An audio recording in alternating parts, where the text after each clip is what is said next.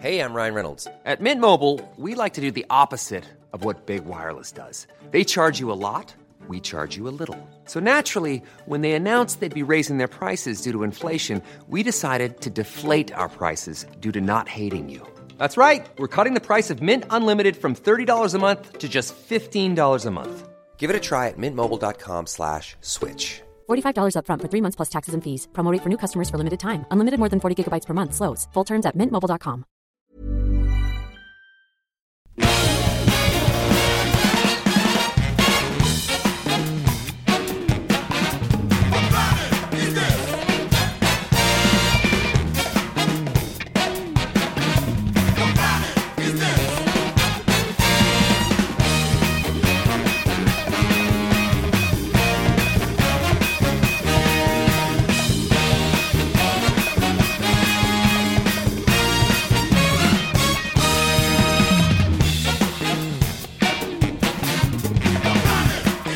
Bienvenue dans ce nouvel épisode de Capture Mag, le podcast, épisode 36, n'est-ce pas, monsieur Alain Mercier? Tout à fait. C'est ça, troisième partie, pour parler, euh, pour finir sur la carrière de Sam Raimi. Je suis Stéphane Moïsekis, c'est moi qui vais être votre hôte pour présenter cette émission, mais à mes côtés, j'ai mon ami Julien Dupuis. Voilà. Bonjour Stéphane, comment Salut, allons-nous c'est que ça va Ça bien. va, Alain Mercier à la technique? Euh, T'es pas obligé de crier dans mes oreilles. Ouais, si, plaît. allez, Attention, vas-y. il a un casque. hein. Quand est-ce qu'on a une marionnette d'Alain Mercier à la technique? Il a un casque, il a un micro. Il nous il a faut une tout, donc en marionnette fait, Alain il peut Mercier à la t'arrêter. technique. Aux côtés de Julien Dupuis, monsieur Rafik Monsieur Djoumi, Rafik salut Djoumi, Rafik. tu m'as reconnu, ça fait plaisir. Salut Steph. Salut, ça va Ouais. Et à ses côtés, Marie, Marie Cassabonne. Salut Marie. Salut. Voilà. Et on va parler, on va finir. En fait, cette grande œuvre qu'on a commencé quand même en juillet dernier, je crois. hein, Grande œuvre, je euh, crois que c'est le mot. Ouais, voilà, c'est ça, je pense qu'on peut le On dire. peut le dire, ouais. Euh, pour les, euh, pour les, on a commencé ça pour les 10 ans de Capture Mag. hein. Euh, on, va, on va les finir pour les 11 ans, quoi. En gros, si on continue comme ça, quoi.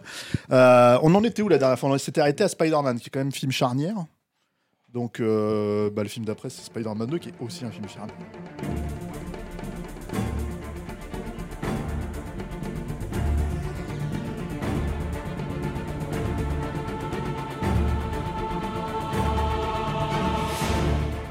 pas? Ah oui, bah, charnière parce que tout simplement, euh, ça l'a fait rentrer effectivement dans la cour des grands un peu euh, de façon bruyante, euh, puisque rappelons-le, euh, à son époque, c'était un record euh, historique hein, de, de premier week-end aux États-Unis. 100 114 millions. 114 millions de dollars, dont 14 millions pour, uniquement pour les séances de Stéphane Moïsakis. Stéphane mais- Moïsakis, tu sais toujours pas prononcer. Non, je, Jamais. je, continue à te, Moïsakis. je continuerai à te, Moïsakis. fra- à te franciser jusqu'au bout et, mal. Et- à te faire renier tes origines. Mais le, le, truc, c'est que euh, avant même la sortie du film, Rémi avait déjà euh, signé pour, euh, pour une suite. C'est traditionnel de toute façon sur des films comme ça de, de, Major. Pour, c'est pour eux une façon de se sécuriser. Mais ils avaient aussi déjà engagé des, scénaristes pour bosser sur, sur, cette, euh, sur cette séquelle. Et des, je, trouve- intéressant des scénaristes qui, étaient, qui sont entre guillemets moins pas, pas prestigieux, qui étaient euh, euh, Miles Millar et, Alfred Gould de, c'est ça, de la série Smallville. Donc on était encore dans un rapport, on va dire, geek euh, à- la franchise. Quoi. Et, je- dis c'est intéressant parce qu'avec le carton absolu monstrueux du, du, film, non seulement évidemment ça va offrir une grande liberté de, euh, à Sam Raimi pour son développement, mais ça va aussi ramener d'autres scénaristes euh, qui, en tout cas à Hollywood, sont considérés comme de plus grosses pointures. Et je, je pense notamment à Michael Chambon, qui à l'époque est un, récent prix Pulitzer, donc un, un mec qui a un vrai poids dans, dans- le monde littéraire et donc du coup dans le monde critique.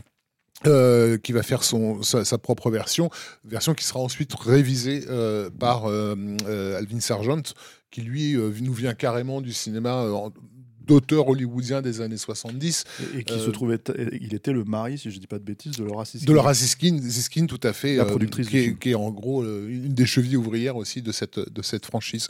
Euh, mais Sargent, si tu veux, il amène avec lui le souvenir des films de, de Bogdanovich et Robert Redford et, et compagnie. Quoi. Et qui était déjà un vieux monsieur à l'époque. hein, euh, Tout à fait. Déjà 75 ans, je crois. Mais je pense que c'est aussi une bonne chose parce que, euh, comment dire, j'ai oublié David Cup euh, au passage, euh, qui, euh, qui, qui lui était pour le coup le- la valeur sûre des grosses franchises d'action, euh, des Missions Impossibles et compagnie. Enfin, euh, il était Park. sur les Jurassic Park et voilà. Mais si veux, on voit bien une transformation entre projet de geek TV à David Cup, spécialiste du blockbuster, à Chabon, euh, prix Pulitzer, à euh, Alvin Sergent, cinéma d'auteur, entre guillemets, des années 70.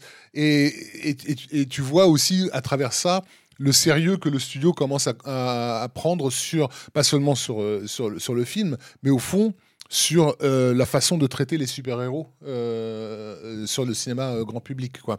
Il y a comme, comme si Sam Raimi avait, avait, avait montré la valeur qu'il y avait à prendre au sérieux euh, cette, avant lui, avant lui, alors là je parle en termes critiques, il y avait Brian, Bryan Singer, Singer. sur X-Men, mais, mais c'était Ouais. voulu, voulu, en fait, c'est- c'est-à-dire un traitement euh, sérieux, Ouais, ouais. euh, ambitieux, et mais en même temps très terre Voilà. à terre. euh. Le truc, c'est que Sam Raimi, lui, il l'a fait en respectant tous les codes fait, du ouais. comic book, et notamment les codes, on en a parlé dans l'autre épisode, hein, euh, Julien en parlait, les codes de couleur, etc. C'est très flashy, c'est très euh, euh, 60s, etc. Mais en même temps, il y a du vrai drama, en même temps, il y a de, il y a de la vraie direction d'acteur, etc. Euh, Euh, à cela s'ajoute, ouais, c'est ça, parce qu'en fait, à cela s'ajoute euh, l'idée de, de- de- d'engager quelqu'un comme Alfred Molina, qui lui, à l'époque, venait de sortir de Frida, oui, donc qui était nommé aux Oscars, etc. etc. et donc, Mm. du coup, c'était aussi très prestigieux d'avoir un acteur euh, de cette trempe-là pour jouer un des méchants. euh. en même temps, ils avaient pensé à Christopher Walken, à, d'autres, acteurs respectés hein, dans, dans le rôle, mais c'est vrai que le, Molina, il était surtout... euh, Voilà, c'est surtout que ça venait d'arriver à ce moment-là, parce Ouais. que c'est un film qui s'est fait très très vite. Hein. Spider-Man 2, faut le dire aussi. C'est en fait, c'est monté en deux ans. hein. Mm. Vraiment, en fait, entre le, le- le- comment dire, la sortie du premier et la sortie du deuxième, il y a juste deux ans, ce qui pour quand même un projet euh, assez monumental. extrêmement ambi- ambitieux, quoi. Ouais. Euh, déjà à l'époque, quoi. Euh, et euh, alors attends, est-ce qu'on raconte, ce qu'on raconte de ce quoi ça, enfin, Spider-Man Bah, si, on peut, on peut Ouais. replacer un peu le, le, le, le- le film, puisque si, si le premier était vraiment une, euh, une introduction au grand public de, de l'identité de Spider-Man, puisque c'était, elle se constituait vraiment sous nos yeux, on voyait Peter Parker essayer de comprendre qui il était, c'est pour ça que ça commençait par euh, la, la question au début du film, vous voulez savoir qui je suis, et à la fin, la réponse était, je voulais savoir qui je suis, je suis Spider-Man, où il, finissait par accepter ce qu'il était devenu.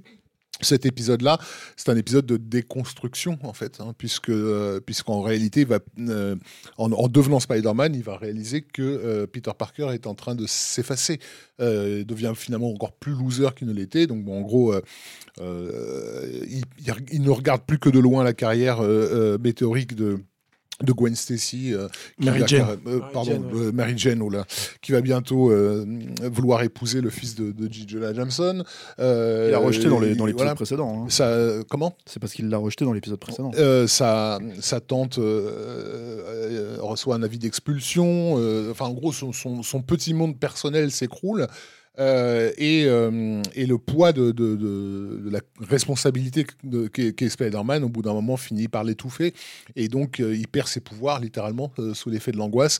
Ce qui est déjà une idée géniale parce qu'en fait, Ouais. normalement, dans n'importe quel film de cet ordre-là, en fait, ils auraient trouvé un espèce d'artefact comme une kryptonite ou un truc comme ça. Pour Hum, hum. Alors que là, non, c'est vraiment le mec ne peut plus assumer assumer son, rôle de super-héros. Voilà. C'est vraiment sous l'angle euh, Psychologique, psychologique, ouais. c'est-à-dire que c'est en, euh, en règle générale, c'est à chaque fois qu'il a un, un truc de rupture euh, très fort en fait avec Mary Jane. Quoi. Et avec, et avec euh, des, à la Sam Raimi, c'est-à-dire avec des scènes euh, qui ont l'air de rien en fait. Il y a notamment, par exemple, il y a ce moment assez, euh, assez amusant en fait où il est dans, dans, un, dans son ascenseur après avoir perdu. Première fois où il perd ses pouvoirs, il est dans l'ascenseur, il prend l'ascenseur, il est en costume de Spider-Man et t'as un mec qui rentre l'ascenseur et qui dit ah, mais vous êtes euh, déguisé en euh, ah ça lui ressemble et tout. Puis il fait euh, ouais tu vois comme si en fait le fait que lui-même n'arrive pas à croire à, sa- à son, à son personnage en fait Mhm. à qui il est en fait fait que les autres n'arrivent pas à croire que ça puisse vraiment être lui et que c'est un mec costumé en Spider-Man Et trouve, trouve- en, ouais, en plus que c'est un mec qui bosse dans la pub euh, et qui commence à lui parler comme un cadre, de, de- on l'imagine comme un cadre de studio hollywoodien pour lui montrer comment il faut vendre Mm. sa marque. quoi. Non, mais c'est surtout, euh, en fait, ce qui est rigolo dans cette scène, c'est que le ressort comique, c'est que lui, il parle du- des inconvénients du costume.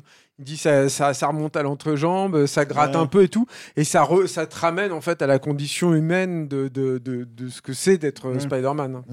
Et, et donc dans, dans, dans, dans cette version du script, alors on va faire euh, rapidement hein, les, les, les étapes. Euh, David Cup, donc lui, voulait au départ adapter le l'épisode fameux de la, de la mort de, de Mary Jane, hein, avec l'histoire d'Harry de- de de Gwen Stacy, Stacy. ouais.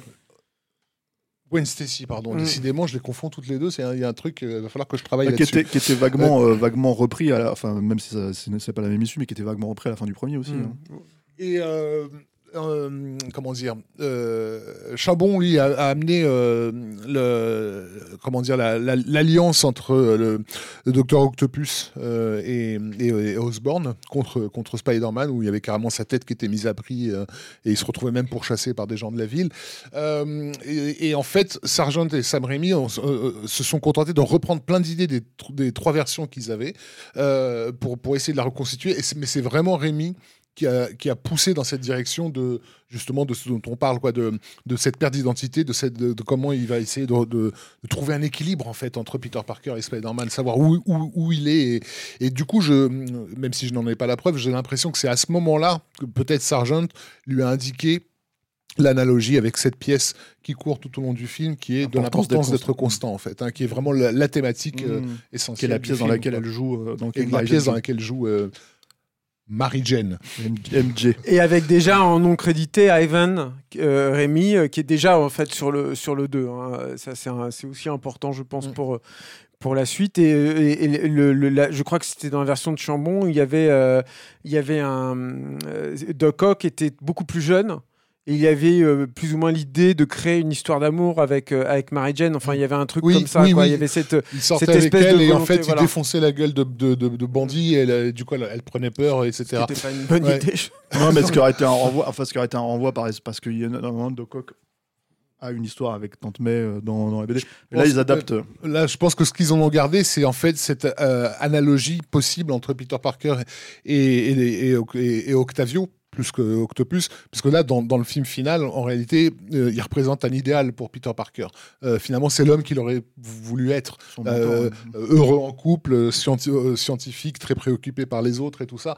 Et, et en fait, il va le voir euh, se détruire par ce super, parce que finalement le, parce que la malédiction de Dr Octopus c'est un super pouvoir aussi quoi.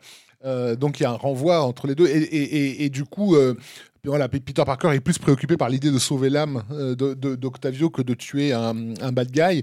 Et là ça nous renvoie du coup à des considérations qu'on a peut-être vues dans un cinéma gothique, voire dans, le cinéma expressionniste allemand, euh, euh, d'où l'idée fabuleuse, je trouve, de faire de l'antre d'Octavio un pur décor euh, expressionniste, euh, qui est cette espèce de, de pire, là, euh, comme, je sais pas comment Oui, on oui, appelle de- ça en de- France. oui, une, Voilà. une jetée. Une jetée, voilà, à moitié, à moitié écroulée. euh, qui a coûté une- un, flic, un fric monstrueux d'ailleurs, qui a été un cauchemar à, à construire.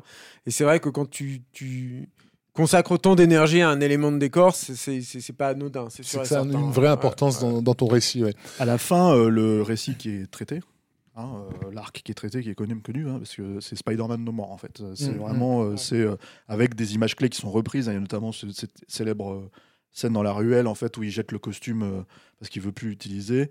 Qui est en fait, quel, ouais. voilà, qui est reprise tel quel, où tu vois le costume en avant-plan dans la poubelle et en fait, Spider, enfin Peter Parker Peter qui s'en Parker va dans la- s'éloigne, dans la- ouais. qui Mm. s'éloigne dans la dans la dans le comment Sous dire, la le- pluie. ouais sous la pluie et euh, même si à la à lui il le traite à la finalement à la Sam Raimi il y a des moments comme ça un peu tragiques on va dire mais il y a surtout beaucoup de moments euh, solaires il y a, il y a il y a cette reprise de la chanson de Butch Cassidy Raindrops euh, uh, keep falling on my head. ouais, de- de- Voilà. de Baccarat, ouais. où en fait où c'est où c'est d'un seul coup il y a une espèce de il a une espèce de légèreté à être lui-même en fait juste parce qu'il a plus le poids de, de de comment dire de voilà Alors, il faut faut euh, peut-être préciser un truc c'est que à ce moment-là il y a eu des gros gros soucis aussi dans la fabrication du film euh, sur la présence de Tobey Maguire Oui. c'est-à-dire que en gros euh, C'était blessé au dos, je crois. alors, il y avait des problèmes de dos. dégénératif ou, euh, Ah, il, a, il avait des problèmes de dos à l'époque, ce qui, est une blague d'ailleurs dans le film, hein, ils en font une blague.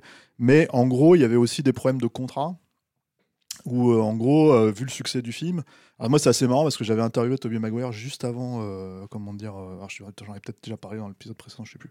Mais en fait, j'avais interviewé juste avant le, le- le- le carton du film, et on avait appris que euh, allait toucher euh, 17 millions, un truc comme ça pour, euh, pour la suite. Moi, le, pour moi, c'était des, sommes d'Arnold Schwarzenegger, donc je, trouvais ça complètement hallucinant. Donc je lui pose la question, je lui dis, je suis désolé, je pose jamais ce genre de questions parce que je m'en fous en général.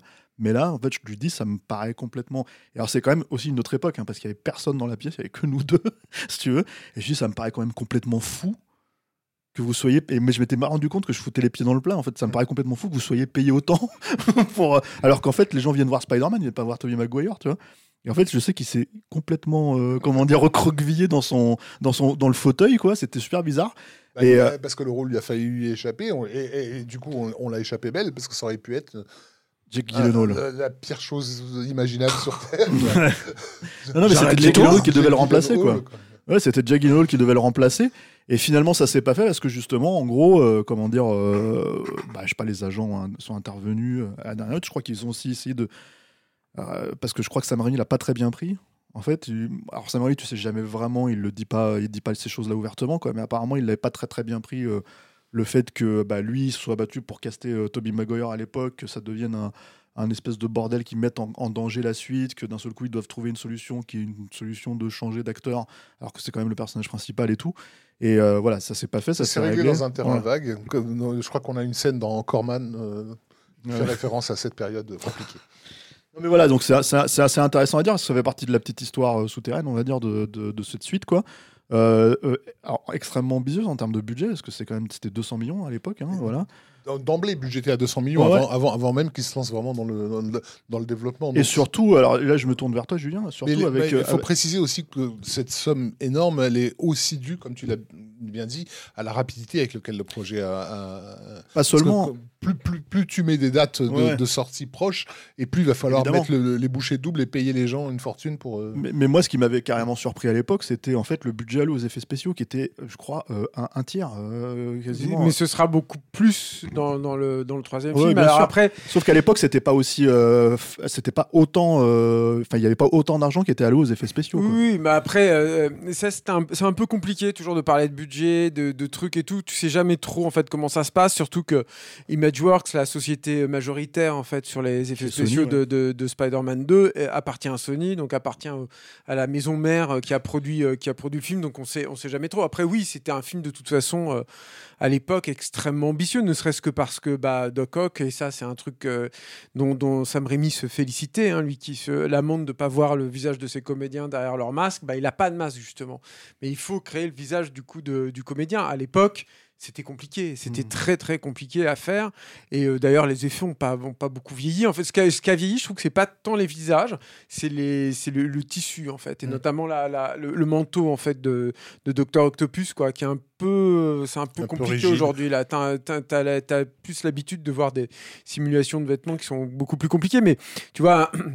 Moi, je me souviens, il y a un, chiffre qui parle, c'est que sur le premier film, ils avaient modélisé, j'en avais déjà parlé, j'ai assez parlé comme ça dans le précédent épisode, de, ils avaient modélisé 15 immeubles héros, c'est-à-dire que c'est des immeubles qui sont vraiment détaillés avec donc l'intérieur et tout. Sur la suite, euh, euh, euh, non, ils avaient fait 15 immeubles héros, 24 moyens, et, puis après, c'était des trucs derrière qui étaient assez grotesques et tout. Sur, le, sur la- la suite, ils vont faire trois fois plus. Donc forcément, en fait, c'est un coup, il faut, fabriquer ces éléments-là, contrairement à ce que certains peuvent penser, les effets spéciaux par ordinateur, c'est pas, t'appuies pas sur un bouton et c'est fait, non, faut les sculpter, faut les peindre, euh, faut, faut euh, éventuellement aller faire les photos pour pouvoir les plaquer sur, ces surfaces-là, donc c'est vraiment très très compliqué. Et puis le truc aussi, c'est que je pense que la problématique du docteur Octopus, c'est que euh, de par ses pouvoirs, il est en contact permanent avec son environnement.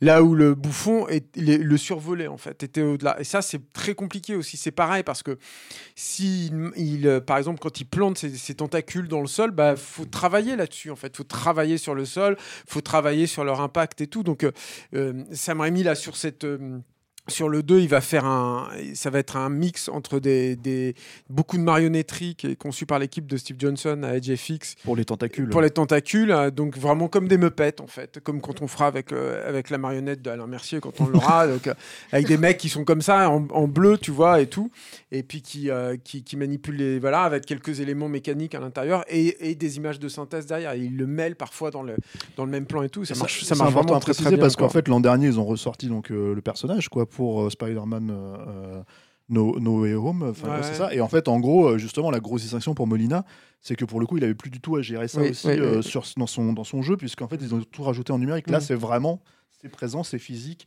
Il y a plein d'images de tournage euh, qu'on peut voir euh, sur sur les sur les Blu-ray tout ça etc etc. Et c'est très très euh, c'était très lourd, quoi, en fait. Ouais, euh, c'est présent, c'est physique, mais c'est relatif quand même. hein. Il y a énormément d'images de sûr, synthèse. Mais par contre, oui, c'est là de, là de temps en temps.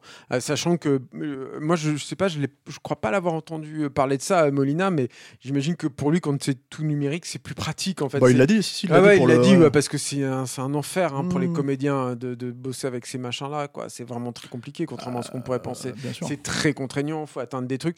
Il y a quand même des scènes où là, les, les tentacules prennent les lunettes, par exemple, lui amènent un verre, ou euh, enlèvent son chapeau et tout. Bah, ça, c'est- des marques au millimètre près qu'il doit, qu'il doit maîtriser, quand bien même les mecs qui manipulent ça. hein. Enfin, vous verrez avec la marionnette d'Alain, mais on a un peu de latitude quand même. Quoi. préciser aussi que en fait c'est un truc qui est spécifique au fait à ce personnage là dans cette version là c'est qu'en fait en gros il est il a, il a une Une petite puce. une petite puce en fait qui est un garde-fou puisqu'en Mhm. fait les, les, les tentacules ont une intelligence euh, qui leur est propre quoi Mhm. Et du coup en fait c'est ce garde-fou qui à la base est censé permettre au personnage de comment dire euh, de, de hum, manipuler en fait ses bras mécaniques quoi et que finalement dans le film la raison pour laquelle justement il devient méchant et en fait il devient fou c'est parce qu'en fait ce, ce, ce truc se pète et ça se Mhm. et en fait ça lui donne euh, voilà c'est une- un truc un peu c'est organique en fait ça Ouais. devient des, des- des- personnages en fait à part entière et avec comment dire qui prennent l'ascendant sur le personnage de Dr Octopus Avec quoi. une scène de renaissance où il cite très très clairement euh, Ah. Evil Dead euh, Evil à Dead plusieurs 2, ouais. reprises. et, euh, et qui, est, qui tient carrément vraiment du, du, du cinéma d'horreur. Qui, d'horreur, qui ouais. est vraiment euh, qui est une scène très très impressionnante. Je me souviens que ne serait-ce que voir la scène de, de Octavius euh, sur, le, sur le ventre, en fait, comme ça, avec les, les tentacules recouverts de, de drap ou de, de plastique, je sais plus exactement, en fait. Ça te donne une silhouette comme ça, t'as l'impression qu'ils vont, qu'ils vont opérer un caillou, quoi. Aussi en fait c'est C'est dans mes rêves, Non, non, mais, ne mais- rigole mais- pas, mais c'est quoi, non, mais c'est voilà, vrai- c'est c'est- quand c'est même- vrai que c'est bien d'insister sur la violence euh, de, de cette scène que j'ai bah, j'ai eu l'occasion de voir euh, plusieurs fois en présence de public et dont, et dont des enfants. Et effectivement, de se dire, mais je suis en train de, quand même de me mater du proto Evil Dead avec des assis clair, à côté de moi, qui kiffent, hein, bien sûr. Mmh. Mais, euh, mais le montage, euh, le- le- les cris, enfin le coup de l'infirmière qui se reçoit un truc dans la gueule, c'est littéralement euh, Evil Dead 2. Il y, a, repris, il y a euh, une tronçonneuse et tout. Enfin, ça. je veux dire, il y a, ouais, il y a pas de, il y a pas de, il y a aucun Mais ce- qui était entre Evil Dead euh, 2 et Darkman en fait Et ce qui était, euh, je trouve, euh, intéressant, c'était que le fait que Sam Raimi se soit senti suffisamment libre Hmm. euh, pour pouvoir euh, injecter euh, son style de- de- d'une façon aussi marquée. C'est ce que j'allais dire en fait, c'est-à-dire que en fait, même si moi j'adore le premier et que je pense à la croisée en fait de ce que le studio voulait, et ce que lui a pu faire en fait, si tu veux, et que c'était quelque part pour moi Sam Raimi, même si j'en avais euh, à l'époque beaucoup voulu à James Cameron en fait d'avoir lâché euh, le projet quand Sony a pu débloquer les droits. En fait, c'était le casting parfait, Sam Raimi. Et en fait, là, c'est la démonstration avec cette suite où d'un seul coup, il prend une espèce de plein pouvoir autour de ça pour s'approprier le film. Alors, il y a- il y, a cette scène évidemment. Euh, Il y a évidemment la scène euh, du train Hmm. qui est vraiment mais euh, un Bah, morceau, de bravoure, monstrueux parce que en fait c'est un truc qu'il a tourné en plusieurs temps c'est-à-dire ils sont revenus vraiment régulièrement ils pouvaient pas le tourner à New York donc ils l'ont tourné à Chicago où c'est un des seuls endroits en fait dans cette partie des États-Unis où il y a des métros aériens Euh, et en gros c'est des trucs qu'ils ont fait en fait c'est les- quasiment la première scène qu'ils ont commencé à tourner et ensuite, la dernière scène qu'ils ont fini par tourner aussi, puisqu'ils revenaient à chaque fois dessus pour essayer de la rendre de, de- de- meilleure à chaque fois. Quoi. Mm. Et il y a un travail là-dessus aussi sur c'est les séquence. dernières scènes qu'ils ont conçues aussi en effet spécial. euh, Ouais, et avec un travail, avec un travail de- sur les doublures numériques Mm. qui mais surpasse totalement, euh, euh, comment dire, ce qui a été fait dans le premier à l'époque, quoi, Mm. deux ans, deux ans auparavant. Et, euh, et moi, je trouve sur Spider-Man. Euh, mais aussi sur euh, Doctor Octopus, enfin c'est quand même, c'est enfin ce qu'il a réussi à faire, c'est complètement fou. Et en même temps, c'est un découpage, euh, moi pour moi quasiment parfait. En fait, Ouais. c'est une des meilleures scènes d'action euh, que j'ai pu voir de l'histoire. Bah, dans laquelle il, il utilise réellement tout ce qu'il a pu apprendre dans, dans, dans, dans, dans sa carrière. Le premier, c'est vrai que le premier film, c'était une négociation. Sur le plan du stylistique, j'entends. Il se faisait plus discret, mais en même temps, il cherchait l'efficacité ma- maximale. Je pense qu'il y avait une façon de réinvestir parce qu'on en avait parlé la dernière fois. Il y avait cette idée qu'il avait justement abandonné son style pour Mais, se voilà, mais aussi question, parce en fait. que pas, pas uniquement de négociation avec le studio, mais de négociation avec le public. Parce que le premier euh, Spider-Man, on le- je pense pas qu'on lui a jamais vraiment reconnu pleinement ce, ce truc-là. C'est vraiment le film qui a fait accepter au grand public l'idée même du comic book. Encore une fois, X-Men que tu as cité tout à l'heure faisait référence à la liste de Schindler et à des, tu vois, des classiques, euh, Mmh. voilà, en disant aux gens attention, c'est sérieux, il faut prendre ça sérieusement. Là, Spider-Man, c'est euh, c'est ta grand-mère qui, a- qui a- qui a- qui a- qui a toujours vu des mecs en pyjama, euh, elle trouve ça ridicule. Tu vas lui faire comprendre que c'est- ce sont des, des- des humains et qu'ils ont des vrais problèmes et, et- et des vrais enjeux. Et donc le film était une vraie négociation et ça passait par la mise en scène, cette négociation-là. C'est-à-dire que Rémi ne se permettait de faire des choses rémiesques que lorsqu'il était sûr que le public avait accepté le truc. Jusque-là, on avait filmé ça de la façon la plus traditionnelle, et tout d'un coup, on se faisait le plan euh, iconique euh, au bon moment. Alors qu'effectivement, sur Spider-Man 2, on démarre beaucoup plus vite dans la mise en scène de l'action, ne serait-ce que la scène d'ouverture qui inverse la proposition, parce que c'est une scène commune. C'est juste Peter Parker qui fait de la- des livraisons de pizza euh, euh, à New York, mais, mais, mais la mise en scène est super élaborée déjà d'emblée, en sûr, fait. hein. Euh, avec l'ouverture sur le visage de, de, de Mary Jane, qui s'avère être, en fait, ouais. être une pub, voilà, qui, qui, qui mène ensuite à, à Peter Parker. À noter aussi d'ailleurs qu'elle est la seule à dans le générique de début à, à être présentée sous sa vraie forme, c'est-à-dire euh, c'est une photo, alors que pour les autres personnages euh, du film, ce sont des dessins, dessins, en fait. hein. Alex Ross, ouais. Voilà, ce qui est intéressant par rapport au- euh, à la carrière qu'elle a, puisque elle, Mary Jane, elle a investi son image publique en fait. C'est- C'est-à-dire que finalement, sa, sa fiction à elle, c'est une photo et pas, et pas un dessin, c'est une photo d'elle. Euh, Tu peux voir ça comme ça. Tu peux aussi te dire que c'est aussi l'ancrage dans la réalité Oui. euh, du personnage de Peter Parker. C'est-à-dire que c'est aussi le personnage qui, quand bien même elle est, elle est, elle est en lien avec tout ce qui est en train de se passer dans les, dans les univers, elle, elle est euh, finalement euh, décorrélée de la, de, du monde des super-héros en Mhm. dehors de ça. Et elle représente en fait l'ancrage. Et c'est elle, c'est à travers elle finalement Mais un- que va y avoir euh, vraiment. bon, Il y a un petit peu Tante May, tu pourrais dire, mais c'est surtout elle où il va y avoir vraiment cette scission chez Peter Parker entre quelle, quelle vie je vais choisir en fait et est-ce que les deux sont mais conciliables. un ancrage paradoxal, puisqu'elle est complètement dans l'image, justement. Ouais. et dans le faux. Et d'ailleurs, elle-même va se retrouver à la fin, en fait. à- euh, bref, bon, passons. Mais en tout cas, voilà, sur la question de l'importance d'être constant, qui de toute façon est une thématique qui court tout le, tout, tout le long du Le film. Sur la question de la mise en scène, en fait, c'était ça qui était intéressant, c'était que justement maintenant qu'il sait que le public a, a accepté, il, fait, il peut, il peut pousser, euh, pousser les potards. Et, et- et- et là, son travail dans le deuxième, plus encore que dans le premier, c'est comment traduire, euh, et je parle vraiment de traduction, le comic book euh, au cinéma. Parce qu'on a tous, gamins, bouffé ces, ces- ces planches, et donc on a tous la sensation de ce que c'était que de découvrir euh, ces combats dantesques d'une page, euh, d'une page à l'autre. Comment tu traduis ça, en fait, dans la, dans, dans, dans, dans, dans- dans la mise en scène? Donc déjà, il, il va utiliser euh, la- l'horizontalité, la verticalité, comme le comic book l'utilise. quoi. Et donc il y a des séquences qui, jouent de ça. Donc la, la première grosse confrontation avec, euh, pas la, deux- la deuxième confrontation avec euh, Dr Octopus qui se Dans fait la donc, banque. Euh, après, voilà, Ah oui. sur, le, sur le, le- le mur. Euh, de, lodging, euh, où il lui lance des, des, des- flèches métalliques, euh, où t'as Tante May qui s'accroche au parapluie, tout ce, genre de trucs-là, où la caméra, en fait, euh, euh, filme le, la profondeur, parfois en horizontal, en fait. Ton, ton regard balaye l'écran, et en plus, le film est en scope, là où le premier était en, en, en 1,85, donc l'horizontalité, elle, elle est encore plus, plus marquée. Mais en même temps, tu sais que cette horizontalité, c'est une vue verticale. Enfin, donc il n'arrête pas de jouer avec, euh, avec ces trucs-là. Et sur la scène du train dont tu parlais, pour moi, en tout cas, c'est vraiment l'héritage euh, du dessin animé. C'est-à-dire que tous les enjeux de cette séquence-là sont des enjeux de, on va dire, d'élasticité sur laquelle le, le cartoon a beaucoup joué. La première partie. Oui, c'est mais quand, partie de la quand- scène du quand- train, parce qu'il y a la deuxième partie dont on n'a pas encore Ouais, parlé. Quoi. quand- quand- euh, mais quand, quand Peter Parker essaie d'arrêter le train en lançant des toiles de- Ah oui. euh, à droite à gauche euh, et, et que tu puisses comprendre en fait les- tous, tous ces enjeux là et, et- et en plus de ça ils se battent en passant par les fenêtres euh, des, des différents wagons qui recréent encore une fois des cases dans les cases dans les cases enfin voilà je- c'est c'est d'une complexité affolante mais en même temps c'est la compl- c'est- tu sens que c'est quelqu'un qui est vrai je- qui a- travaillé de façon cérébrale en fait, même si le résultat il est purement euh, euh, physique, euh, Mhm. c'est de l'ordre de la sensation.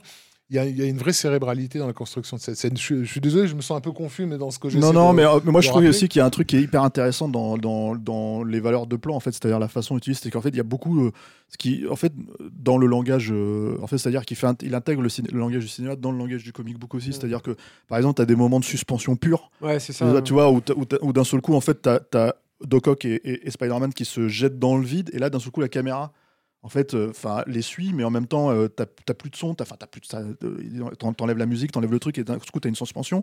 En fait, pour les rattraper, ce qui fait que toi, t'es avec eux, en fait, en train de chuter avec eux, et du coup, c'est hyper important pour toi en tant que spectateur, en fait, quand tu quand es au- auprès des super-héros, c'est-à-dire tu les suis littéralement.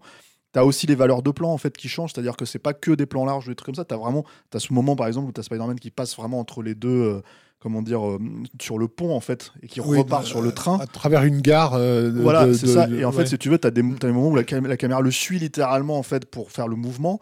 Tu as ce truc où il évite un train et d'un seul coup, tu as un gros plan en fait, si tu veux, et il l'évite avec le mouvement. Enfin, c'est que des trucs où effectivement, ça aurait été des cases de comic book pur et dur où toi, tu aurais fait le- le- la relation entre, entre le plan d'avant et le plan d'après. son case travail à lui, c'est ça. Son travail à lui, c'est de, de trouver ce qui s'est vraiment passé entre ces, entre ces deux cases. Quand Voilà. tu as vu cette case et cette case et que tu as une sensation de choc, tu, tu dis, mais qu'est-ce que mon cerveau a imaginé dans l'en- l'enchaînement des deux? Pour, pour, pour euh, prendre une, un- un- une analogie en fait d'un film qui est sorti à, la- à peu près à la même époque, en fait quelques temps après, et qui pour moi se plante complètement, L'antithèse- absolue. totale, mais qui en même temps était, était euh, euh, pointé du doigt comme un exemple à suivre. Ouais, C'était le Sin City de Rodriguez. Ouais. Et en fait, sûr, le truc, c'est que moi qui connais en plus mais extrêmement bien les cases de Sin City et tout, en fait, euh, euh, le fait qu'il les réplique à l'identique sans se poser la question de ce qu'il y a entre les deux, c'est-à-dire sans se dire, bah en fait, c'est très beau, Sin City. Donc je vais essayer. Déjà, bon, moi je trouve que là, il les réplique pas à l'identique puisque ça devient une espèce de de truc hyper polissé au lieu d'être justement, euh, comment dire, euh, une, une version hyperbolique du film noir, ce qu'est ce qu'est- ce qu'est la- ce qu'est le comic book. L'autre idée, c'est que, en fait, les plans intermédiaires entre ces cases connues sont dégueulasses, en fait, sont juste, ils sont juste prend pas en basiques, en compte la fait. spécificité Et- du médium sur lequel il Voilà. travaille, qui, est, qui est un médium de la temporalité, de la musicalité, du rythme, et que du coup, ce que- c'est ce, que- ce que tu disais par rapport aux ruptures de ton et euh, au Ouais. fait que le son disparaisse et tout, tout ça, c'est de la musique en fait que, que- que le film te construit aussi. Mais, mais c'est une musique qui correspond à celle, qui, encore une fois, que tu avais quand tu lisais les, a- les planches dans Strange. Il y a aussi un truc qui est euh, le, le- le goût de la pause aussi. C'est-à-dire que c'est aussi un film qui, euh, il le faisait un- peut-être un tout petit peu dans le premier, mais beaucoup moins que dans le 2, et il le refera aussi dans le 3. Mais il permet à ces personnages des fois de juste prendre la pause d'avoir un plan fixe très composé en fait comme si tu étais sur une page un- une case un peu plus grande en fait où tu appréciais vraiment le truc et tu as envie de t'en faire un poster et il y, a- un plan par exemple qui est intéressant parce qu'il sera il fera exactement le même avec euh, avec l'homme de sable dans le 3 qui est un moment où le, le- le personnage est filmé de dos et il, il tourne la tête et il y a un regard caméra du méchant vers, euh, voilà, euh, vers nous, donc du coup, regard caméra, et, euh, et- et avec un, un- un assez gros plan en fait. Et c'est un plan extrêmement composé, où tout, qui n'a aucune utilité dans la scène même qui, qui est là, qui est juste pour euh, le plaisir du moment, le, le plaisir de contempler ça, et que le personnage, tu, tu l'apprécies aussi parce que bah, il est cool, quoi, il est classe, et, et il se pose là, et il t'implique aussi là-dedans. Ça, je trouve que ça vient aussi, c'est un truc pur de, de, comics. Moi, j'ai une question à- à Marie, parce que nous, on était journalistes à l'époque, en fait, quand le film est sorti. Et en gros, si tu veux, pour nous, c'était le re- retrouver Sam Raimi, mais totalement, en fait. Et toi, en fait, bon, je sais pas si à l'époque, quand tu as découvert le film, tu as découvert Sam Raimi par ce biais-là, ou en fait, tu avais Non, moi j'avais déjà vu les, les Evil Dead, Darkman et Donc, tout. comment tu prenais justement, en fait, euh, ce, ce, ce- ce film-là spécifiquement dans en fait, ça m'intéressait un peu moins parce que c'était du film de super-héros et que moi, j'a- j'a- j'avais lu pas mal de Batman, mais j'étais pas à fond dedans.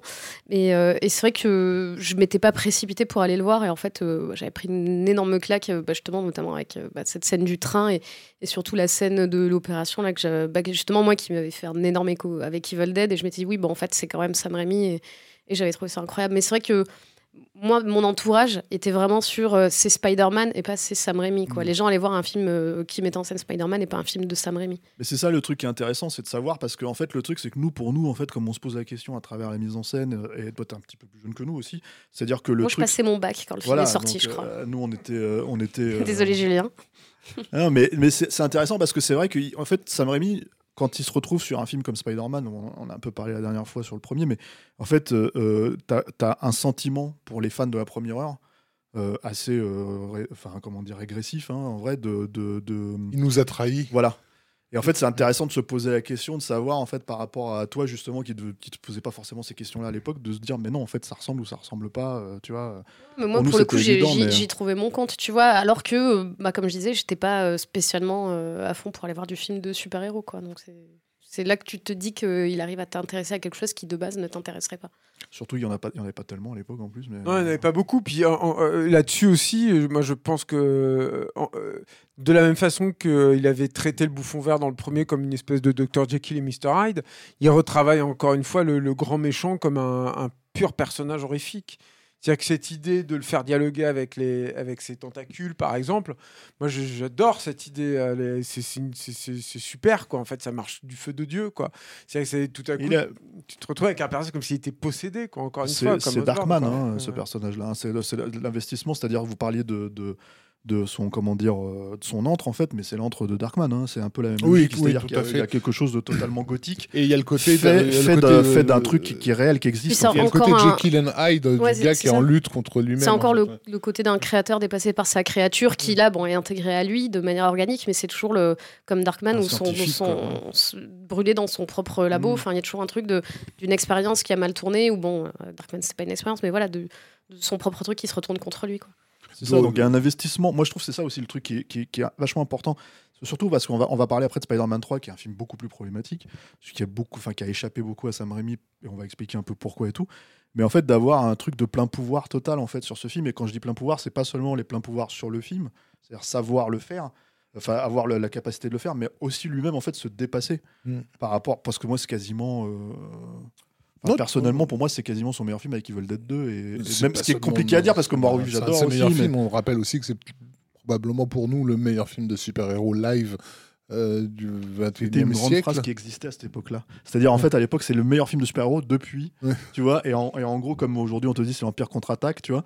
euh, en fait, là, c'est le meilleur film de super-héros, sauf qu'en fait, chaque, chaque, tous les six mois, tu avais un nouveau, alors qu'en fait, finalement, euh, 20 ans après, c'est toujours là. C'est toujours le, le meilleur parce que je mets aussi les indestructibles dans la Évidemment. dans la balance, bien sûr, mais euh, mais mais mais c'est oui, c'était de l'ordre du jamais vu, mais encore une fois par par cette compréhension absolue de ce de ce qu'est le comic book, parce que tu sais que tu sens que tu as affaire à quelqu'un qui a étudié de très près les cases de Kirby et, d'autres et de euh, Romita, pardon, excuse-moi Julien. Non, non, vas-y, euh, Raph, je veux pas te. mais aussi quelqu'un qui a une vraie formation hein. de, de, de, de- cinéaste. Et c'est- ça. Et la façon avec laquelle, encore une fois, il trouve cette traduction, et je la trouve merveilleuse parce qu'il il va utiliser tout ce qui est à sa ressource. On parlait de son amour du, cinéma burlesque dans, dans les précédents épisodes.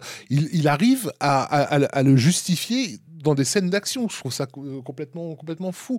Encore une fois, j'en reviens à cette histoire de de scènes du train et des, et des toiles d'araignée et tout, c'est des, des gags de burlesque. hein. C'est cette idée que pour arrêter un truc, il faut avoir quelque chose qui puisse euh, s'étirer comme un élastique, etc. Il l'utilise de façon plus évidente quand Tante May est accrochée à son parapluie où tu penses qu'elle est au-dessus du vide et qu'elle va... Alors qu'en réalité, le plan large te fait comprendre qu'elle est, elle- elle- C'est elle vrai est qu'elle sur une corniche, là, tu vois. Merci, euh, Mais voilà, et- et ça, ça- ça vient naturellement. Euh, euh, et c'est une pure utilisation toujours du médium. J'utilise mon cadre, j'utilise le tempo du montage, j'utilise euh, euh, mes focales. Euh, pas pareil, il y, a des effets énormes qui, pour moi, à l'époque où je les ai découverts, je, me disais ça pourrait choquer des spectateurs qui ne sont pas habitués au style de Rémi. Mais en fait, il les fait accepter lorsque euh, euh, Octopus arrive, on va dire, euh, et qu'on entend le, le bruit euh, de ses, de, de ses pas. On a des zooms successifs sur, euh, sur Peter Oui, la Parker scène de la voiture où il envoie la voiture dans le. ouais, dans ouais, le- voilà. ouais. Même quand, tu, quand il arrive, c'est une arrivée presque à la Godzilla ou presque Mm. le, c'est presque le, le T-Rex de. euh, t'as pas le verre d'eau ouais, de ouais. Jurassic Park, mais c'est presque ça quoi. Et mais t'as ce zoom successif Ouais. sur leur gueule qui est hyper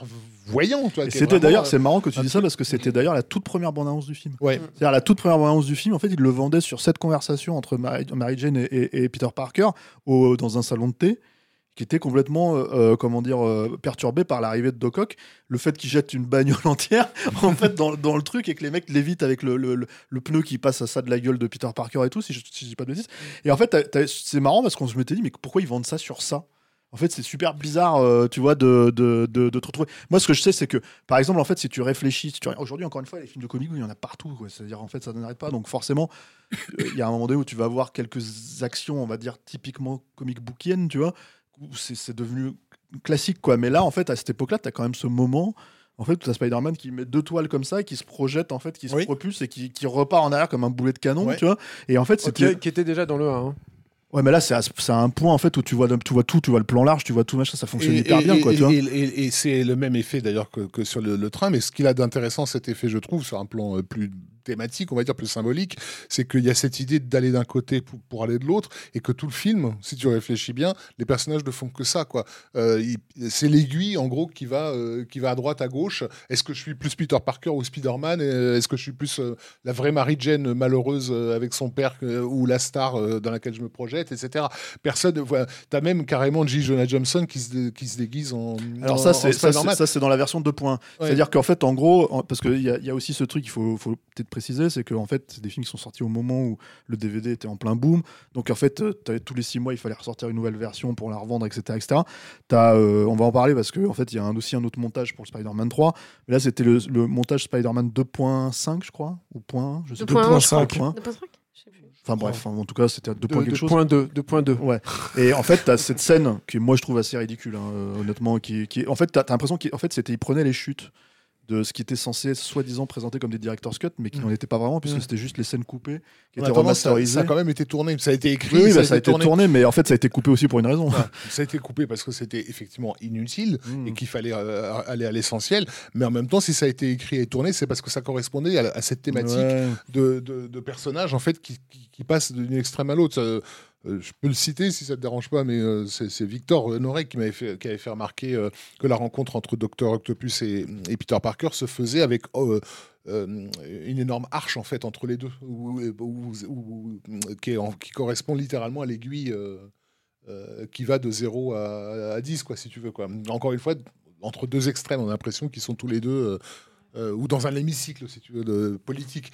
Euh, donc tout, tout le film est vraiment construit sur cette, sur cette idée de, de trouver finalement la, la- la- le, le bon équilibre, on va dire.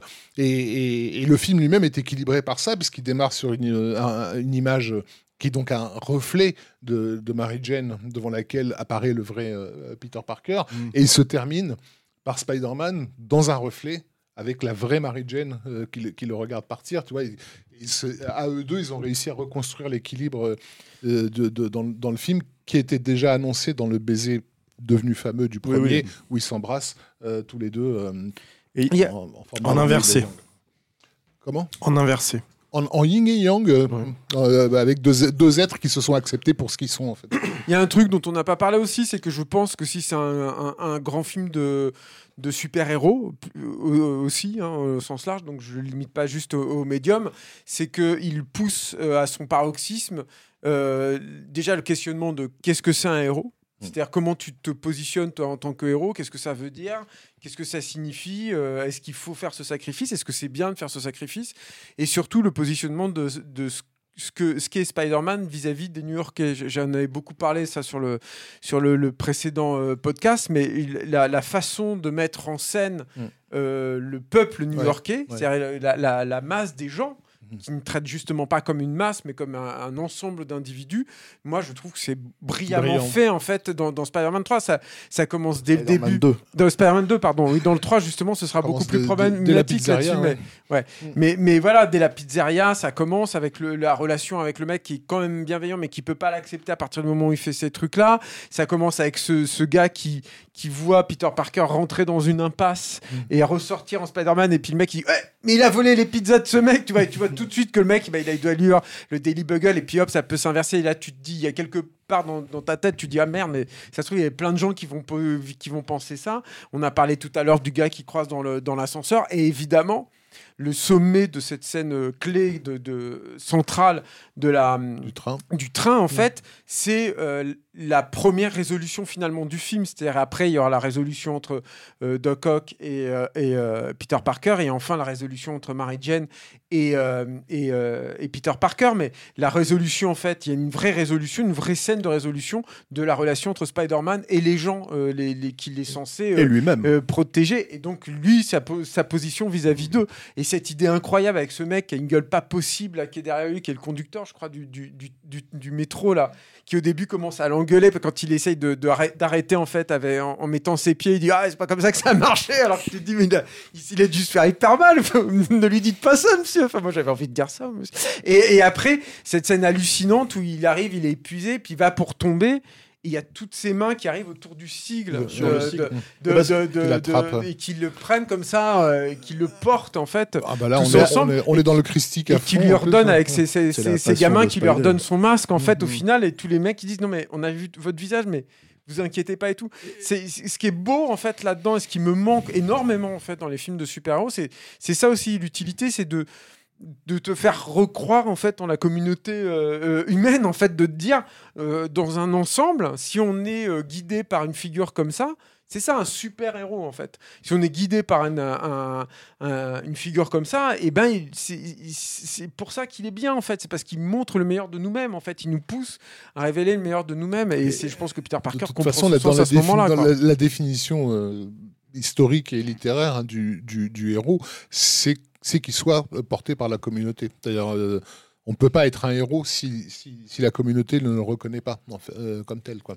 Euh, Sinon, on parle d'anti-héros. Euh, donc, et, et donc, et, mais non, mais c'est ce que dit Julien est, est pour le coup vraiment crucial parce que c'est précisément ce qui nous a, nous, a- a complètement fait vomir, on va dire, sur, sur tout ce qui va suivre en, Disney Marvel, c'est de, c'est, de, de faire, comment dire, de s'attaquer justement à cette question euh, du super-héros comme représentatif de la communauté qu'il protège. Mais ça ne, là, à ce stade en fait, du récit, ça pouvait marcher que parce que lui-même s'accepte. En fait. C'est-à-dire qu'il y a ce truc en fait, avec le costume et le personnage. C'est-à-dire, bon, c'est un gag hein, dans le film, mais à un moment donné, en fait, il va faire la lessive et en fait, il se rend compte que le, costume a déteint, déteint ouais. sur, sur, Sur- ses sur sur, sa ses- vie, sur ouais. ses- à lui. Et dans justement cette scène du train, tu as tout un tas d'inserts, en fait, où d'un seul coup, tu as, le costume qui se déchire, tu avais le questionnement de pourquoi vous êtes obligé de lui enlever le masque, mais en fait, justement, il est obligé de s'enlever le masque symboliquement à ce moment-là Mm. pour s'accepter, etc., etc.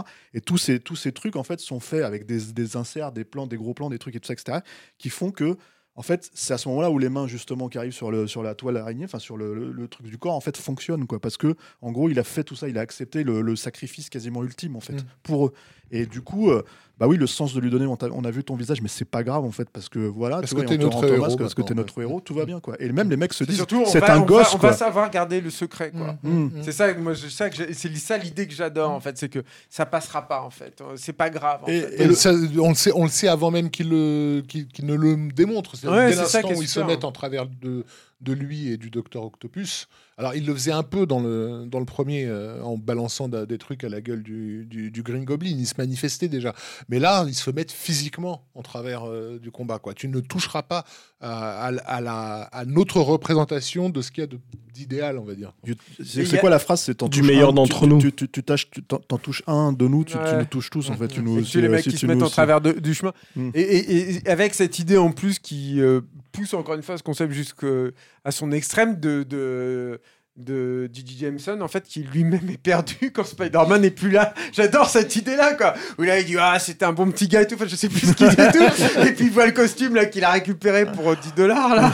Et puis, euh, et, puis euh, c'est le moment où Peter Parker récupère son costume dans son dos et il est reparti tout de suite. Mais ce petit am- euh, avoir eu l'intelligence d'utiliser ce qui n'est finalement qu'un ressort comique, enfin ça a toujours été plus compliqué que ça dans les Spider-Man, mais en tout cas ce qui est, ce qui est à l'origine quand même qu'un ressort comique pour tout à coup nourrir en fait ce propos-là euh, dans le, dans, le film, mais c'est c'est mortel, sans compter que euh, rythmiquement, que ce soit cette scène avec Gigi Jameson ou cette scène avec les, avec les New-Yorkais, rythmiquement c'est juste parfait. C'est-à-dire que là, t'as le truc de rire, tout le monde va, va exploser de rire, et après qui t'emmène directement vers le côté euh, hyper euh, exaltant de la scène d'action. C'est-à-dire que tu passes du rire à au truc exaltant. Alors ça c'est génial. Et puis de ce truc où t'as une, vécu une scène d'action hyper hyper intense, et là t'as un moment de tout doux, tout doux, euh, tout tranquillou, quoi, avant d'avoir le, le second final qui arrive derrière, quoi. C'est c'est l'équilibre, moi je trouve, de Spider-Man 2 qui est vraiment étonnant, en fait. Ce- cet équilibre rythmique, en fait, euh, Et- et surtout- Pour un film qui, c'est vraiment étonnant. pour un quoi. film où les personnages passent leur temps à chercher l'équilibre, c'était bien vu. Et, et surtout un truc, et surtout un film en fait où tu regardes, tu- que- qui finalement en fait est, est- est, euh, un, un wet project quoi en fait, c'est-à-dire vraiment tu peux pas, euh, tu peux pas, c'est- un wet dream quoi, tu vois, c'est un, un- un rêve mouillé parce que c'est un truc de geek total. Mm. Enfin, et moi j'aime plus utiliser ce terme parce que Non, ça mais veut plus rien dire, vrai. tu vois, Euh, fait par un auteur. Mm. de, en, en- en pleine possession de ses moyens, qui a un succès atomique au cinéma, quoi. Et donc, et donc, Et en fait, rétrospectivement, on, se- on se dit que la carrière ne pouvait le mener que là. C'est ça aussi, encore une fois, Ouais. de retrouver toutes, de- toutes ces figures du comic book, de, de- du cartoon, de, du merde, j'ai plus le nom, euh, du, de la screwball comédie, euh, mêlée en fait à tout ce qu'il a pu apprendre dans, dans ces films un peu plus dramatiques de la fin des années 90 dont on parlait dans le premier épisode, et justement dans un équilibre euh, parfait, parce que tout fait sens, chaque choix fait sens. Tu te dis, mais en fait, Sam Raimi, c'était le, le- voilà, c'était le chemin qui, qui, qui s'était fixé dès le début. quoi. On passe au 3 Parce qu'en fait, on fait, on fait une. euh, Comment dire euh, une- Dans la continuité, parce que là, ça se gâte un petit peu.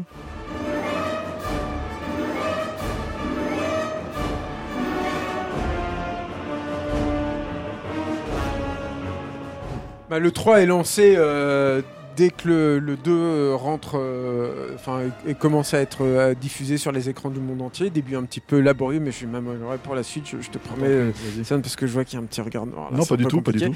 Non, et en fait, le truc qu'il faut savoir, qu'il faut comprendre, c'est que, euh, et ça, je pense que personne n'en avait vraiment conscience à l'époque, c'est que, comme tu l'as dit tout à l'heure, le second film coûte beaucoup plus cher que le premier, à peu près, euh, ouais, euh, presque quasiment le double, et il rapporte moins en fait au box-office mondial. Ah, le, le premier, c'était 140. c'est ça. Et le deuxième, je crois, c'est 200. Un peu plus de 200 Ouais. a priori, ouais.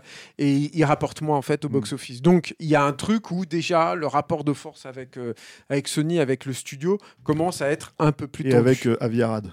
Avec Aviarad, avec euh, avec, tout le monde en fait, où ils se disent, c'est pas tant en fait qu'ils se disent euh, Sam Raimi ne travaille pas, c'est qu'ils se disent, euh, ils, sont en train de se dire, mais est-ce qu'on est vraiment en phase, est-ce qu'on a réussi à, travailler autour de ce que Spider-Man représente pour le public contemporain? Et c'est là que va arriver très rapidement euh, l'élément qui va être un, enfin, un des facteurs de, de ah, j'ai pas envie de dire échec parce que c'est pas complètement un échec je trouve Spider-Man 3 mais enfin en tout cas du Non, mais de- une, une de modernisation du personnage que- à laquelle Sam Raimi n'était pas forcément préparé. ouais. voilà exactement alors ce qui se passe c'est que donc le, le, le- le scénario commence à être écrit cette fois euh, Sam Raimi impose son frère officiellement Yvan. euh, Yvan, euh, sur le sur le sur le script et il commence à écrire un, un scénario où il, très vite et là tout le monde est d'accord là-dessus ils se disent il faut qu'on qu'on réussisse à conclure la trilogie autour d'une notion d'une thématique qui est celle du pardon ce qui est, je trouve une, super belle idée c'est-à-dire que le 2 et ça aussi il faut le rappeler se termine vraiment là pour le coup sur deux énormes euh, cliffhangers, vraiment littéralement comme euh, euh, dans, le, dans le serial, quoi. Qui est le premier, c'est Harry qui découvre. euh, alors- ou alors un coin de son cerveau, ou alors un coin de, son, de la- maison dans laquelle il habite, où il se, terre l'héritage de son papa. Donc ça, c'est la, la, première élément. Et la deuxième chose, c'est ce dernier plan sur Mary Jane qui dit à, qui dit à, à Peter Parker, euh, Go get them, Tiger.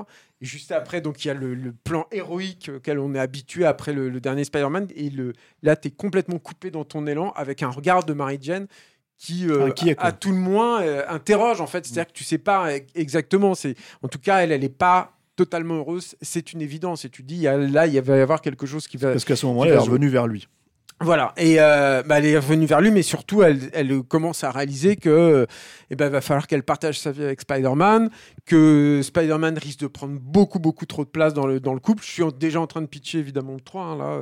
Euh, prend déjà beaucoup, beaucoup trop de place dans, dans, dans leur couple, qu'elle, elle va être un peu mise euh, à l'écart, que euh, Peter Parker va se resserrer vers lui, euh, autour de lui, sur lui plutôt, et qu'il va se laisser contaminer par...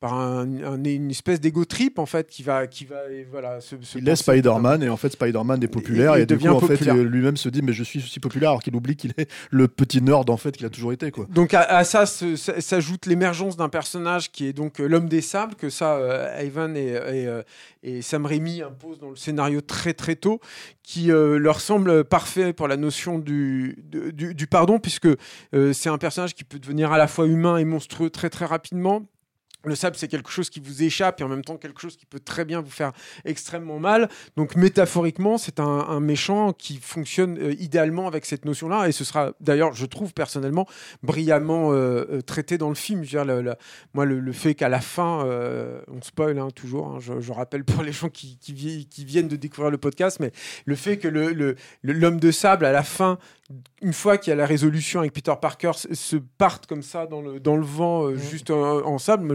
j'adore cette idée-là et je, je trouve, je trouve ça. Je trouve ça- Plutôt que de le, plutôt, plutôt que le euh, tuer, quoi, en fait. Ouais, plutôt que de le tuer ou même qu'ils La- disparaissent en fait. c'est- juste que à partir du moment où Peter Parker l'a pardonné, et ben ça y est, il peut penser ses plaies, il peut et le, truc peut partir. Oui, parce Alors, qu'il truc, faut peut-être préciser ça. Pour, pourquoi Voilà. Quel est le rela- relationnel entre les deux C'est- C'est personnages une pure idée, euh, j'allais dire, euh, Del Toro-esque, en fait. Mm. Euh, Del Toro avait ce projet de de Monte Cristo euh, sous forme de western dans lequel le personnage était mort en fait mais ne, ne restait en vie et ne restait euh, uni que par la force de sa de, de sa vengeance, en fait. ouais. De- de- donc c'était littéralement l'émotion qu'il faisait demeurer en vie. Comme, euh, comme euh, Del Toro est convaincu qu'en fait les fantômes sont littéralement des émotions qui n'ont pas été résolues. Mhm. Et l'homme des sables, c'est ça en fait. C'est vraiment une, une émotion d'injustice absolue.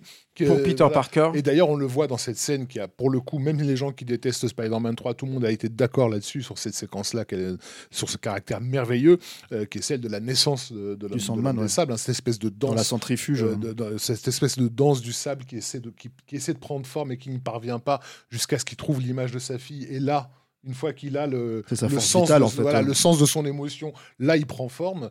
Tout, tout- voilà, ça, ça a Qui, encore une fois, en fait, on est en 2007. Mm. Euh, t'as très très peu de séquences full CGI en fait on va dire euh, euh, comment dire qui sont pensées comme telles en fait et euh, c'est c'est du CGI qui fait pleurer quoi on a comme, Non, comme- mais alors, bon, déjà, que- si quelqu'un vous dit que l'image de synthèse est froide, vous leur remettez cette scène, euh, voilà, et puis comme ça, ça leur ferme leur clapet. Mais, mais c'est surtout que, euh, en plus, c'est- c'est du sable, c'est très compliqué, c'est-à-dire qu'il Mm. faut modéliser tous les petits grains, il faut les animer, faut... il y a des collisions dans tous les sens, c'est un, c'est un, c'est un cauchemar. Et l'élément, et effectivement. 15 ans après la scène elle fonctionne Ouais, et, et l'élément dont bon, il y, a il y a Christopher Young aussi qui a fait une musique Évidemment. absolument incroyable sur cette séquence. Mais, sur le mais- mais Non, ça sera intéressant d'en euh, parler.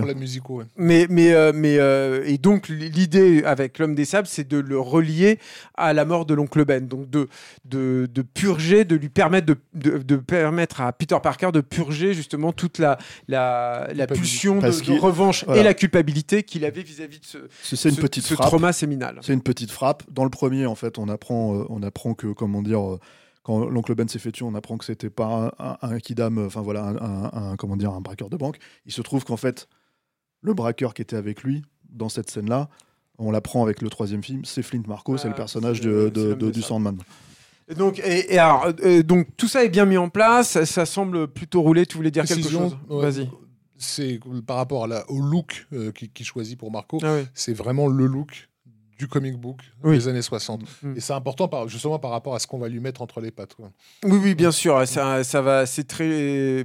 C'est un truc euh, auquel Sam Raimi en plus tient très, très fortement et qui est d'ailleurs hyper graphique. C'est-à-dire que c'est- c'est génial parce qu'il a, il est censé avoir un look plus ou moins de civil en tant qu'être Docker. Mm.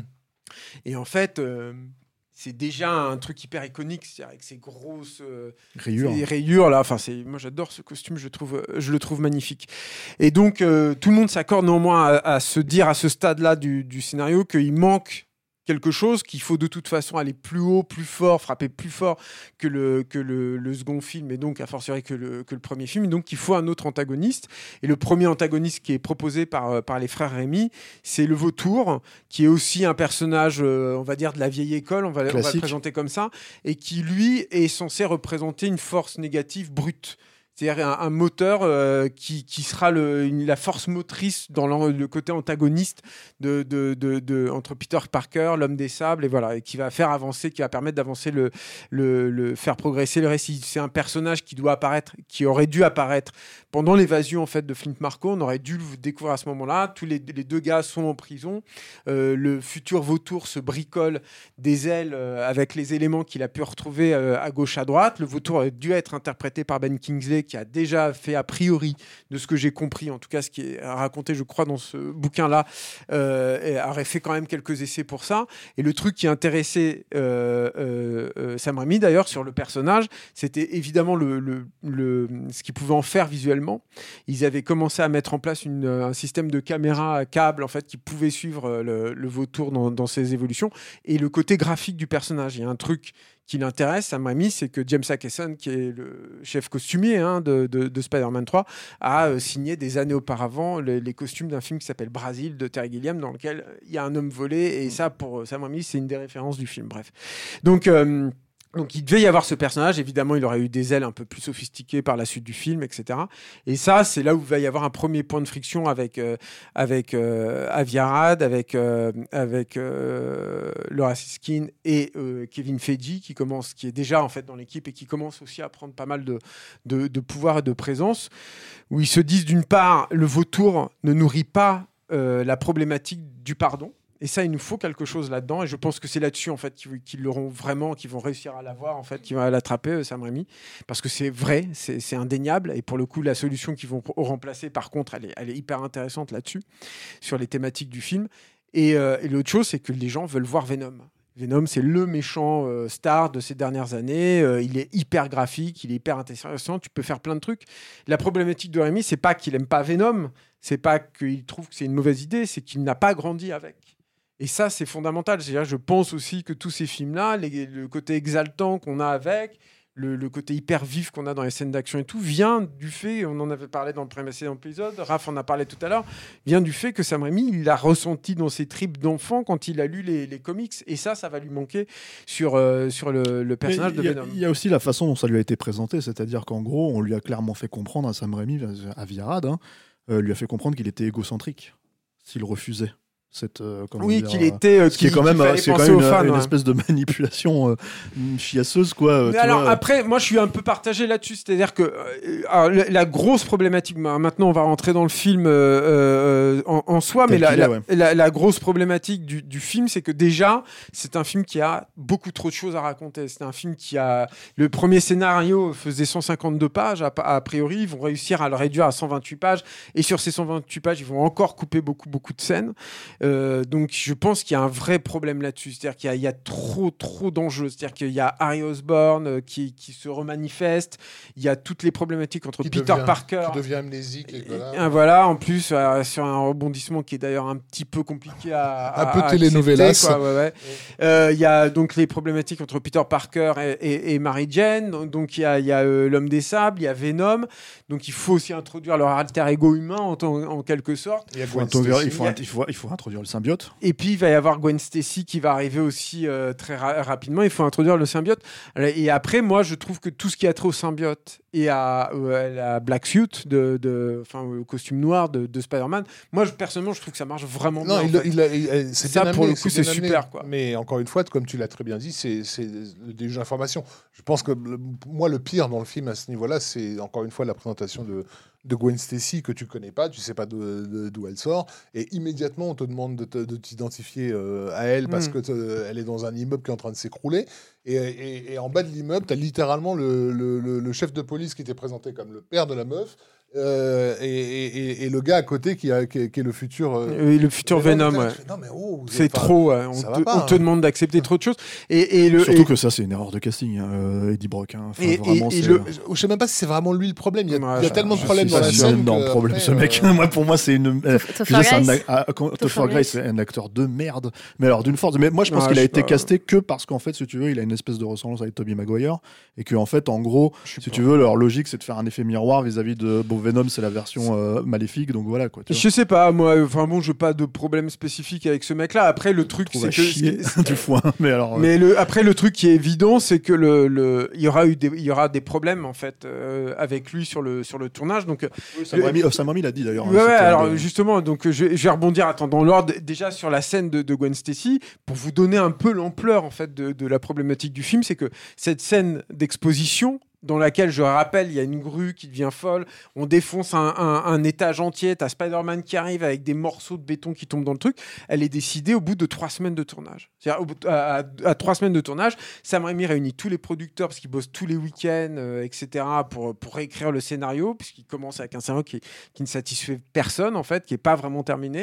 Et il leur dit, il a, il nous manque un truc avec, euh, Spider-Man, il nous manque une scène héroïque. On va, avoir- on va passer trop de temps où le, le personnage ne va pas agir, en fait, avant qu'il soit contaminé par le symbiote. Il faut qu'on ait le temps, en fait, de renouer avec cette fibre-là du personnage. Donc, il décide de refaire cette scène aussi tard dans la production. Je sais pas si vous imaginez la Surtout qu'elle est- complexité elle- de la est énorme, scène. la scène, ouais. Elle est énorme parce qu'il y a un, un décor qui se penche comme ça. Il y a plein de maquettes de Hunter Grasner dans ce moment-là et tout. C'est hyper compliqué à tourner, quoi. Et Gwen Stacy, toujours, devait être la demoiselle en détresse à la fin, dans le grand final, en fait, du film. Et c'est pareil, ils vont, ils vont switcher pour que ce soit euh, Mary Jane très très tard dans la production, euh, aux grand dames d'ailleurs de euh, Kirsten Dunst, qui ne veut pas, qu'on a ras-le-bol d'être la demoiselle en détresse, de se retrouver toujours dans les trucs euh, en danger, à crier euh, à tue-tête en permanence et tout, qui, qui, qui râle à fond. Et a, a priori, euh, Sam Raimi va passer un, un week-end entier à essayer de la convaincre que c'est la, la bonne solution et qu'il faut que ce soit elle à nouveau. Donc, c'est, c'est, ça peut sembler être des anecdotes de merde, ou je sais pas quoi là, comme non, Gossip. non, mais, mais des, des gossips, mais moi, Qu'est-ce qu'ils ont fait pendant ce week-end? mais il me semble que c'est, mais il me semble que c'est très euh, révélateur en fait de- des problématiques de cette euh, de cette production. Pour rebondir sur Topher effectivement, il y a un truc, je pense, qui s'est, enfin, c'est pas que je pense, c'est que manifestement, il y a un truc qui s'est passé sur le tournage qui est ah, j'ai essayé beaucoup en préparant l'émission d'essayer de savoir enfin ce qui s'était vraiment passé, mais c'est impossible de, de- de vraiment savoir. Ce qu'on sait, c'est que euh, Sam Raimi euh, dira que euh, lui mettra sur, ça sur le compte du fait qu'il n'ait pas vraiment compris Venom et que du coup ça se soit mal passé en fait avec Topher Grace et que bah il y a eu des du coup des tensions et, Sam Raimi dira, je crois, je, je me demande si c'est pas dans le commentaire audio d'ailleurs qu'il dit ça, il dit j'en ai passé des nuits blanches et tout là-dessus et tout, donc je pense que ça a, ça a dû être un peu costaud. Et il y a aussi un truc qui est qui était assez dingue, quoi, qui est, qui, est arrivé pendant la, promotion du film au Japon, où Topher Grace a dit à une journaliste sur le tapis rouge, hein, il a dit, bon, bah moi ce que j'ai hâte, c'est voir le, le, montage du Spider-Man 3 3.5, parce qu'il y a tellement de scènes euh, coupées avec moi dans, dans le film que j'aimerais bien ne pas avoir travaillé complètement pour rien. Et évidemment, ces scènes coupées, on ne les reverra jamais. C'est-à-dire que tu as parlé tout à l'heure du, du montage euh, réalisé par le, monteur, enfin c'est lui en tout cas qui, qui, en assume la paternité. Il y a quasiment rien de neuf en fait avec, avec Topher Grace. Non. Mais en même temps, Et en fait, dans il y a- ce il y a- en livre-là- fait, je pense même qu'il faut. En fait, la problématique de ce personnage, c'est qu'il faut l'enlever. Quoi, tu vois. Et, et dans ce, et dans ce bouquin-là, il y a, il y, a, il y a des photos où tu le vois, par exemple, qui discute en civil avec. euh, J'arrive jamais à, à me souvenir de- du prénom de, de Sandman dans le civil. euh, Marco. euh, Flint Marco, oui, pardon. Donc, ils, discutent tous les deux en civil. Donc, manifestement, avant qu'ils se rencontrent dans cette scène très embarrassante, dans la, la petite allée où tu as tout, à coup euh, Venom qui croise euh, Sandman, tu sais pas trop comment. Ils disent. Et mec, tu veux qu'on s'associe Allez, ok, on y va. Parce et que, tu parce, dois. que, parce que New York est une très petite Bah ville. oui, non, mais et du coup, tu dois en fait accepter ce final qui par ailleurs est grandiose. Moi, je l'adore le final et tout, mais tu dois accepter les enjeux de ce- du final sur cette minuscule petite scène euh, de, euh, toute pourrie quoi. Le, le problème, je pense, avec Venom, c'est que il y a le trop plein du scénario, mais il y a aussi le fait que ben euh, on a on a forcé Sam Raimi à mettre ce personnage à l'intérieur du film et, et et que bah, il voulait pas en fait hein. il a il a et donc voilà ça se ressent c'est à dire que c'est un personnage qui est, un- qui est quand même un peu rejeté c'est à dire que le, le design n'est pas bâclé pour autant euh, les calques il y a deux trois trucs relativement satisfaisants avec lui Mais moi, j'ai même envie de dire, j'ai même envie de dire qu'à la limite, quand Venom est Venom, ça va, tu vois. Et en fait, franchement, je préfère ce Venom-là largement Ah oui, à celui qui a bien été fait. sûr. Oui, non, mais parce que on, on en parle parce qu'on a, bon, on a fait des émissions sur ces films de merde, mais le truc, si tu veux, c'est que voilà, il y a quand même ce truc où il y a une espèce de il y a eu un- en fait la- le, le rejet a été cristallisé sur ce film parce qu'il faut, faut, faut quand même aussi signaler ça, hein, la façon dont Spider-Man 3 était perçu à l'époque, c'est qu'il y a eu un rejet qui s'est mis sur Venom, sur le traitement de Venom, il y a un rejet qui s'est mis sur les scènes euh, de Evil, euh, Evil Peter Parker. Alors, que, euh, moi là pour, pour le coup j'adore ces scènes là Moi, Ah moi aussi, j'adore ces scènes, mais là, il y a- alors pas toutes. Mais je, mais mais il faut rappeler justement que le rejet s'est fait à cause du reste, c'est-à-dire que Mm. personne euh, à l'époque ne critiquait justement la présentation de Gwen Stacy et de son père, Hmm. qui, est, qui est une vraie catastrophe narrative dans, le- dans le clair. film, un accident. Et, euh, et- mais le problème, c'est que c'est ce genre de séquence-là qui du coup te, te casse l'équilibre et casse le, fil émotionnel que tu suivais. Parce que si tu acceptes euh, Keep Falling on My Head dans, dans, dans, dans le, deuxième, euh, dans le deuxième épisode, c'est parce que émotionnellement, tu es prêt à ce moment de légèreté excessive de Peter Parker. Euh, et que du coup, ce montage ridicule, parce qu'il euh, y a un côté un peu, un, peu, un peu cheap, quoi, il fonctionne parce que tu comprends où il en est émotionnellement et où toi, spectateur, t'en es émotionnellement. Alors que le, le- le côté euh, Evil euh, Peter, euh, je pense qu'il arrive à un moment où le, où le public était en train de d'osciller dans plein de trucs différents. Je comprends pas. Il y a Ouais, trop et puis c'est une rupture machin, de ton très très. Et en plus, là maintenant, quoi. tu mets la fièvre du samedi soir. Enfin, tu vois, donc il y a un- Mais il y a- il y a un- Ce qui est marrant, c'est que cette scène, en fait, cette scène pose problème. Alors que moi, la vraie scène qui me pose problème, parce que je trouve que c'est une répétition en fait de cette scène-là, c'est la scène de danse en fait dans le dans la boîte de nuit, quoi. En fait, c'est-à-dire, euh, c'est vraiment, c'est la scène que, qui fonctionne pas pour moi. C'est-à-dire, sauf parce que elle est, elle est vis-à-vis aussi de, de. Enfin, je trouve que les enjeux sont pas les mêmes. T'as le triangle avec euh, avec euh, Gwen Stacy, euh, et puis je, je trouve que la façon qu'il a de se présenter, j'aime beaucoup aussi le fait que ce soit un peu suranné en fait dans le truc. Il y a, y a un truc qui est très drôle, c'est que par exemple quand il croise des, des meufs, ce Peter Parker là, tu sais jamais comment elles réagissent. C'est-à-dire qu'elles peuvent être aussi bien dégoûtées par le mec, elles peuvent être séduites. Tu peux voir ça, tu peux projeter là si tu veux, mais Elle donne, Je- elle mais- donne mais un peu tu- la- elle donne un peu l'impression de le regarder comme un fou, un- comme un. Mais voilà, c'est ça. Et, ça, est, c'est hein. super parce que moi j'adore. C'est- le truc du, du gros geekos là qui se rend pas compte de, de surtout, On va pas, on va pas donner de nom. Hein, mais c'est euh, dans la dans la dans la. Non mais c'est dans la continuité du personnage aussi, Oui, c'est-à-dire oui, qu'en oui. fait tu peux pas d'un seul coup demander, Mais même voilà, si c'est Maguire, super. même si c'est devenu une star et ce que tu veux, tu peux pas lui demander d'un seul coup d'être un tombeur. Donc en fait, et que ça marche et qu'en fait le mec il mette des chemises et qu'il arrive à danser comme si c'était euh, effectivement euh, John Travolta dans Et- la samedi soir. Et moi j'adore en fait ces scènes où il se permet ce, ce- ce genre de, de sortie de route en fait un peu où il, où il ose des, des- des- des choses. Ce qui est beaucoup plus compliqué effectivement ce sont ces trous narratifs. C'est euh, ben, l'homme des sables qui disparaît pendant très longtemps dans le récit. C'est euh, l'arrivée extrêmement expédiée de, de- de Venom et son traitement encore plus expédié par la suite. Tout ça, ça pour moi, le- bon, Raph a parlé effectivement de cette scène hyper euh, compliquée à, à accepter là dans euh, pendant la- la- la- l'accident de la grue. Tout ça, tout ça est, est très compliqué. Alors après.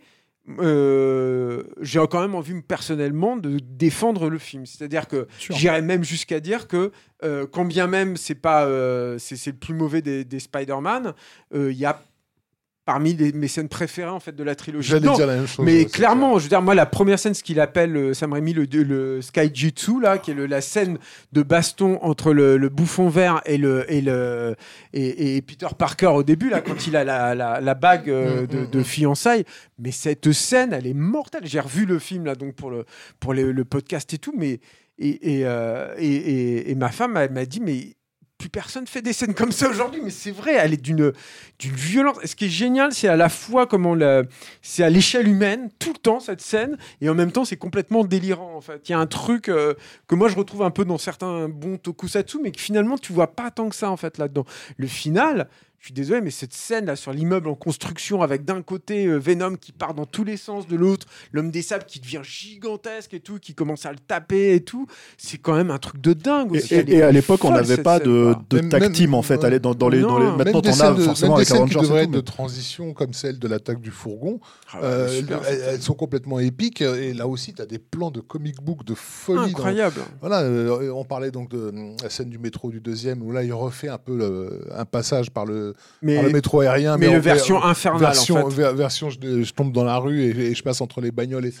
Enfin, oui, euh, c'est ce que Ah, tu pensais à ça, toi Moi, je pensais à la scène du métro, en fait, quand il se bat avec, euh, euh, avec oui, Flint souterrain. dans le métro souterrain, là, où il y a, y, a, y a des tonnes et des tonnes de couches, tu descends dans les égouts et tout. Cette scène, elle est géniale, elle est d'une violence. En plus, c'est ça qui est super avec l'homme des sables, c'est que il permet plein plein de choses et il permet notamment des trucs gore. Moi j'adore ce plan dans lequel euh, l'homme des sables est projeté contre le métro qui passe à, euh, et du coup ça lui râpe la moitié du visage. Il y a même une dent qui vole en fait. Euh, tu te dis bah c'est pas transformé en sable celle-là, mais j'adore cette scène-là. C'est c'est mortel. Il y, a- il y a des trucs, il y a plein plein de choses quand même dans Spider-Man 3 qui au milieu de ce trop plein et de, de ce trop plein qui parfois craque euh, un peu dans tous les dans tous les sens, moi me rend quand même le film malgré tout Oui, puis assez attachant. Et attends juste tout est relatif sur le trop plein aussi. J'ai Oui, envie oui. de dire parce qu'en fait, on a vu donc depuis ah oui, non, que tout bien ce qui est en fait tout ce que les gens pouvaient éventuellement reprocher au Ah bah, troisième bien film, c'est qu'en fait tu l'as dans tous les films qui- Ah, de super-héros qui sortent bien aujourd'hui. pire donc, en euh, plus. voilà. Non, non, mais bien sûr, tout à fait. Et puis surtout qu'il y a quand même un autre truc aussi que je voulais dire, c'est que moi, cette trilogie, au final,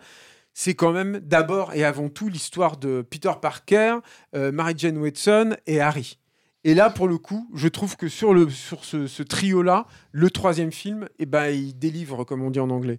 C'est, même, euh, pour moi, vraiment touchant. en fait, lui, lui chouette, et, Mary Jane en fait, c'est-à-dire Harry et, et Mary Jane, c'est le cœur euh, du film aussi. Ah ouais, ouais, C'est à, à des points euh, di- différents, hein, distincts, mais en fait, clairement, la rédemption de, de- de Harry, c'est un des trucs les, les plus beaux. Et, pourtant, enfin, euh, James Franco, c'est pas forcément mon acteur préféré, hein, loin s'en faut, quoi. Mais, Tu mais- préfères à Topher Grace?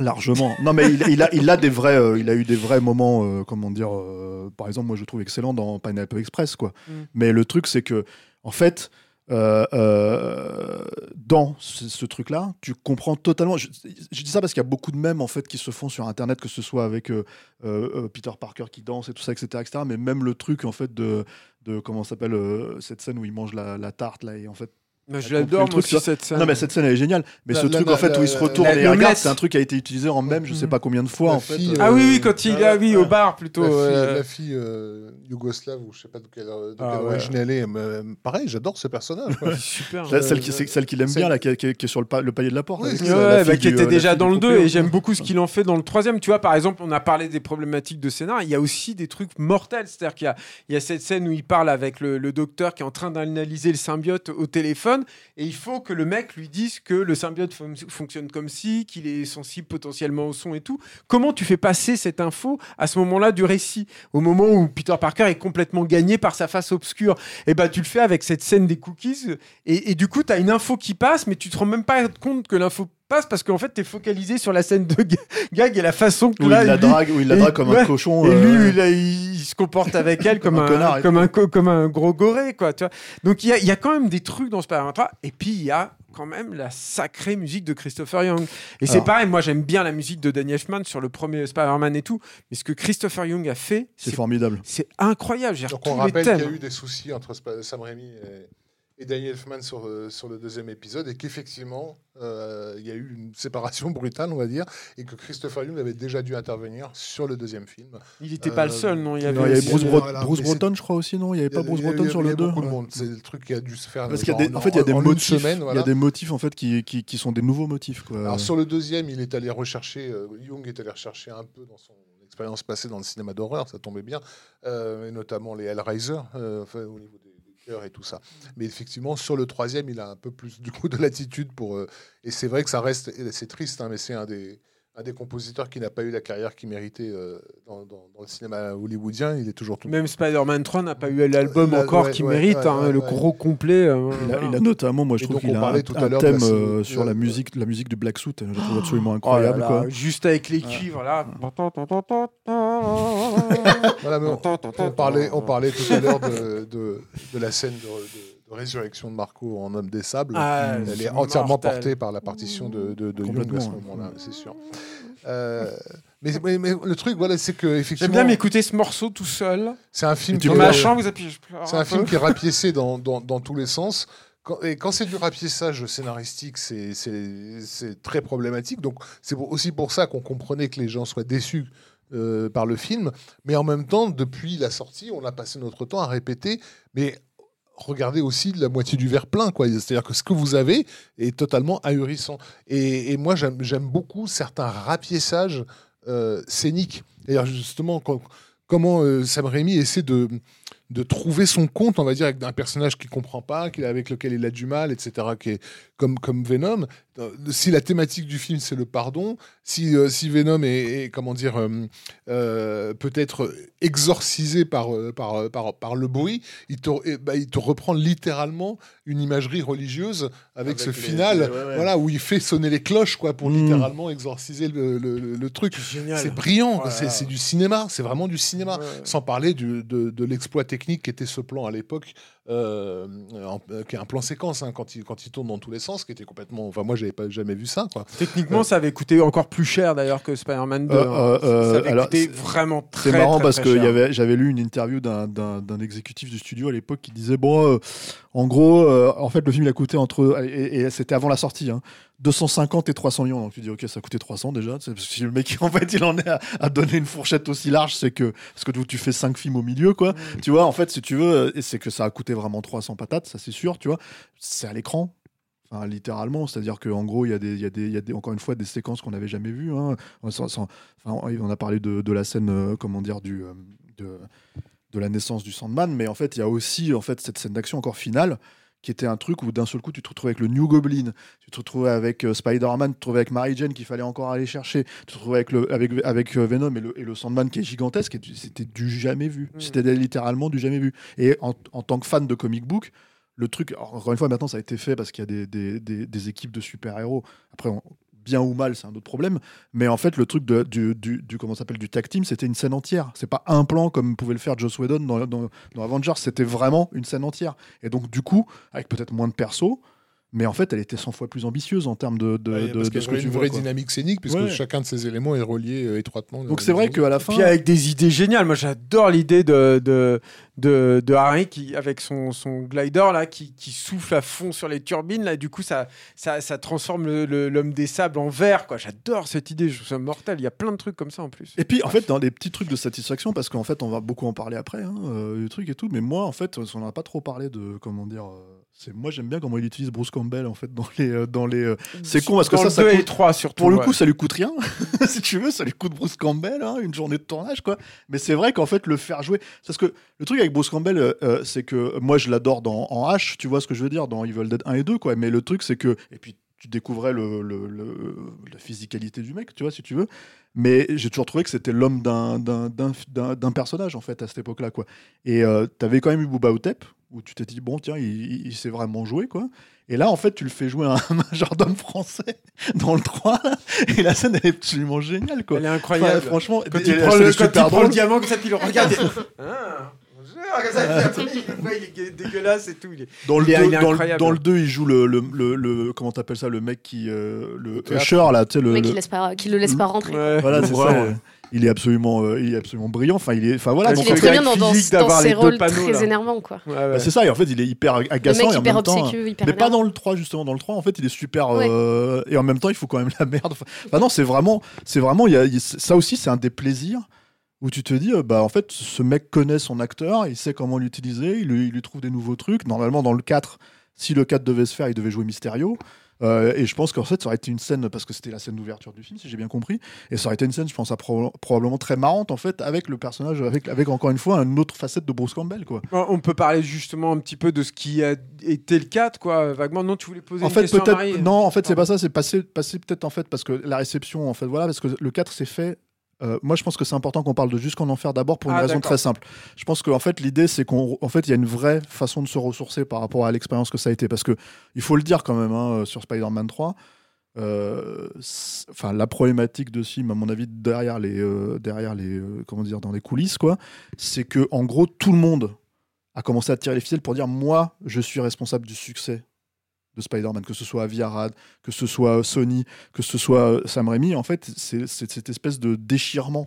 En fait, le film s'est fait déchirer entre trois parents, on va dire, euh, euh, dont, à mon sens, euh, deux ne sont pas vraiment légitimes. Voilà, en fait. dont, dont Voilà. le vrai géniteur. ouais. Voilà, c'est ça. Dont deux, deux ne sont pas vraiment légitimes. Et du coup, euh, la tristesse, moi, je trouve, en fait, même si le film a été un succès monstrueux, hein, euh, quand c'est sorti, il avait quasiment approché, il a frôlé le milliard à l'époque. Je crois que le week-end de sa sortie, il avait dépassé, enfin, il avait explosé un record. Ça avait Ouais. créé un précédent. ouais. Et, et- et en fait, le, le- le- le- le truc qui est terrible, c'est que c'est Sam Raimi qui a vraiment pris sur lui l'échec artistique du film. C'est-à-dire qu'il a dit c'est de ma faute, j'ai fait de la Bah, merde. Sam Raimi, Tu quoi. vois, voilà. Oui, mais alors bon, il est dans la contrition, c'est sûr, mais quand même quoi. Donc en fait, il y avait ce truc où euh, moi, je sais qu'à l'époque, je m'étais dit bon, euh, moi, j'adore Spider-Man 3. Je trouve que c'est un film complètement dingue, même si c'est un film malade. En fait, Ouais, c'est un ouais. film qui est complètement Ouais, dingue. Mais il y avait cette idée où je me disais, ça serait bien qu'il passe à autre chose. Là. Ça serait bien qu'il fasse autre chose parce que je pense qu'en fait, là, on arrive à- au, au droit dans le mur. En fait, si, si ça continue comme ça, il faut au moins qu'il se ressource. Et là, on en arrive à jusqu'en enfer. Il a est- besoin de vomir. Voilà. qui est vraiment, non, mais qui est vraiment le, renouer fi- le- le avec, film de la euh, ressource, en fait. hein. Je pense qu'il faut, on peut le dire, quoi.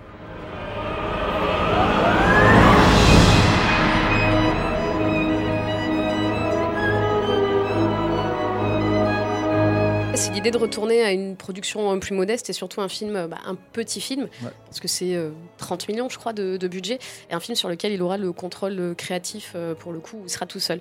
Euh, à la base, euh, le pitch, c'est euh, un petit truc qu'il avait créé avec son frère euh, une dizaine d'années plus tôt, ça s'appelait The Curse, je crois.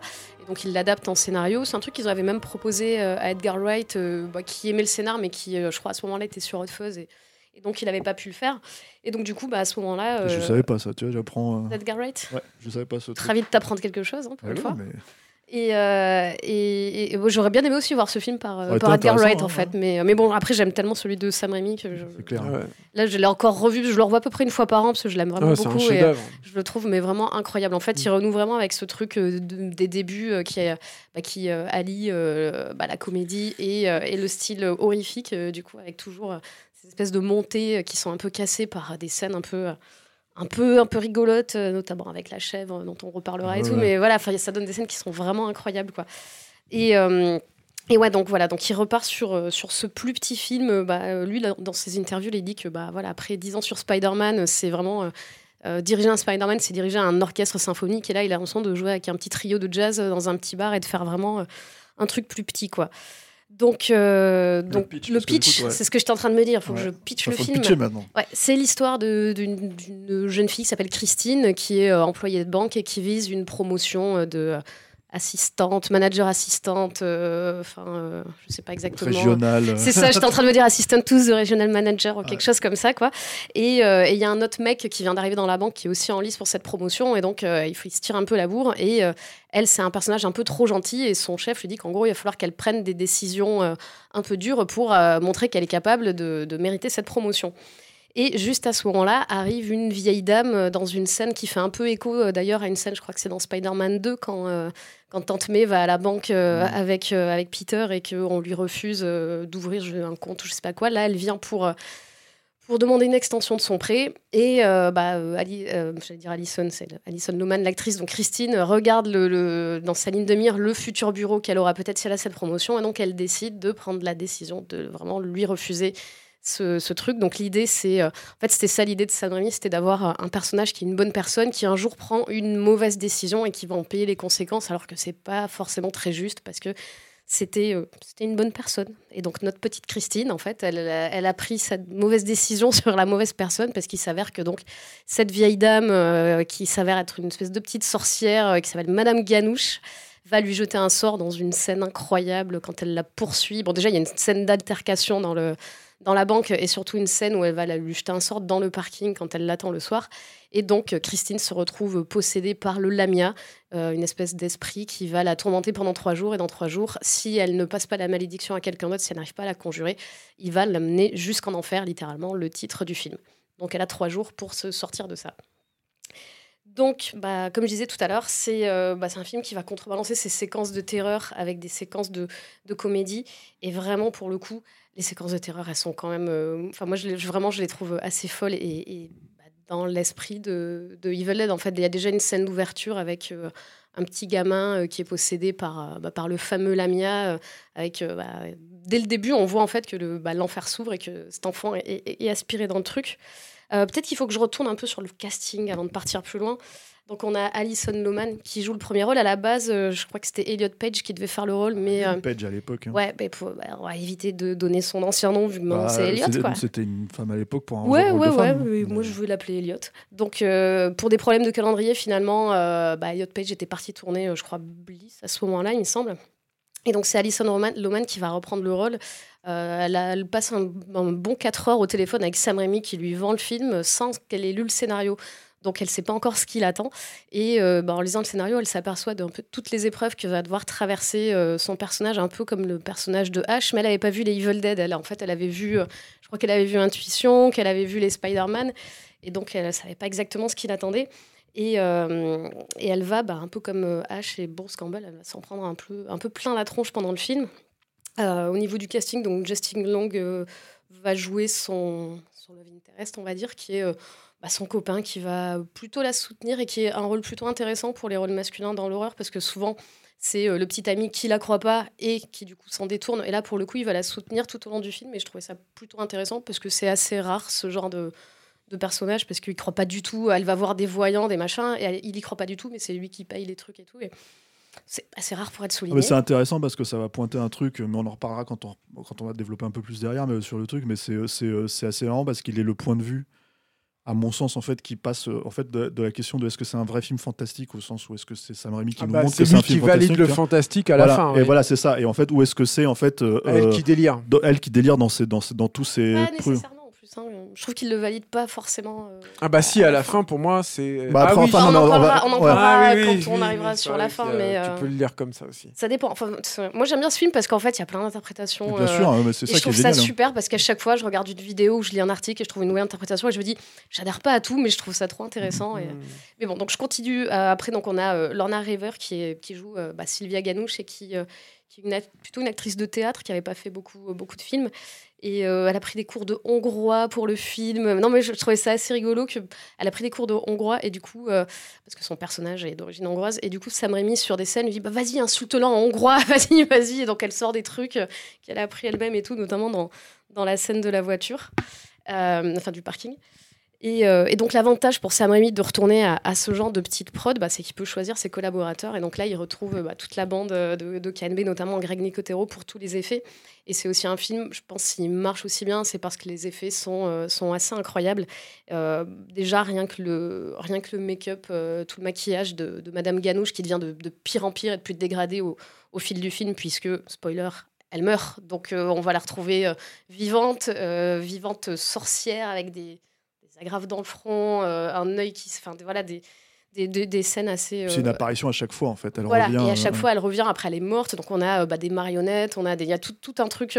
quand on regarde les bonus, franchement, les bonus, ils sont incroyables quand ils créent cette espèce de, de marionnette dans un des cauchemars de Christine où elle se réveille et à côté d'elle, elle a Madame Ganouche. Alors, pendant tout le film, elle a, elle a des interactions avec la bouche ou ceux qui sortent de la bouche de Madame Ganouche. Donc, elle a de- dans la, dans la, dans la, je crois que c'est dans la voiture, elle lui suçote le menton. Dans le, dans le lit, elle, Elle lui lui suçote pas le menton, c'est trop gentil. Si, elle, lui, si. elle lui gobe le menton parce qu'elle enlève son dis- dentier. Oui, mais Elle moi, lui j'aime gobe le menton en entier. C'est elle, est- elle est horrible. j'aime bien le verbe suçoter. Je trouve ça Ah très ouais, mignon. vrai, ouais, je trouve ça bien plus mignon que ce qui elle se lui passe dans le à en fait, dans, dans le rêve, elle lui vomit un- une tonne de- Bah, d'insectes. et- D'asticots. Ouais, ouais, et tu, et tu Clop- vois, euh, tu, tu vois, tout- tu vois tous les trucs dans une espèce de tube, ils mettent tous les, tous les. Et la pauvre Alison Oman, elle se prend ça dans le visage et elle dit rien et elle continue. Et tout elle- ça, c'est aussi connecté en fait à, à- à une des névroses du personnage, en fait, à une des maladies du personnage, parce qu'elle est en fait, elle est, euh, elle est Ouais, boulimique en fait. en fait, C'est une ancienne boulimie. Ouais, en fait, on le voit dès le début. En fait, c'est euh, le, le- il y a un petit background du personnage où c'est une une fille de la campagne Ouais. qui essaie de s'intégrer euh, dans la ville, qui essaie de bah, de- de- Et d'avoir qui a son gagné un Qui concours. crois, Ouais, qui en fait, est, elle- en en fait. fait, tu vois, ça tu, tu- en fait, tu vois dès, dès le début, tu as, un gros plan sur sa bouche. Donc c'est aussi, ça veut dire quelque chose, quoi. Tu as un plan sur sa bouche depuis le rétroviseur de la voiture et tu la vois dans sa voiture, elle va au travail et elle a une cassette pour sa diction et sa prononciation, donc pour perdre son accent et pour, euh, et pour parler, euh, pour mieux parler. Euh, après, elle va au travail et tu as un tout petit plan où elle regarde avec envie des gâteaux dans une vitrine d'une Mhm. pâtisserie. Elle s'arrête pas et elle s'en va. Et dans tout le film, on la voit jamais manger, en fait, ou très très peu. Par contre, on voit des tonnes de choses entrer dans sa bouche, mais c'est jamais vraiment de la nourriture. Et euh, même dès le début, il y a une scène où elle va voir son copain pour la pause déj. On voit son copain manger, mais elle, on la voit pas manger. Donc on suppose qu'elle a fini de manger, mais en fait, on sait même pas. Et euh, comme tu disais, oui, il y a une. Un moment, elle a, je crois que c'est dans son livre de cuisine parce qu'elle fait un gâteau quand elle va rencontrer la famille de son petit ami. Elle fait un gâteau qui est en plus euh, le gâteau des moissons, ou je sais pas quoi, un truc un, Un peu truc- paysan, un bon gros gâteau qui tâche, où elle explique en plus, ouais. euh, ouais, un Mm. truc vraiment euh, où elle explique que c'est avec, je sais pas, les œufs de, je, je sais même plus, mais genre un truc bien lourd. Et quand elle explique ça, sa, sa belle-mère du la sang, non, regarde. c'est ça Il y a du sang d'animal dedans, un truc comme ouais, ça. du non, sang non, de porc, je sais Ouais, plus. ça, c'est genre c'est un ça, truc qu'elle explique hein. que je plus Ouais. quoi est plus épais, plus machin, que ça, genre ça ti- c'est le gâteau que tu prends l'hiver parce que ça tient bien au corps et du coup sa belle-mère elle la regarde avec des gros yeux genre mais qu'est-ce qu'elle me raconte la petite paysanne? Et d'ailleurs elle elle surprend une conversation entre sa mère et son copain qui dit ah oui euh, la fille de la ferme donc elle a vraiment ce côté-là d'imposteur euh, un peu comme souvent les personnages de Sam Raimi euh, que je pense en fait le est- syndrome voilà, d'imposteur de Sam Raimi. c'est hein, ça, en fait, tout hein, c'est en toujours- fait. c'est quand même très souvent des personnages qui sont pas dans leur milieu et qui, euh, qui essaient de s'élever au niveau euh, qui, qui pensent qu'il faut avoir pour être dans ce milieu-là. Et, elle, elle est à fond dans, cette problématique-là. Mais qui est son gros, gros péché, encore une fois, je pense. hein. C'est le, le problème, la problématique fondamentale, à mon, à mon sens, en tout cas, hein, de ce personnage-là. quoi. C'est de ne pas accepter que les autres puissent l'accepter pour telle qu'elle est, en fait. Et, et telle et- qu'elle- et de connecter la culpabilité qu'elle a vis-à-vis du personnage de Madame Ganouche à sa, à sa, cul- à sa propre culpabilité Voilà. de s'empiffrer à une époque et ce genre de choses. Parce qu'en fait, il y a tout ce jeu en parce- fait, euh, de lui foutre des trucs dans la bouche qui viennent de là, en fait, de l'aider. C'est pour qu'en ça fait, qu'il y c'est a une ça, connexion. c'est euh. c'est que tu la vois jamais manger, sauf un moment où elle est en pleine déprime et elle se jette sur un truc de glace alors qu'en plus elle est intolérante au lactose. ou je sais Mm. pas.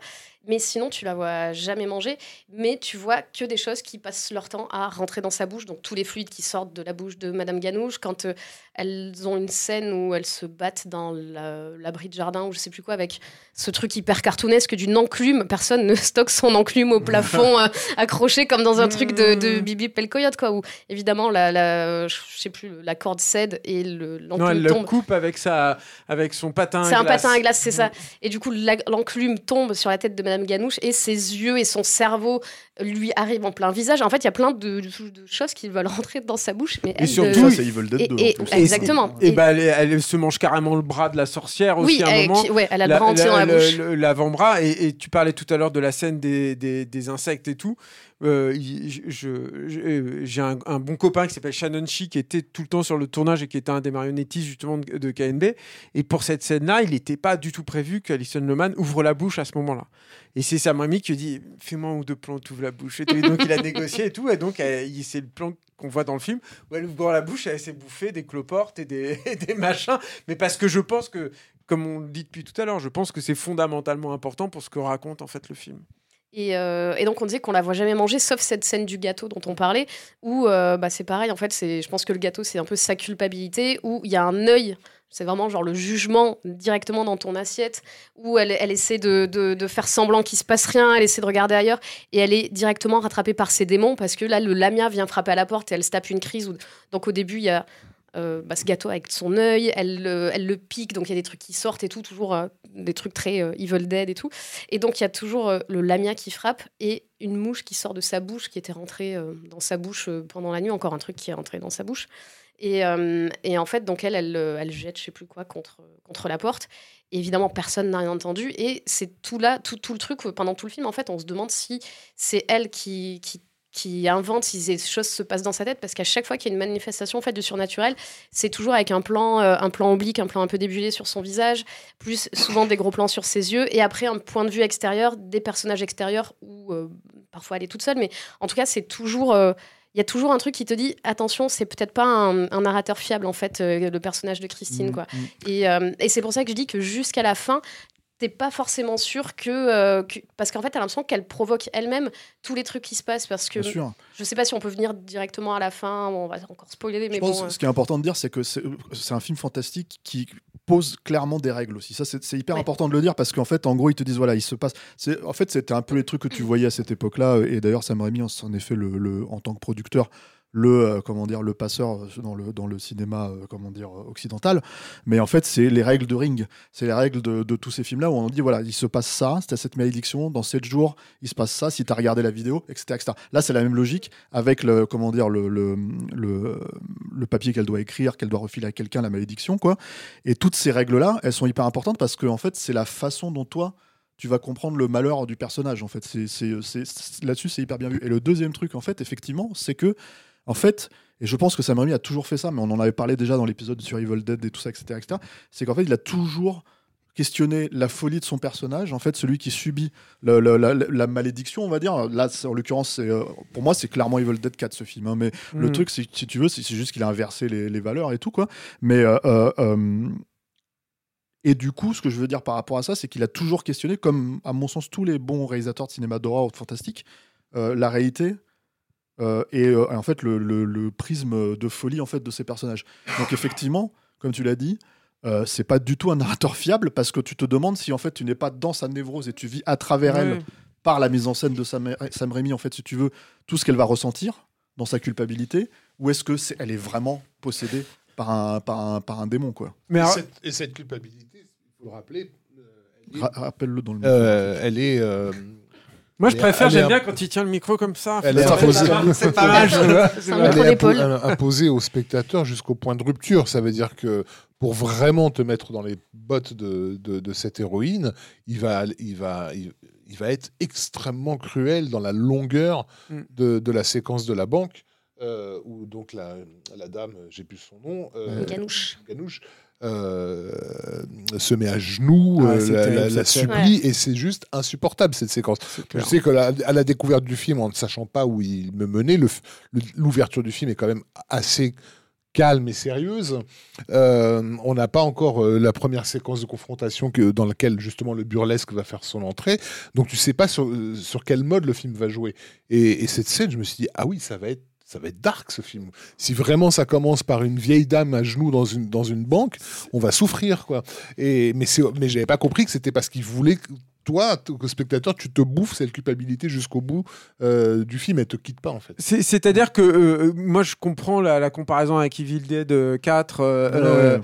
euh, mais je trouve que c'est un peu le limité en fait. C'est-à-dire que pour Non, moi ce qui était ouais. génial de Drag Me to Hell, enfin, ce qui reste génial, c'est que c'est aussi un peu la rencontre entre effectivement ce ce qu'aurait pu être éventuellement un, un- un- un quatrième euh, opus de, de- de cette saga-là, et intuition, dans le sens où, euh, oui, on est, dans le, on, on est potentiellement dans la tête d'une fille qui devient folle, et qui devient folle pourquoi? Parce qu'elle est en train de renier qui elle est fondamentalement.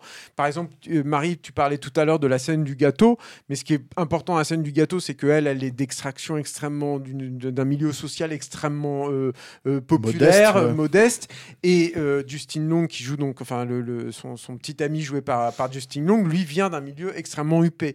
Et là, c'est le premier dîner chez les beaux-parents, euh, qui sont des gens extrêmement guindés, très froids, avec la mère qui est en particulier très, Et qui finit Très- par l'accepter à la fin de très repas, en plus. cassante. Et, et en fait, le truc, c'est que toutes les névroses qu'elle va avoir, c'est en fait aussi des façons de, de, de réclamer à nouveau qui elle est, c'est-à-dire de- de- d'avoir un comportement Mhm. social à table qui ne soit pas euh, dans, la, la- la- dans les codes en fait de, de- de ce milieu social-là. Et, et tout le film va jouer de ça. Donc, ce que je veux dire par là, c'est que c'est comme si euh, H avait eu en plus une, euh, une écriture. C'est pas le propos d'Evil Dead. Je ne dis pas là qu'Evil Dead est, est limité au niveau de son propos, mais c'est comme si euh, Evil Dead avait en plus un propos sur euh, euh, ben, un milieu social, ce, que- ce qui se passe, euh, bah, j'allais dire aux Oui, États-Unis, oui. mais enfin dans, dans tous les milieux. Et C'est, la, la- la- la psychologie des personnages est, est hyper, hyper travaillée. Alors là où H est plus une espèce de. de- Ah, H, c'est de un peu un idiot, quoi. Ouais, voilà, c'est ça, une figure plus, plus- Parce que là, il veut vraiment, là, il voulait vraiment prendre un personnage qui était euh, une bonne personne, quelqu'un qui, qui, qui faisait des efforts, qui essayait d'avoir euh, une vie normale, mais une belle vie, alors que H, c'est juste un idiot sans ambition qui se retrouve. euh, Mais c'est toute la question en fait, du film, c'est que effectivement c'est ce que tu te dis au début et que le film, te- enfin moi en tout cas je sais qu'il m'amène à me dire mais est-ce que c'est vraiment bien en fait ce qu'elle veut? Ou en tout cas la façon qu'elle a de le vouloir est-ce que c'est vraiment bien en fait? C'est ça qui est hyper étonnant moi je trouve que c'est là où le film me, me fait- reprend un beau pas c'est que au début je me dis mais évidemment qu'elle veut grimper les échelons c'est normal c'est logique j'ai envie d'être avec elle.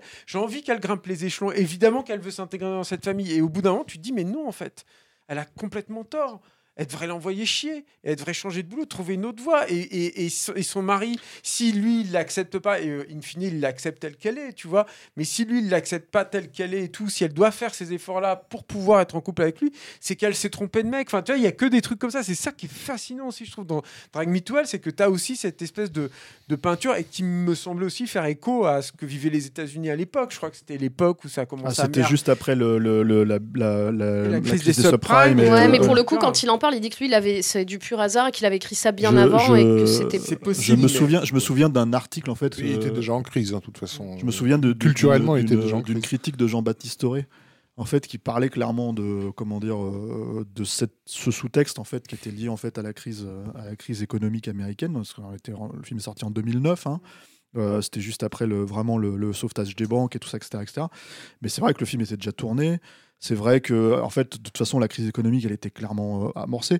Et euh, en fait, moi, je trouvais que c'était, certes, c'est là au début parce que c'est dans une banque, etc. Mais je trouve que finalement, c'est pas vraiment le, le, le- le sujet total du film. En quoi. fait, je pense que c'est quand même un peu le sujet, comme c'était Ouais. déjà le sujet en fait dans Spider-Man 2 et 3. C'est-à-dire qu'il y a Oui. déjà un truc où euh, Sam Raimi et je mets et c'est là où en fait où ses positions politiques sont encore plus, euh, je trouve, désarçonnantes. C'est que il y a un truc où, où il, il chope ce que les petites gens en fait des États-Unis vivent en fait et euh, doivent. Mais parce que je pense que c'est quelqu'un qui vient de là, en fait, Bah qui oui, vient bien de ce sûr, milieu-là. Et en fait. Et en fait, le truc qui est intéressant, c'est que, c'est que moi, ce que je trouve qui est intéressant avec ce film-là, si on en vient parce que tu voulais parler de la fin et on va en parler, quoi, euh, c'est que en fait, il y a cette espèce de notion que les gens bien ne peuvent pas faire une chose de mal. Ils vont forcément le payer parce que c'est des gens bien.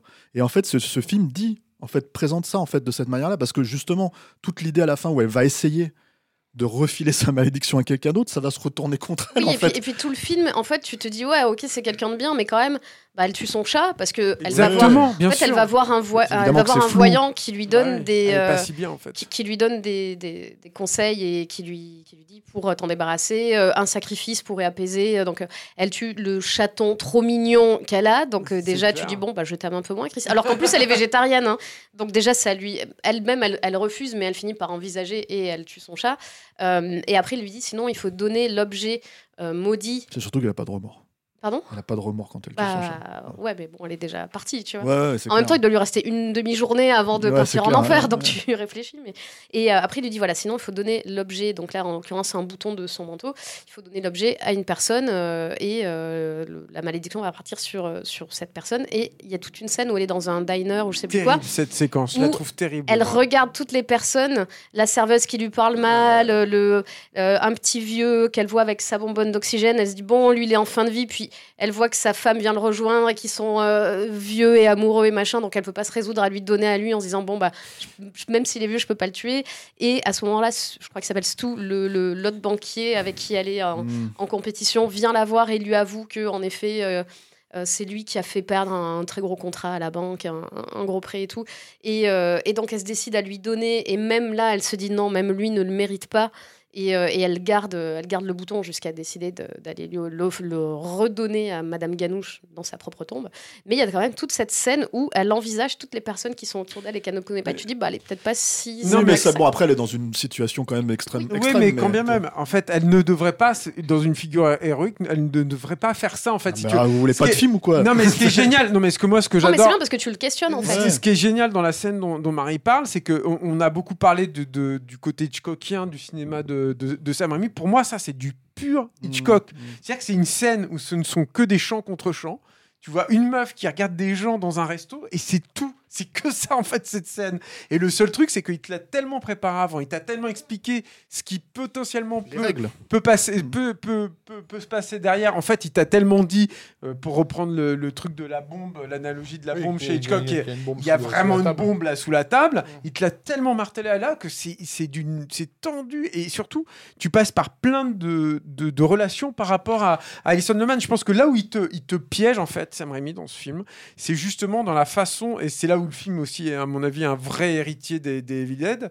C'est qu'il il- te il, il martyrise tellement son héroïne que tu te dis elle n'a pas mérité ça. Elle est elle est pas à ce point-là. Sauf que si tu enlèves ça, en fait, et si tu prends juste ces actes là-dedans, non, finalement, il y a un vrai problème avec cette meuf. Mais c'est ça que j'adore, en fait, dans le film. C'est que tu es, tiraillé tout le temps, en fait, dans, dans le. Il joue. C'est un film qui joue formidablement bien avec la compassion du spectateur et l'identification du le- spectateur. et le point de vue, parce que sur cette scène-là, en fait, t'es obligé toi-même de te poser la question à qui tu Exactement. filerais le truc, en fait. Ouais, Exactement, c'est ça qui est terrible, en fait. C'est que tu dis. Ah oui, alors là, c'est parce que c'est un vieux, il plus rien, mais- Ouais, ouais, en fait, mais- t'as- tu- juste en un plan sur la personne, tu comprends exactement ce que ce qu'il veut te dire et Ouais. pourquoi on l'envisagerait. quoi. Ah, mais c'est incroyable. ce Et, pour revenir sur le, bah, ce que tu disais là, sur le, le- le côté où elle, où elle en prend tellement plein la gueule, en Ouais. fait, euh, elle a beaucoup fait ses cascades elle-même. En gros, il y avait une cascadeuse sur le, sur le plateau qui lui montrait les cascades et euh, elle, elle les faisait après.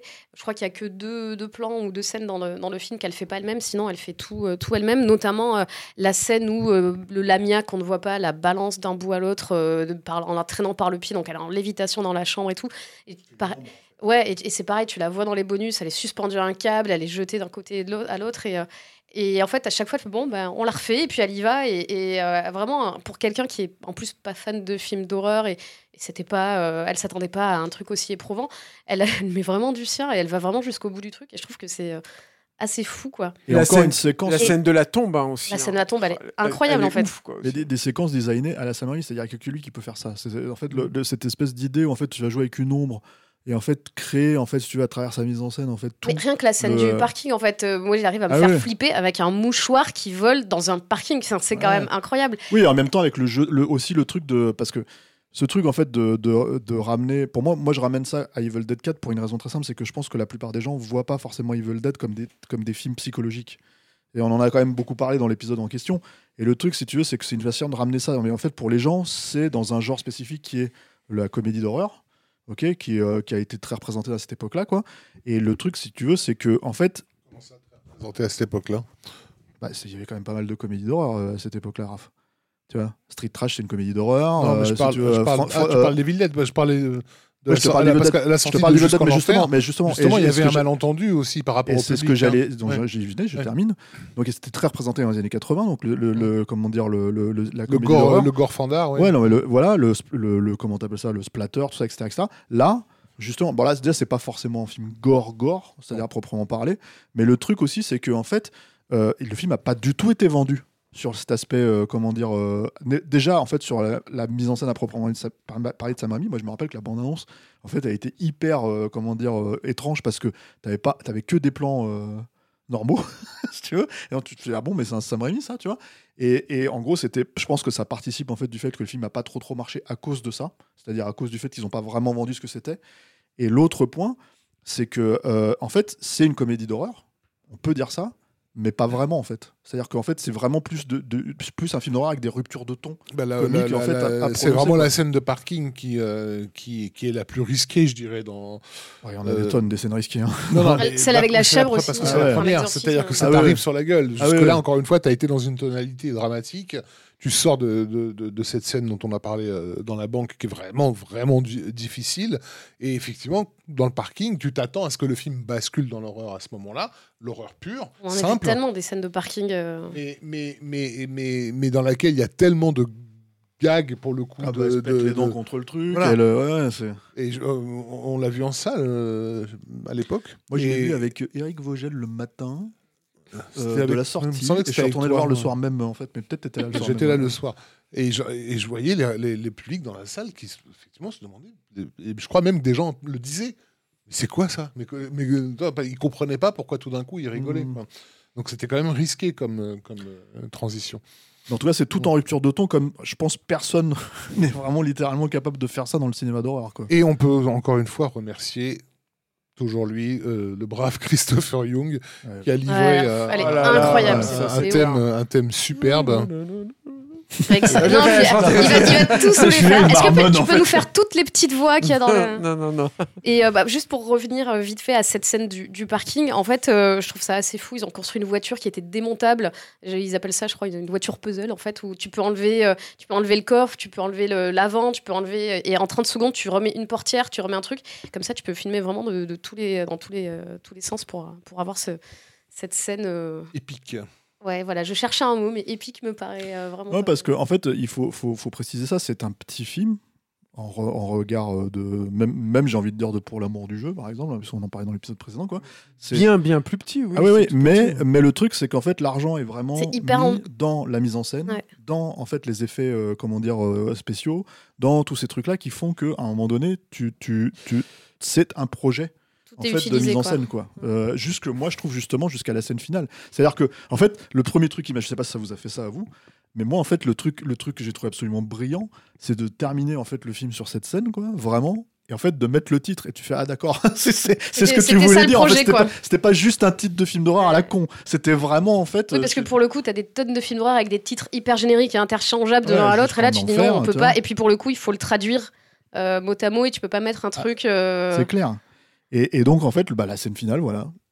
C'est le moment où elle se fait. euh, elle s'est gourée. Elle a pas donné le bon truc, elle se fait attraper. Quoi. Ouais, Elle parce qu'il y a tout fait- un, tout un truc. euh, en fait, dès le début, elle trouve une pièce de monnaie qu'elle donne à son copain qui fait euh, la collection. Elle a trouvé cette pièce à la banque et il la met dans une petite enveloppe en disant Je vais la mettre plus tard dans ma collection. Et évidemment, à un moment, il y a un quiproquo et elle pense mettre dans la bouche Le de Madame Ganouche le bouton parce qu'elle a donc cette enveloppe Le avec un, cadavre de Mme Ganouche. ouais. Oui, le- la Mhm. bouche du cadavre, évidemment, puisqu'elle va creuser dans la tombe. Il faut aussi qu'on parle de cette Voilà, scène qui c'est est incroyable. Mais euh, voilà, elle pense qu'elle met, euh, qu'elle met ça, mais en fait, elle a mis la pièce. Et le lendemain, quand elle arrive pour prendre le train, et elle trouve dans, la, dans une poche ou dans je sais pas quoi, euh, elle tombe sur le truc et elle s'aperçoit qu'en fait, c'est le bouton et qu'elle a mis le mauvais objet. En fait, elle a acheté son vieux manteau euh, auquel il manquait Ouais, le- voilà, le c'est ça. bouton. Et son copain lui dit Mais non, il faut pas que tu le jettes. tu Ouais, j'avais le- le bouton et donc il. il Alors qu'elle arrive sur le quai avec son tout nouveau manteau qu'elle vient d'acheter. Voilà. Et moi, je, je dis qu'on peut questionner la fin parce qu'en fait, oui, c'est elle-même qui euh, se tape un flip en voyant que le bouton est toujours là. Et c'est elle qui recule et qui tombe sur le quai. Et donc là, le quai, le, le quai s'ouvre. On voit des bras qui l'attrapent Mm. et qui l'emmènent en enfer. Et on voit, tu disais tout à l'heure, euh, dans le regard. Mais en fait, il peut avoir ce regard effrayé parce qu'il voit juste que sa copine est tombée sur le quai et s'est fait rouler dessus par un Ouais, train. Et jusqu'à la fin, Moi, moi, je pense que tout est possible. tu ouais, vois. moi, moi, moi, je, je crois qu'il le voit l'enfer s'ouvrir. Moi Je aussi. crois qu'il le voit. En, fait, en même temps, je pense que... ta meuf se fait rouler dessus par un train. Je pense que c'est juste l'enfer, en mais fait. le, le truc, le truc que je veux dire par rapport à ça, Ah oui. c'est que je Oui, certes, mais ce que je veux dire, c'est qu'à mon sens, en fait, je pense que c'est tout le, projet du film aussi. C'est-à-dire à, à- à- euh, euh, l'idée, euh, même si je pense que euh, un spectateur euh, peut prendre totalement le film au premier degré et se dire Et ok, c'est un démon, euh, elle l'attaque, euh, il y, a- il y a la chef qui est possédée, d'accord, j'achète.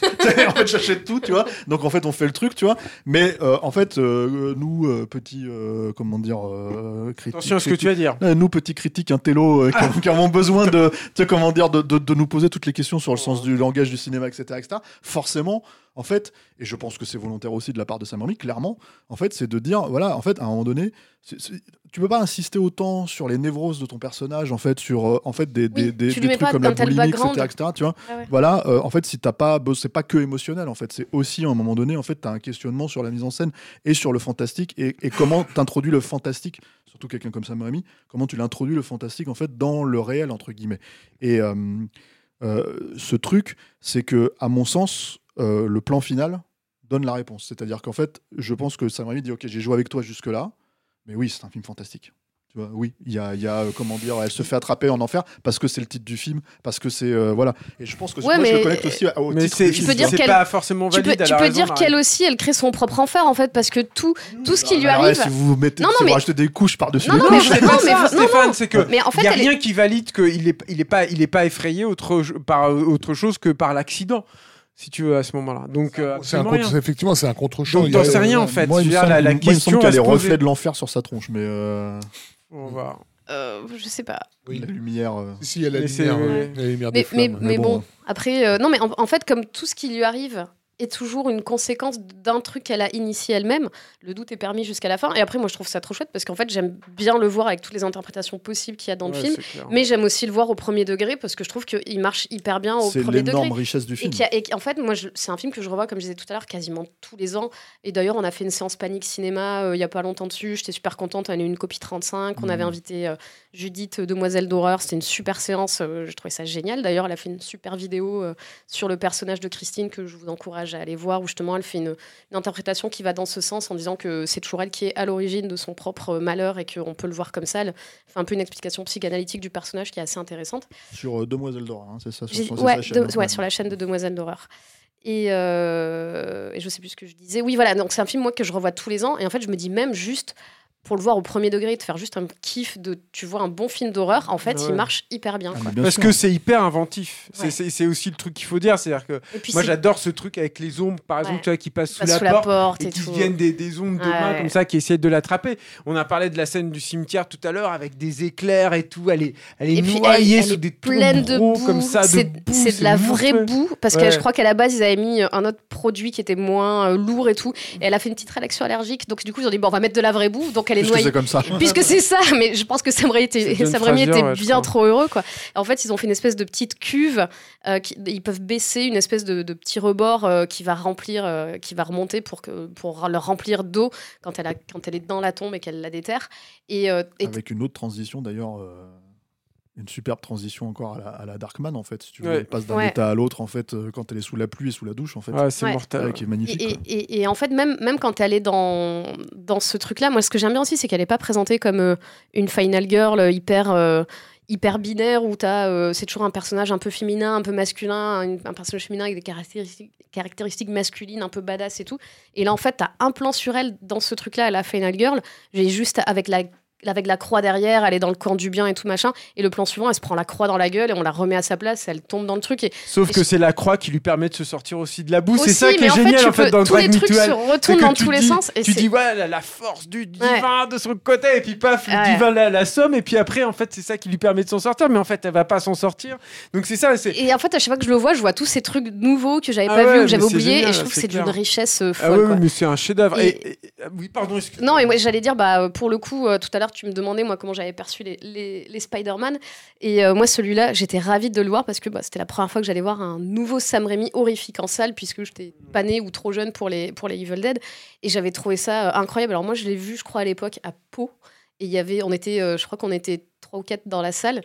Et, euh, et j'avais trouvé ça mais incroyable de, pour euh, enfin découvrir un, un Sam Raimi ouais. horrifique Il euh, au savoir- cinéma quoi, et de cette qualité-là. euh, faut, faut savoir qu'à cette époque-là, parce que le film a été présenté à Cannes, Ouais. en comment dire, en, en, séance de minuit. Euh, bah, va savoir pourquoi. c'est un peu, c'est un peu spécial parce qu'en fait, Sam Raimi, c'est jamais vraiment à part Cannes, le Cannes interlope, on va dire, le Cannes du marché, tout ça, etc., etc. En fait, là, c'était vraiment dans la sélection, quoi. Et en fait, c'est un film qui a pas du tout été montré à la presse, à très très peu de presse. Euh, je sais qu'Arnaud a fait le voyage, mais lui pour le Figaro à l'époque. euh, pour, euh, pour interviewer, ouais, pour interviewer Sam Raimi à Los Angeles au moment de voilà. Mais en fait, c'était vraiment littéralement trié sur le volet. Nous, nous on était à Mad. Enfin, moi j'étais encore à Mad. À l'époque vous y j'étais étiez plus, ouais. Mais en fait, nous à Mad, on ne l'a pas vu. On ne nous l'a pas montré. Je suis allé le voir en salle pour faire la critique en fait. Et, et, et c'était très très très bizarre parce qu'en fait. Déjà, le film était, existait, il était déjà sorti aux États-Unis, c'est-à-dire il était déjà, euh, comment dire, euh, euh, il avait déjà euh, fait son, comment dire, euh, son, Sa carrière. ouais, son non-succès aussi, parce que j'ai envie de dire, c'est-à-dire que c'est un film qui a rapporté à la fin, je crois, 40 millions, un truc comme ça, quoi. Au total, c'est 90 millions à l'international. Ouais, mais, euh, Mais, mais aux États-Unis, ouais. c'était 40, et c'est- je pense que c'est vraiment là qu'on aurait que, que le film aurait dû faire son, son, son beurre, quoi. Euh, pour moi, euh, sans vraiment, enfin, à part le fait que c'était un Sam Raimi, donc j'y allais avec cette, euh, envie-là, quoi. En fait, euh, c'est, enfin, je, je pensais pas à quel point ça pouvait être l'honneur du cinéma d'horreur de cette époque-là, parce que sincèrement, j'ai l'impression que ça faisait des années que j'avais pas vu un film d'épouvante. Parce que moi, je, je le mets distinctement là-dedans, en fait, c'est-à-dire dans la catégorie film d'épouvante.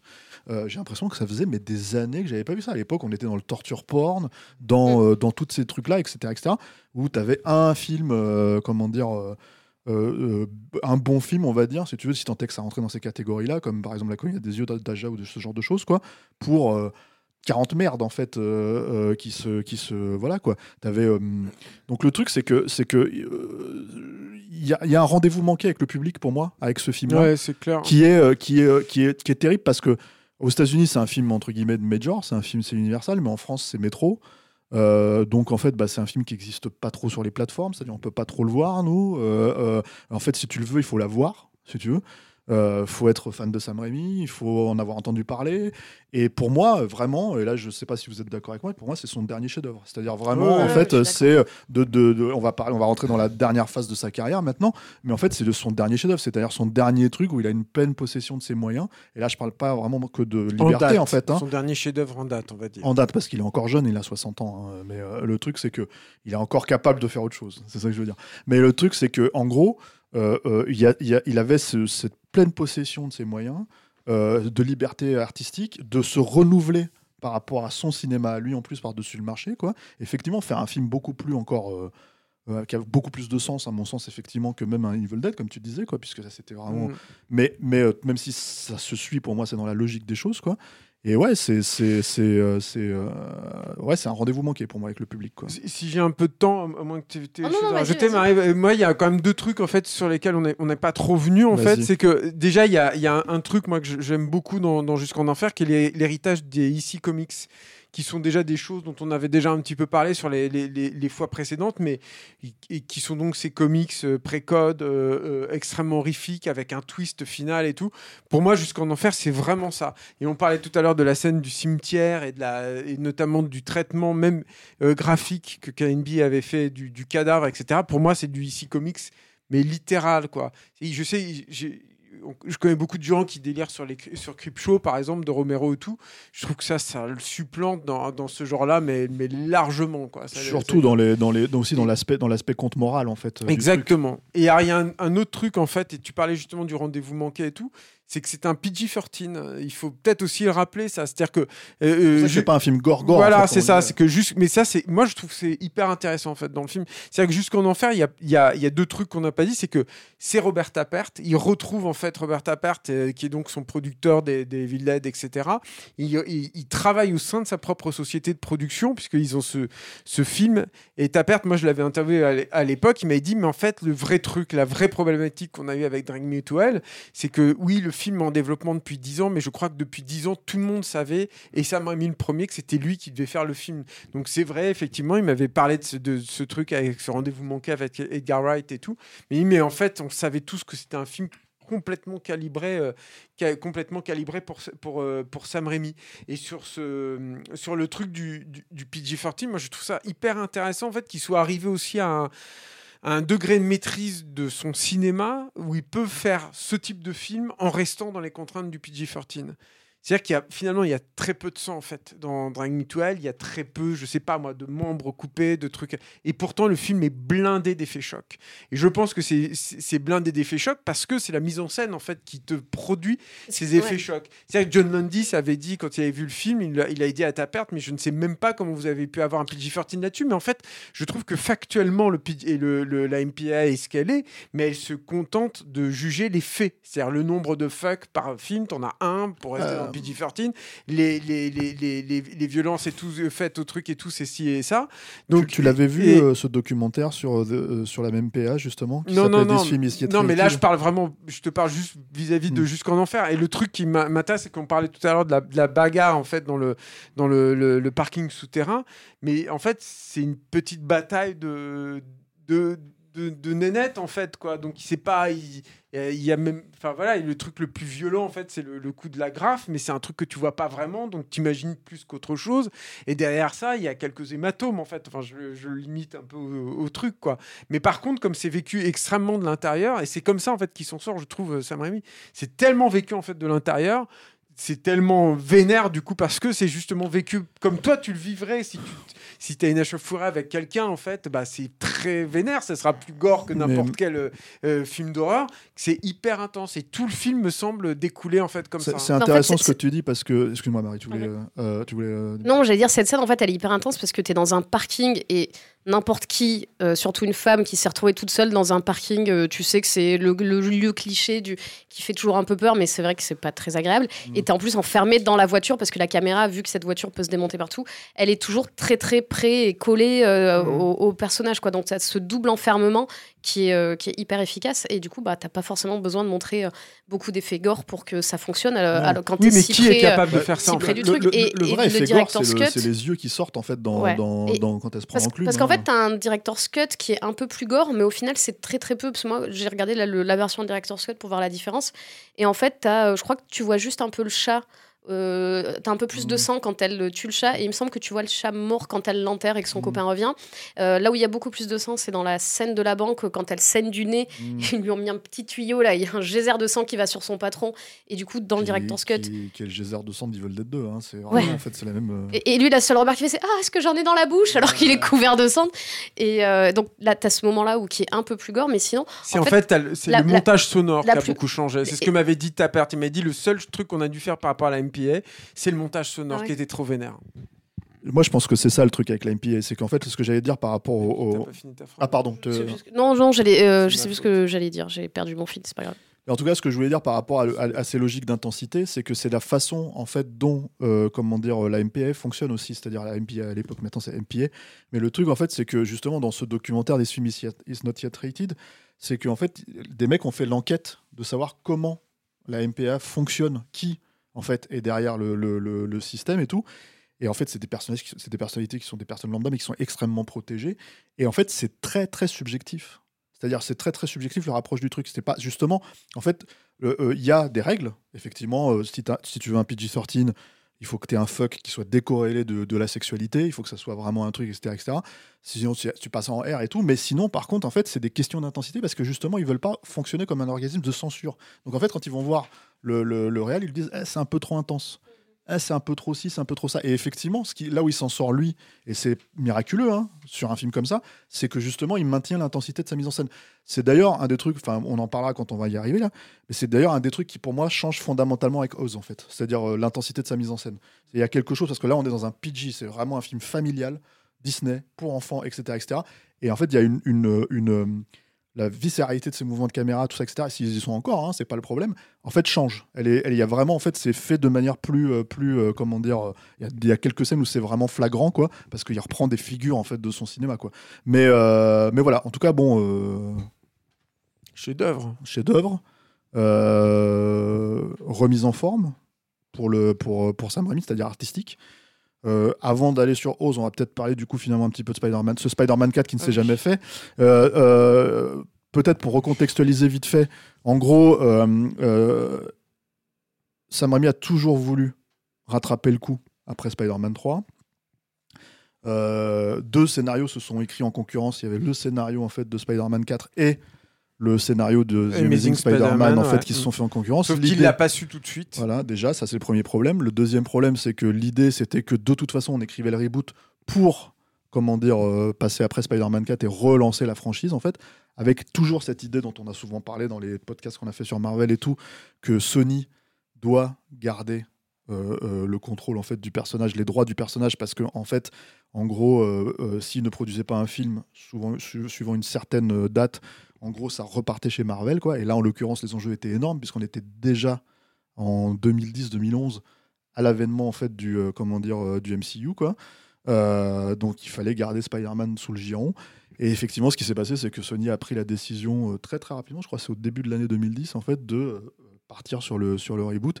Et Sam Raimi a dû mettre de côté ce Spider-Man 4 qui, je crois, si je dis pas de bêtises, euh, euh, euh, enfin, traitait le mariage de comment dire euh, de, euh, de Peter Parker et de Mary Jane en fait. Oui, avec le. Après une storyline en fait du Il y avait comics. Black Cat aussi, non? Et- ouais. C'était euh, euh, McAdams qui était. euh, Rachel McAdams. Rachel McAdams qui était pressentie pour le, pour le rôle. Il y avait le vautour qui avait été euh, Mais ressorti. je me demande même s'il n'y avait pas, euh, euh, comment elle s'appelle, euh, et si elle a fini par être dans Dark Knight Rises, Anna Tawai en fait, qui était aussi prévue à un Ah moment donné. ouais, Je ouais. sais plus. Moi, je me rappelle de, de, de Rachel McAdams et il y avait euh, il y avait donc Mysterio dont, dont tu as dont tu as parlé tout à l'heure. Mais alors, euh, on va pas en faire des tartoches là-dessus. Moi, je pense que, enfin, moi, c'est toujours comme ça que je l'ai appréhendé le, le Spider-Man 4. C'est que je pense qu'ils lui ont fait un coup Sony à la à la Batman 3 pour Burton. C'est-à-dire que c'est un truc où il est arrivé à quand même à un certain niveau de notoriété après ces trois films euh, précédents qui ont quand même rapporté beaucoup beaucoup d'argent au studio. Donc forcément, tu vas pas éjecter le mec comme ça, quoi. Il est euh, bankable, comme on dit euh, aux États-Unis, euh, ce terme horrible. Et, et, et du coup, bah, tu le rencontres, tu tu débloques un peu de pognon en fait pour développer éventuellement un film suivant et tout, mais en fait, je pense que les, ça les jamais été pontes la de volonté. Sony ouais. n'ont jamais vraiment voulu en fait de, Vous voulez de- regarder de- le contrôle. de Sam, Sam Raimi à ce, à- à ce niveau-là. Enfin, on l'aurait su, on l'aurait vu, ça serait concrétisé ailleurs, quoi. À mon sens. hein, je- Après, il y, a- y des dessins de production et tout. hein, il y a des trucs, bien c'est sûr, parce qu'il y a eu de l'argent qui a été débloqué, Mm. il y a eu des traitements qui ont commencé à être écrits, donc euh, manifestement, oui, il y, a eu, il y a eu un peu d'argent à, à- ce moment-là. Mais euh, y a- et- et de toute façon, on arrive à une période où pour Sam Raimi, ça va commencer à être difficile. C'est-à-dire que c'est déjà l'époque où il est un temps attaché à Hobbit, c'est aussi l'époque où il est un temps attaché à une adaptation de, de, de World of Warcraft. of Warcraft.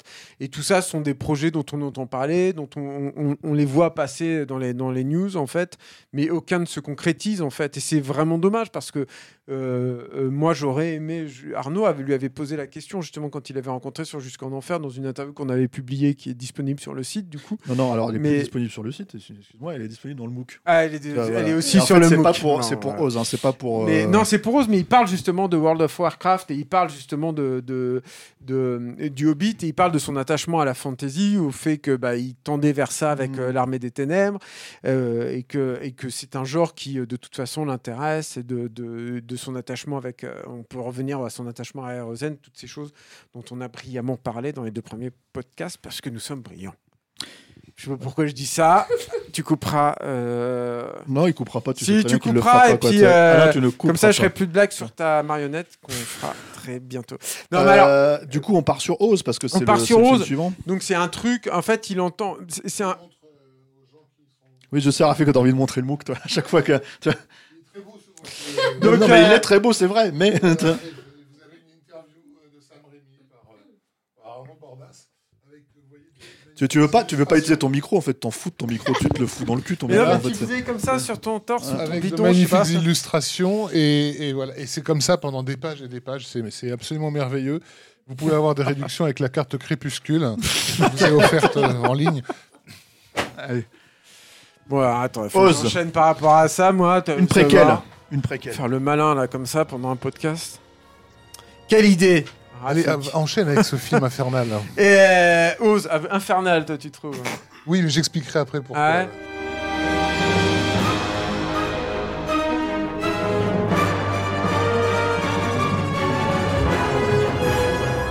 Il y a deux choses en fait qui se passent euh, sur Oz. La, la première, il est, je vais pas en faire des tartoches, mais quand même, il est, il est bon de rappeler que c'est un. Ton mot euh, sur ce podcast, c'est tartoche. Tartoche, je sais pas pourquoi. C'est que c'est un, c'est un truc qui traîne depuis très longtemps euh, chez Disney. Il y a eu un rendez-vous euh, manqué avec les, les romans de, de originaux. En fait, il- ces histoires-là, c'est vraiment un truc qui appartient aux États-Unis, qui fait partie vraiment des États-Unis.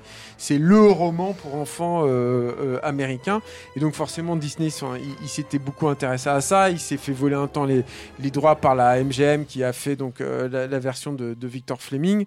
et le Magicien d'Oz, Magicien d'Oz, ouais, qui, qui, qui, est formidable, hein, mais Ouais, voilà. Et plus tard, il va développer un gros projet. Il va réussir à racheter les droits de certains romans euh, Walt Disney. Il va développer un projet qui va annoncer, euh, qui va claironner ça sur la, sur la télévision dans ses shows, mais euh, qui ne se fera pas parce que le développement qui commence révèle que ça va coûter vraiment beaucoup trop cher. Et c'est déjà une époque, on est après La Belle au Bois dormant, tous ces trucs-là. Donc c'est déjà une époque où Walt Disney, il serrait la vis au niveau de ses budgets parce qu'il se disait, je vais quand même pas couler ma boîte à chaque, à chaque projet, ou risquer de couler ma boîte à chaque projet. Bref.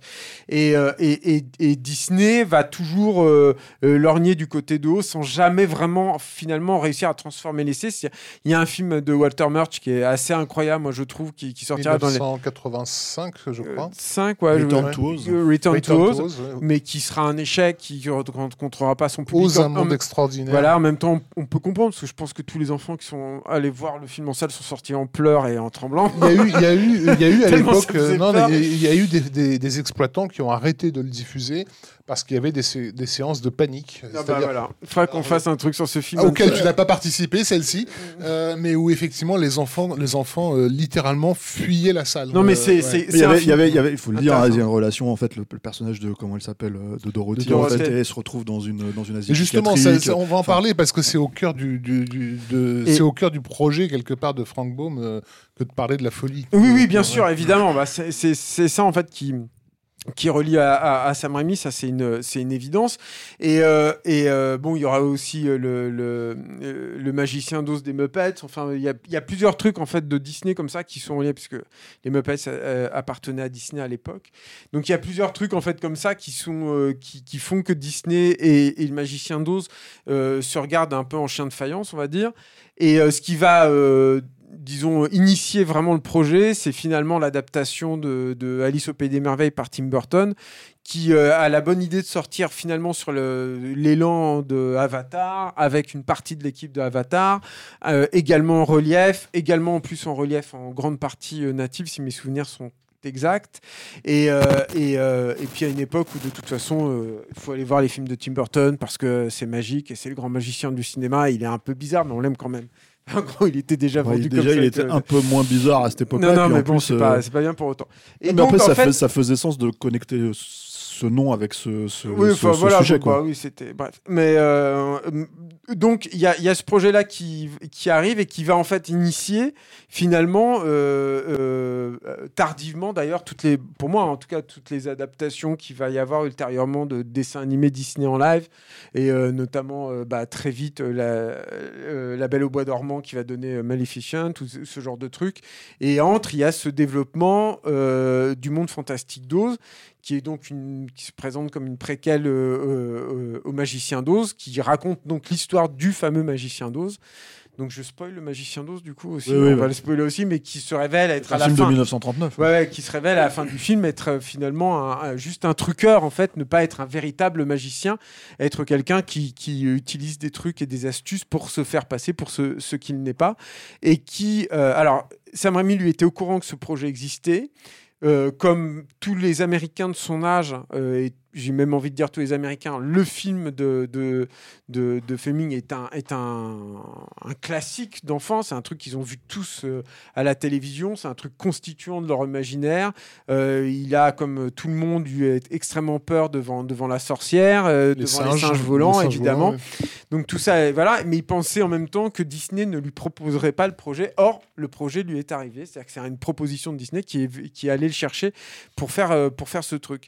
Et moi, il y a avant de rentrer dans le vif du film et dans ce que ça raconte et dans le pitch, etc., il y a une citation en fait de, Sam Raimi que je voulais mettre en avant parce qu'elle me semble en fait mieux pitcher le film que je ne vais réussir à le faire ensuite, qui est je, ne suis pas un réalisateur, je suis un acteur qui prétend être un réalisateur. C'est-à-dire que je pense aussi que Le Monde Fantastique d'Oz, qui est un film qui va avoir aussi ses problèmes, etc. Hein, je ne vais pas hurler au chef-d'œuvre sur le film, mais malgré tout, c'est un film qui parle encore une fois de la folie. C'est encore, une fois un film qui, comme Les Evil comme euh, Jusqu'en Enfer, comme beaucoup de films dont on a parlé depuis le, début de toute cette euh, série de podcasts pourraient totalement se dérouler dans l'esprit du personnage principal. C'est aussi la lecture qu'on pouvait avoir d'ailleurs du Magicien d'Oz euh, original, où c'est, tu pouvais dire que Dorothée était en train de gérer dans un rêve tous les traumas qu'elle avait vécu dans sa journée ou dans, son quotidien.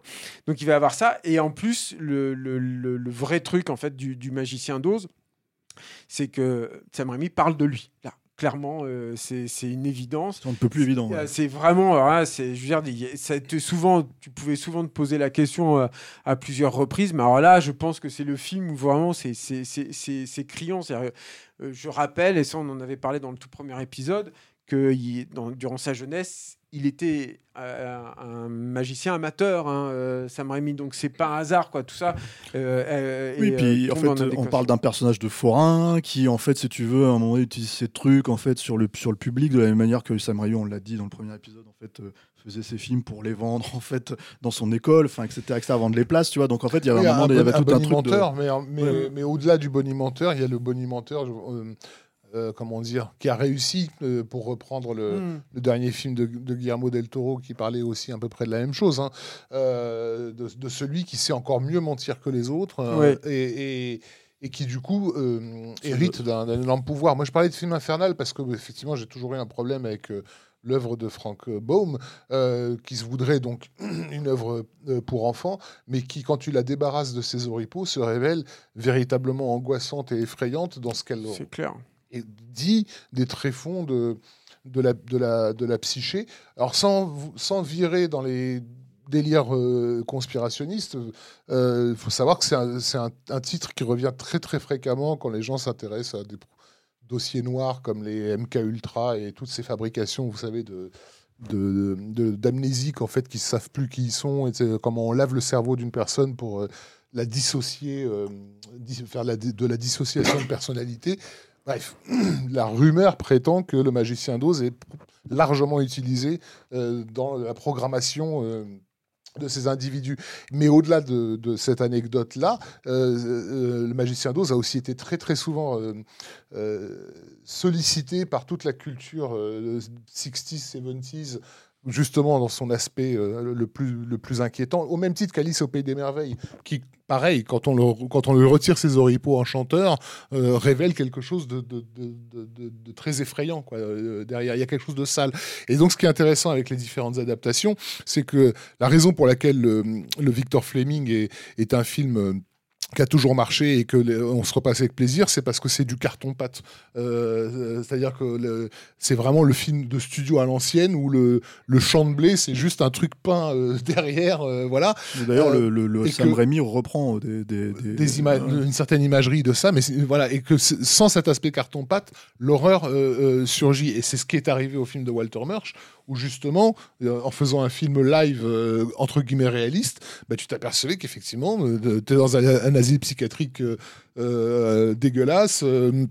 euh, euh, euh, que les, comment dire de, les enfin je sais pas il y a toute une scène avec une sorcière qui change de tête où Dorothy doit aller voler une clé dans, dans, au milieu de, de, têtes qui se mettent à hurler. Enfin bon le, Walter Marsh c'est vraiment un film que, pour le coup avec des scènes d'horreur et, même le magicien 12 l'original en fait quand tu parlais de tu parlais de, de, la culture 60s 70s et tout etc en fait c'est quelque chose qui est complètement cité dans euh, en fait euh, euh, des films en fait qui traitent de l'aspect des psychotropes ou des trucs comme ça etc, en fait, parce qu'effectivement bon, c'est vrai que ça raconte l'histoire d'une nana qui après avoir reçu un coup sur la tête se retrouve dans cet univers magique. Mais, mais dans, dans, les livres de Frank Baum la famille s'inquiète pour elle l'emmène dans, l'emmène dans des asiles psychiatriques. Elle a des électrochocs. Enfin je veux dire, là on est c'est c'est vol au-dessus de la ouais, hein, ça, je pense que ça parle de la bipolarité je pense que ça parle de tous ces trucs là hein. et de la dissociation de personnalité. Et effectivement, là où ça devient euh, fascinant dans l'approche du, du, Sam Raimi, c'est qu'en allant chercher à l'origine de, ça, lui, il s'intéresse à ce personnage qui était révélé à la fin du, film de Victor Fleming, qui était le bonimenteur. Tout ça repose sur du mensonge, en fait. Euh, euh, de, sur celui qui a bien su mentir. Que ce soit une personne qui te manipule, mais que ce soit aussi toi-même, euh, dans ton propre psychisme, qui te crée les excuses pour ne pas voir que tu es complètement euh, barré et complètement, complètement fou.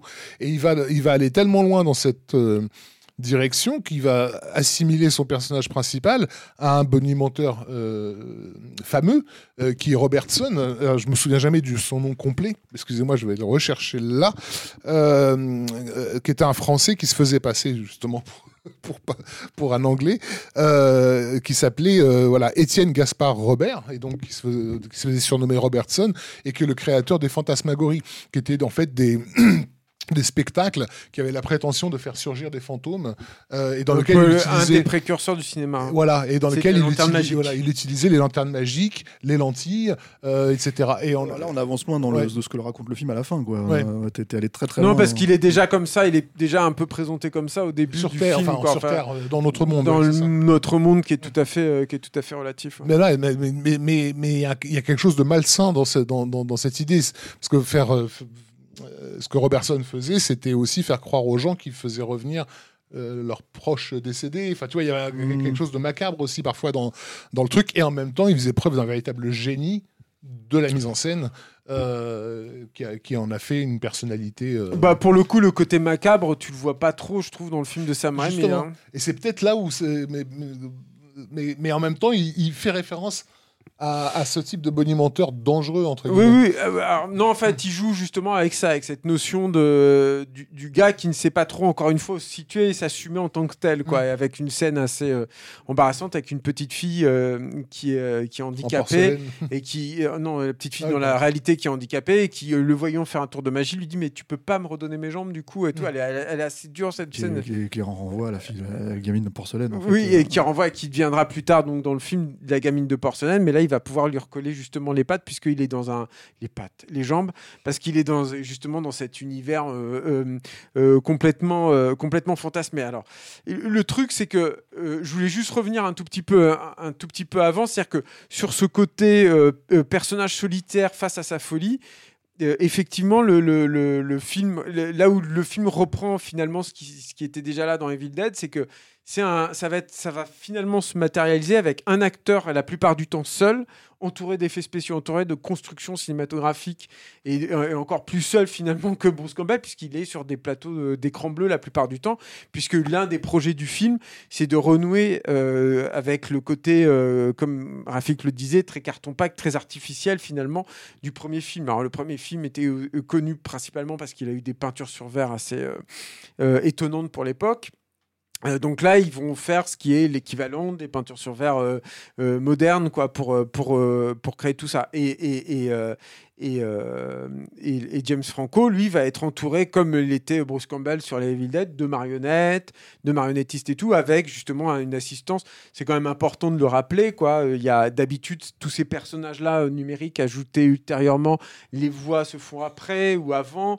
Euh, et euh, on a juste un petit, un- une petite peluche en fait ou un, un coussin bleu en fait pour pour, l'emplacement des yeux. Là, euh, Sam Raimi va aller très très loin lui sur euh, sur euh, sur ça pour aider justement le personnage de James Franco, c'est-à-dire que le que le personnage de Oz va être accompagné par cette petite fille en porcelaine à qui il répare les jambes et par un, petit singe volant habillé en groom. Les deux personnages, les, interprètes des deux personnages vocaux seront tout le temps présents en direct sur le plateau. Et là, il y aura des marionnettes, encore construites d'ailleurs par, par KNB, qui vont, euh, avec des vrais marionnettistes, en fait, qui vont jouer autour de James Franco en permanence sur le, sur le plateau. Petite anecdote que Stéphane me pardonnera, mais qui, je pense, nourrissent un peu le processus aussi de travail de, de, de Sam Raimi. Il me pardonnera ou pas, j'en sais rien, finalement.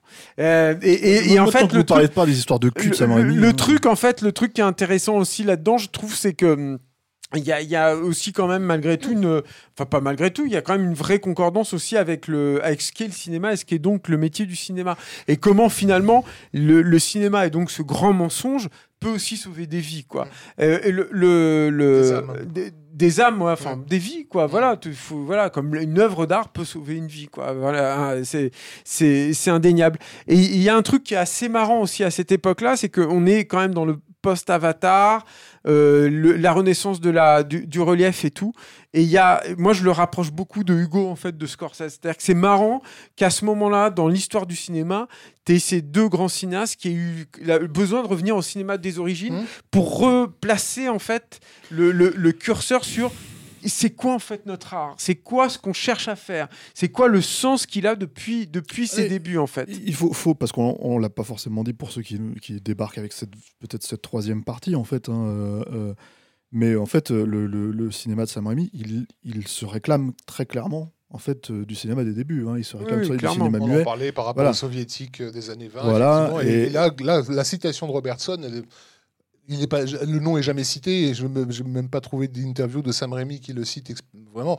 Mais ce que fait le, le personnage d'Oz à la fin, lorsque son visage Ouais. est sur de la fumée et grandit, c'est littéralement, littéralement un ça, truc ouais. que Mm. Robertson faisait Mm. euh, en spectacle. Et- mais donc voilà, donc c'est important de le, de le, de le resignaler parce qu'effectivement le film euh, s'inscrit totalement dans, dans ce référent à Sam Raimi quoi en fait. C'est en ça, c'est en ça que lui se, le réapproprie d'ailleurs à ce Oui. projet. hein. Ça, et puis en plus, je trouve, moi, je, je- alors ça va pas hyper loin. hein, je par exemple, ça va vraiment beaucoup moins loin que le, le Walter Marsh à ce niveau, mais il y a quand même des petites touches, pas de noirceur, mais des choses un peu malaisantes en fait dans le film qui te rappellent qui est aux commandes aussi. C'est-à-dire que moi, j'aime beaucoup la scène où il répare les, les- les jambes en porcelaine de la petite euh, poupée parce que euh, la, la- la façon dont les jambes sont pétées, en fait, ça te fait mal. En fait, il y a quelque chose d'un peu organique de- de- de- dans une espèce de déchirure comme ça, un, des- un truc euh, assez pointu, assez, a- assez désagréable.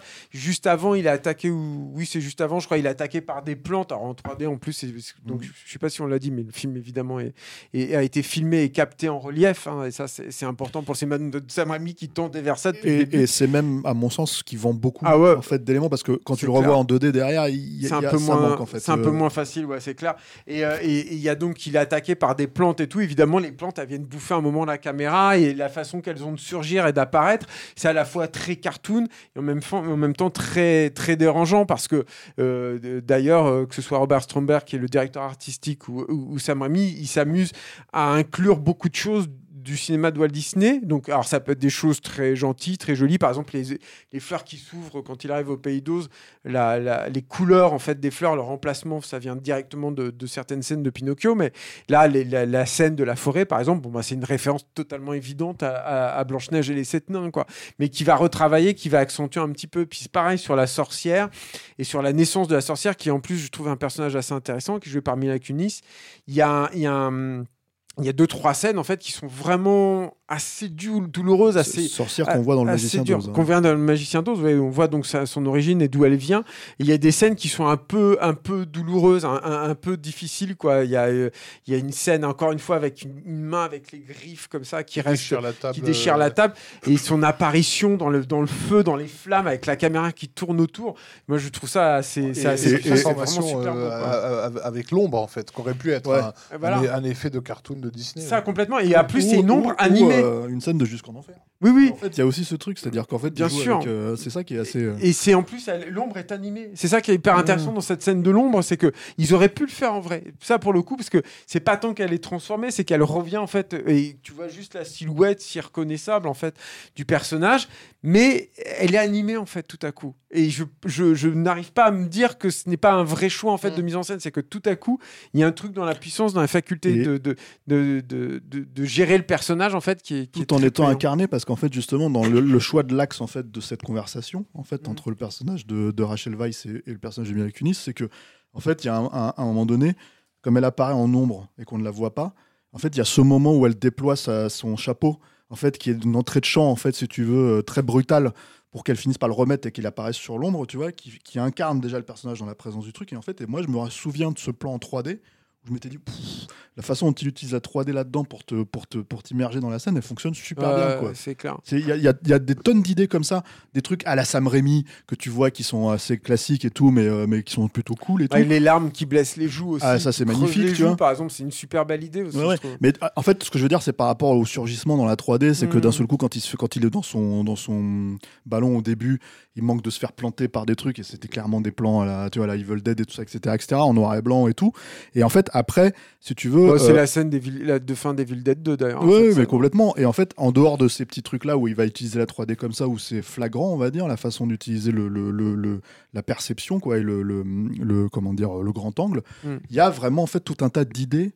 En fait, qui, euh, qui sont des idées, euh, pour moi, immersives, en fait, dans la Mm. façon de te faire rentrer dans ce monde-là. Parce que c'est ça, le truc, en fait, à la fin, c'est que sinon, euh, vu qu'en fait, il se réclame d'un cinéma entre guillemets suranné, si tu veux, Mhm. par rapport à l'époque où il l'a fait.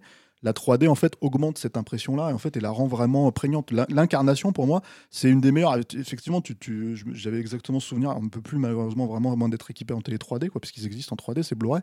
Euh, on peut plus les voir comme ça et c'est vrai que le rapport avec Hugo c'est la même chose. C'est il est vraiment- totalement, totalement évident. Sauf qu'il faut noter que quand même Hugo Cabret choisit, choisit quand même de te raconter son, son histoire par le point de vue euh, d'enfant.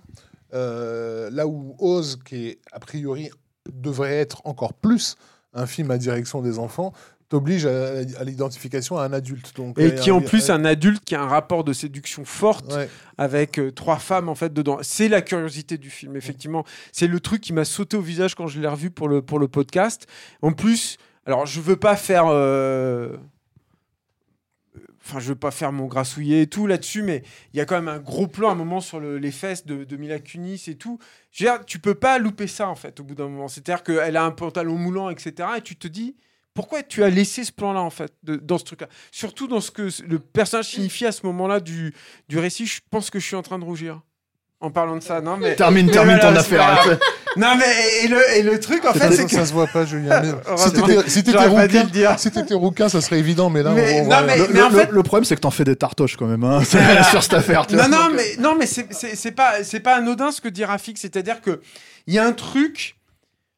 Il y a un truc qui est bizarre en fait dans ce film que j'arrive pas à comprendre en fait totalement sur ce sur effectivement le positionnement et le positionnement du personnage c'est-à-dire ce truc de séducteur ce truc de la façon qu'il a de planter ces trois personnages aussi féminins qui sont toutes les trois euh, en plus dans des archétypes de beauté radicalement différentes mais très marqués enfin moi je, je trouve que euh, en tout cas, euh, Mila Kunis et Rachel Weisz, c'est vraiment des, des- des très belles femmes, quoi. Et, et, et, et la façon qu'elles ont, le rapport de séduction qu'elles ont avec lui, etc. Enfin, je sais pas, il y a un truc qui est bizarre. Encore une fois, que j'arrive pas trop je pense à- que à je pense qu'il y, y a ce truc aussi que le film est, euh, est, est un projet étrange en fait. Ouais, C'est-à-dire ouais, que en fait c'est un projet étrange parce que tu te dis qui veut vraiment connaître l'histoire en fait de ce magicien, qui a besoin vraiment de connaître ça quand tu connais le magicien d'Oz. Euh, je pense que le- euh, il faut pointer du doigt. Et, et moi je me suis beaucoup posé la question de pourquoi en fait Sam Raimi n'a pas tourné pendant des années derrière. Et en fait à mon sens à, à l'échelle Disney. En fait, c'est un bide le film, c'est-à-dire que voilà, et c'est un bide aussi pour ce positionnement à mon sens, c'est-à-dire que Mhm. effectivement, à partir du moment où tu n'as pas un regard de merveilleux, en fait, très clairement prononcé, en fait, avec un point de vue dessus qui est celui, comment dire, de, de l'enfant, mais que, en à la place, tu vas décortiquer. Voilà les raisons pour lesquelles vous aimez ces films-là, en fait. Et voilà les raisons pour lesquelles, en fait, vous vous faites avoir à chaque fois, si tu veux. Il y a, en fait, un truc où, en gros, euh, euh, euh, quelque part, en fait, je sais pas si c'était une bonne idée. Le film, est su- le film est super, il a des trucs euh, incroyables dedans, mais ce que je veux dire, est-ce que c'était vraiment une bonne idée quand tu es Disney, en fait, de faire ce film-là, en fait? Tu vois ce que je veux dire? C'est ça qui est très étrange. sais faire ce film qui, donc, a priori, n'est pas destiné aux enfants, mais qui, en même temps, Quand même, de toute façon, censé. je, je sais, si les gens qui regardent le truc, regardez un peu comment il porte son micro sur le truc. En fait, C'est quand même. vous- Je pense qu'il y a peu de podcasts français où tu vois un podcasteur qui porte son micro comme ça. Regardez-moi ça. c'est Où t'es allé choper cette En fait- en J'ai vu des poils de chat sur le Mais micro. c'est quand même Je me suis dit, ça- je me non, suis mais dit, je pense qu'en fait, il faut, il faut le préciser. En fait, Rafik est très fatigué, il a peu dormi. Ah, donc il a même plus il est partisan du moindre effort. On en est là, quoi. Et effectivement, voilà, qui ne, parce que le- tout, le monde se, tout le monde se réfère au, au Victor Fleming, qui est un film qui, a- qui ne, ne doit son, sa, sa pérennité qu'au fait que des parents successifs les ont montrés à leurs enfants successivement. Donc, euh, arrivé, arrivé là, tu dis, mais si tu voulais séduire les parents, tu les séduisais peut-être par du méta ou je ne sais quoi, mais, mais t'oublies pas les gosses, parce que c'est quand même eux qui ensuite vont faire vivre ton, ton, ton film. Donc, que, que ce soit Disney ou Sam Raimi, je, moi je comprends pas ce qu'ils ont cherché à faire avec ce, ce film. Mm. Et si a un c'était truc bizarre. c'est si c'est les fans de Sam Raimi que tu voulais, tu vois, c'est- effectivement, Tu- après jusqu'en enfer, c'est pas avec Oz que tu vas les faire Non, mais- pour courir alors, vers la alors, salle. alors, alors, attends, attends, attends. Euh, euh, oui et non. C'est-à-dire comment M- Moi, pour l'avoir revu le film, en fait, j'avais pas revu depuis sa sortie en salle, et pour l'avoir revu, je me suis dit, mais en fait, c'est Army of Darkness, quoi. J'avais pas. Ah oui, euh, clairement. Tu vois, mais j'avais, en fait, j'avais complètement oublié ce truc-là où Ouais, c'est, euh, complètement. c'est complètement le même genre de personnage. euh, La sorcière, c'est la sorcière dans, dans- enfin c'est celle Ouais, qui se transforme en fait, c'est en Bette David, tu vois. Oui, dans- et ton personnage, c'est un, ton personnage principal, c'est un personnage euh, arrogant, menteur, manipulateur, H, qui, qui drague toutes les meufs qu'il croise, qui arrive dans, qui, qui tombe littéralement du ciel dans un monde sur lequel il a une supériorité technologique et du coup il va euh, bah, devenir un peu le, chef de guerre où il va apprendre à former des gens qui sont pas du tout, qui sont des villageois ou des qui sont pas du tout des soldats. Enfin, il y a tout. euh, C'est Euh, lui qui crée l'antagoniste. Ouais, et, c'est lui qui est censé être l'élu, alors qu'en fait c'est un usurpateur. euh, encore une fois, euh, Mm. un mec qui a rien à faire Les, là. singes, et... les singes volants, ils sont clairement traités Ouais, comme les exactement. ghouls dans, dans Evil Dead C'est 3, l'armée des morts. euh, ouais, ouais. Et en fait, moi j'avais complètement oublié ce truc-là. Ouais, euh, si, si, en le revoyant, je me suis dit, bah, bah, pourquoi, pourquoi ça m'est sorti de la tête à Moi, c'était mais, assez flagrant à l'époque, et en même temps, j'ai envie de dire, il y a ce, encore une fois ce rapport entre le réel et le, et le comment dire, euh, le, le- le fantasmé. En fait, euh, voilà, euh, euh, je veux dire, le personnage de Michelle euh, Williams, c'est ça. Elle est, elle est, elle est, elle est, elle est le, le, le- comment dire, le, la colombe en fait, si tu veux, à laquelle il doit s'attacher, en fait, qu'il rejette au début, si tu veux, elle réapparaît physiquement en fait si tu veux dans Rose euh, t'as euh, la, la, la gamine on en a Bah, parlé tu, euh, elle, avec elle la, joue son propre personnage dans le pendant euh, réel. non, fait, exactement. Et, et en fait, et en fait, t'as comment t'appelles ça? T'as le, le petit singe C, euh, comment il s'appelle C'est Zach Braff. C'est son acolyte. Donc en fait, t'as tout ce jeu-là qui est un jeu que Sam Raimi a toujours exploité en fait. Donc pour moi, en fait, le truc qui est très étonnant, moi je trouve avec ce film, c'est que c'est totalement un film de Sam Raimi. Ce qui, à mon avis, est un énorme problème pour le studio. Euh, mais, euh, mais parce qu'en fait, tu l'as pas vraiment. C'est pas. un, énorme budget, hein, Oui, mais c'est un film qui est pas. euh, Mais c'est un film, justement, en fait, moi, si, je dirais que s'il y a. S'il y a tu vois, on a parlé, il a parlé d'Alice au Pays des Merveilles. Et on, bon, on, on sait. Il, il s'appelle, il a un prénom. Julien, pardon. Ju- Julien, a- a- il n'en a pas fait des tartoches. Il n'en a pas fait des tartoches sur, Ah, sur, euh, putain, sur Tim Burton, mais pas, hein. et il n'en a pas fait des tartoches sur Tim Burton, mais sur Tim Burton. Mais le truc, en fait, si tu veux, c'est qu'on on, sait très bien où on en était arrivé Tim Burton à cette époque-là de sa carrière. C'était une très On sait très bien. On sait, voilà, Mm. on sait très bien. Mais, mais le truc, c'est que que- qu'on le veuille ou non. D'une manière ou d'une autre, c'est cette horreur qu'est euh, Alice au pays des merveilles est un film de Tim Burton de cette époque-là, Oui, de ce Tim Burton-là. Mais, ça, mais, Et- mais et- ce, ce- ce- ce- ce Alice au pays des merveilles ne me choquait pas sur un plan commercial parce que justement Tim Burton est une trademark.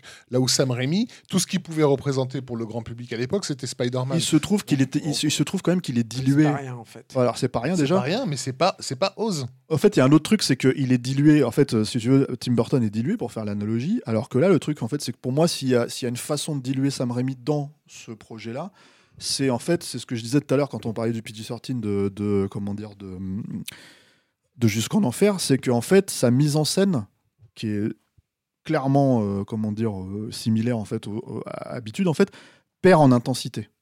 C'est-à-dire à la fois déjà, je trouve en fait, même vis-à-vis de la 3D, c'est étonnant, tu vois, mais aussi en fait dans la façon de représenter. Par exemple, tu as cette scène où la sorcière revient et elle commence à tous les agresser, elle attaque, euh, comment il s'appelle, euh, Oz et tout ça, etc. etc. En fait, tu as des plans littéralement en fait, de, de, de la caméra qui la suit, qui fait des panneaux successifs brutaux, etc. etc. Dans n'importe quel, euh, comment dire, autre Sam Raimi, si tu veux, la caméra a été montée, j'ai envie de dire, pour reprendre l'expression d'Arnaud, sur pile atomique, tu vois. ok et là, c'est vraiment plus. Alors, les mouvements sont toujours là, si tu veux, mais l'intensité est moins flagrante. Et, et cette intensité-là, cette mise en scène-là, chez Sam Raimi, elle représente les, les atermoiements du personnage en général. C'est-à-dire la caméra colle physiquement à ce que le personnage ressent. Là, en fait, tu sens que, en gros, s'il y avait cette intensité-là dans un film PG, en fait, ça n'aurait pas marché. Il aurait eu des problèmes, des vrais problèmes, parce que les gosses l'auraient pris comme un truc. Effectivement, je veux dire, euh, euh, euh, là-dessus, en fait, il s'est un petit peu assagi, on va dire, entre guillemets. Euh, euh, mais sinon, en fait, le film, c'est un film de Sam Raimi. Enfin, il y a pas de, pour moi, il n'y a pas de. euh, Oui, il y a ça. Il y a un autre truc, moi aussi, qui, qui lisse un peu tout, c'est que euh, il y a, il y a énormément de musique sur le film. Ouais, c'est Elfman. euh, ouais, C'est quasiment. c'est le retour d'Elfman, d'ailleurs, C'est euh. quasiment tout le temps, Oui. quoi. Je crois que c'est 100. Il y a je- je- je- c'est un film 115 de minutes. 2h10. euh, Voilà, il y a 115 minutes de musique. Mm. Elle est omniprésente, elle est toujours là. Je trouve qu'elle n'est pas toujours très inspirée. Bah, je trouve que le thème, il est ouais. joli et tout, quoi. Et, et, euh, et je trouve que ça aplanit aussi tout. C'est-à-dire que Sam Raimi, c'est aussi un mec qui travaille sur les silences et sur les ruptures. Et avoir cette musique qui est constamment là, constamment présente sur le truc, ça, ça, Anesthésie. ça anesthésie voilà, un peu tout, quoi. Ça aplanit un tout petit peu tout. Et du coup, c'est vrai que c'est un peu, bon, c'est un peu euh, mi-figue, mi-raisin, comme dirait Yannick C'est une curiosité. Mais C'est du- curieux, c'est un drôle de film. C'est vraiment bizarre. Et ce truc aussi sur les, sur les meufs et tout, je, je- je persiste et je signe là-dessus. Et sans rougir cette fois. Mais c'est vrai qu'il y a un truc curieux en fait là-dedans. Je pense qu'il y a un truc euh, que je ne m'explique pas. Et, quand je l'ai revu, je me suis dit, mais. C'est Pourquoi il met l'accent sur ça en fait c'est bizarre en fait. Voilà. Mm. Pourquoi il s'est attaché à ça en fait? Pourquoi c'est curieux en fait. C'est assez déplacé. Bah, je a- sais pas, je sais pas étymo- étymologiquement comment ça fonctionne dans la langue anglaise, mais euh, les fantasmagories de, de- de Robertson, elles ont le mot fantasme euh, qui est lié au mot fantôme euh, dans notre étymologie à nous, mais qui est aussi lié au sexuel. Euh, Ouais, mais il a pas trop fait ça. en donc j'ai hein, pas enfin, l'impression, je sais pas. Bref, C'est un- film donc qui, euh, il faut le dire, hein, parce que là on est en 2022. Euh, c'est un film qui est sorti en 2013, euh, qui a, euh, sans qu'on même le voit forcément venir, puisqu'à l'époque en fait il était censé euh, développer, il le dit, il en parle d'ailleurs dans, les- dans le- dans l'interview d'Arnaud. Il était censé faire Evil Dead 4, le vrai Evil Dead 4 en fait, ce qui quand même avait à ce moment-là 20 ans, avec Ivan, encore une fois. voilà, 20 ans de comment dire de, de- 20 ans après la sortie d'Army of Darkness. C'est un film qui rapporte à peu près 500, je crois, si je me souviens bien, 500 ou 600 millions de dollars hein, dans le box-office, au box-office mondial, en fait, Oz. Et mine de rien, en fait, tu pourrais considérer que c'est un succès, mais apparemment euh, pas pour, euh, comment dire, pas pour Disney. Euh, J'ai l'impression qu'il y a quand même une forme de tricard, en fait, euh, derrière. Si, euh, attends, pardon, mais si c'est quand même un succès, surtout que ça ramène Oz que- et tout ouais. dessus, mais mais euh, mais mais en deçà en fait, de- c'est pas un phénomène en fait. Oz qui revient avec Disney en pleine puissance après ce qui s'est passé avec Alice au pays des merveilles, ça aurait dû être un phénomène en fait. Comme Alice, elle a été au moment de sa sortie, hein, je c'est- parle. c'est- surtout, c'est pas le peut-être- cas, en fait, C'est surtout hein. peut-être aussi un des derniers. c'est énorme Alice au au moment de sa sortie à la fin. sans- sans- Oui, en, en box-office, oui. Ah oui, au Ouais, il fait la grimace. Ouais. on, on a eu largement le temps de s'en désoler à l'époque. Hein. Non mais le truc, le- non mais le truc en plus, euh, au-delà de ça, euh, comment dire, on est, on est dans le Disney de cette époque-là, qui effectivement il y a Alice, Mm. euh, effectivement il y a Avengers qui venait de cartonner, Maléfique qui va arriver aussi. John, Car- qui va John marcher. Carter qui venait d'être planté par, par le studio et en fait Tomorrowland quelques temps plus tard.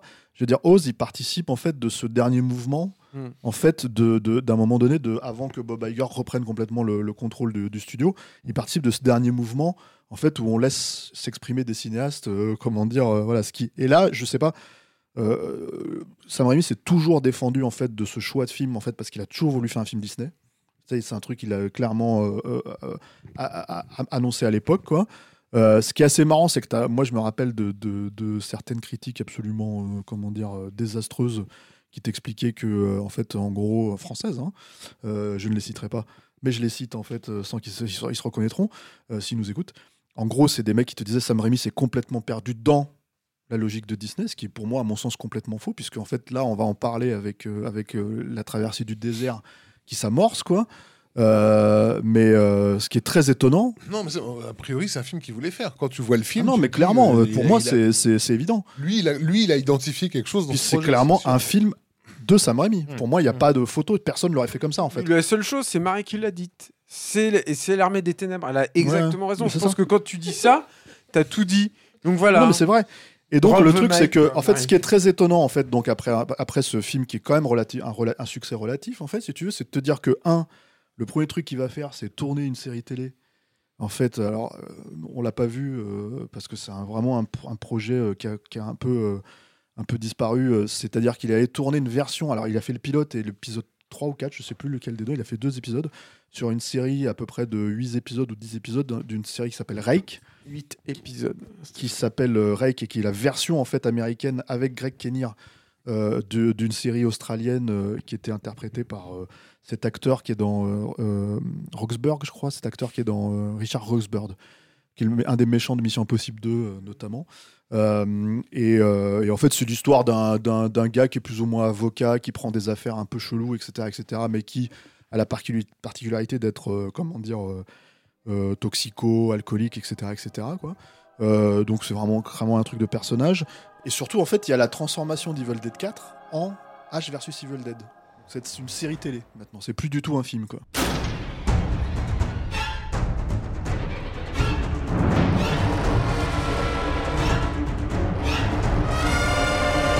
Ouais, donc c'est euh, en fait euh, juste avant ça, il y avait eu le remake de Evil Dead par Fede Alvarez qui avait fait, été euh, qui avait été produit et dont j'ai un peu envie de parler parce que je le préfère à, sa- à la série. Non, non, c'est intéressant, effectivement. Mais en fait, enfin moi je faisais un peu partie des, des, des vieux cons et des gardiens d'un temple qui n'existait pas quand ils ont annoncé ça où j'étais là non, ne touchez pas Evil Dead, ne faites pas de remake, ça suffit et tout. Et en fait, je trouve que le remake est vraiment hyper solide. C'est un film Ouais, qui est assez court, qui est hyper gore avec des vrais effets physiques et c'est ça qui va moi me gêner le plus dans la dans la série, c'est les, les effets qui sont un peu tout bourrés. Et Euh, une musique flippante. ouais, une musique qui est hyper bien. Euh, Enfin, vraiment, le, Bagnos. Pardon C'est Rocket Ouais, Balboa. c'est pas- Et, et, et, euh, bah, ils n'ont pas forcé la comparaison avec Ash en mettant en détournant le problème et en mettant un personnage féminin. Je trouve que c'est assez malin d'avoir fait, euh, d'avoir fait le film sur le thème de l'addiction et euh, c'est des amis qui vont faire une intervention sur leurs potes et sœurs et c'est pour ça qu'ils vont dans cette cabane pourrie euh, dans les bois. Euh, je trouve que aussi le film est intéressant. Euh, moi, je, je l'ai- revu là euh, cette semaine. Je, me suis revu ça et, Drag Me to Hell, mais quelle semaine incroyable. Et, euh, j'avais oublié le début qui commence euh, avec euh, un autre groupe de personnes et avec, t'es du point de vue d'une des dates, mais tu ne le sais pas encore, une nana qui se retrouve coursée, euh, attachée, euh, qui demande où est sa mère et son père dit mais tu sais bien, elle est morte, tu l'as tuée. Et là tu comprends que c'est une des dates et elle est possédée. Et en fait, il la brûle et c'est euh, vraiment l'entrée. Après, hop, ça passe sur l'autre groupe de personnes et t'as cette, en- cette entrée en matière hyper cash qui te remet vraiment dans l'ambiance et qui est, qui est hyper efficace. Donc il y avait eu ce film que moi j'avais trouvé super. Et du coup, je me suis dit, bah, en fait, euh, c'est peut-être bon signe si après euh, ils font une série, euh, Sam Raimi va, va, va- s'y mettre, Bruce Campbell est là aussi et reprend son rôle euh, 30 ans après, Robert Tappert est là pour, pour produire et tout. Est-ce euh, on n'aurait pas un nouvel alignement des planètes Et pas du tout, en fait, pas du tout. C'est c'est très compliqué. En fait, là, j'ai revu le premier et le deuxième épisode, donc Sam Raimi n'a réalisé que le premier. Et même le premier, c'est compliqué. C'est déjà, euh, il y a deux trois scènes euh, qui sont assez sympas, horrifiques et tout. Mais euh, déjà, ils ont fait du personnage de H, bon, ce qui est plus ou moins logique. hein. C'est toujours un loser. Il est retourné dans, donc dans son monde. Il vit dans une caravane. Il va un peu de ville en ville. Ils ont essayé d'en faire un personnage un peu qui a un peu un syndrome post-traumatique. Euh, Ils ont essayé d'en faire un peu un vétéran du Necronomicon, quoi, qui euh, garde le Necronomicon. Il a essayé de le détruire, il n'a pas réussi. Donc, de fait, il essaie de contenir la menace. euh, Et évidemment, ça ne suffit pas. Et euh, donc, c'est un personnage de gros bof euh, qui des nanas dans les toilettes de bar pourri. Et en fait, moi, ça me fait un peu de peine de le revoir comme ça. Je trouve pas. Surtout 30 ans après, quoi. C'est ça. C'est un peu triste. Et, euh, et Même sur- si Bruce Campbell a perdu du poids, il s'est un peu, euh, il s'est un peu, c'était un- une des conditions justement. Et, et pourtant, moi, j'aime beaucoup Bruce Campbell. hein, et en fait, je trouve que la série, elle est, elle est vraiment très compliquée. Les deux sidekicks sont vraiment pas très charismatiques, vraiment pas très intéressants. Et, euh, et en fait, euh, bah, à part le premier épisode où il filme un petit peu les deadites et les apparitions, comme il les filmait dans Evil Dead, dès le deuxième épisode, c'est publié à la réal et ça devient très très générique. Et puis euh, surtout, moi, ce qui me sort vraiment de la série, c'est euh, bah, les effets euh, qui sont des effets numériques qui sont, qui sont vraiment vraiment cheap. ça, ça euh, va avec l'économie peut-être ouais. aussi du projet, quoi. Ouais, ouais, c'est ça. C'est qu'en fait, c'est, bah, en fait, ils n'ont pas les moyens de faire un film, donc ils font une série.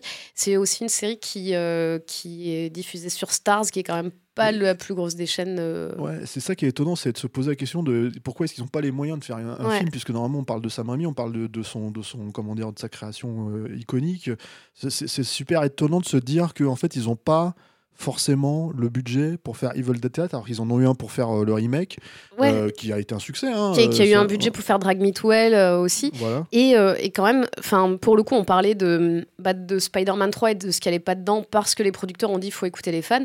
Et s'il y a quand même un truc que les fans de Sam Raimi disent, c'est euh, qu'ils veulent un Evil Dead 4 depuis quand même très très longtemps. C'est hein. un truc euh, euh, et puis ça fait, les, les titres d'articles tous les, euh, tous les trois mois. euh, dès qu'il y a une interview, il y a quelqu'un qui mentionne le truc. Ça y est, Sam Raimi va faire Evil Dead 4, machin. C'est un truc, c'est l'Arlésienne qui revient depuis super longtemps. Donc c'est ouais, c'est assez étonnant de voir ce, ce projet-là passer en série.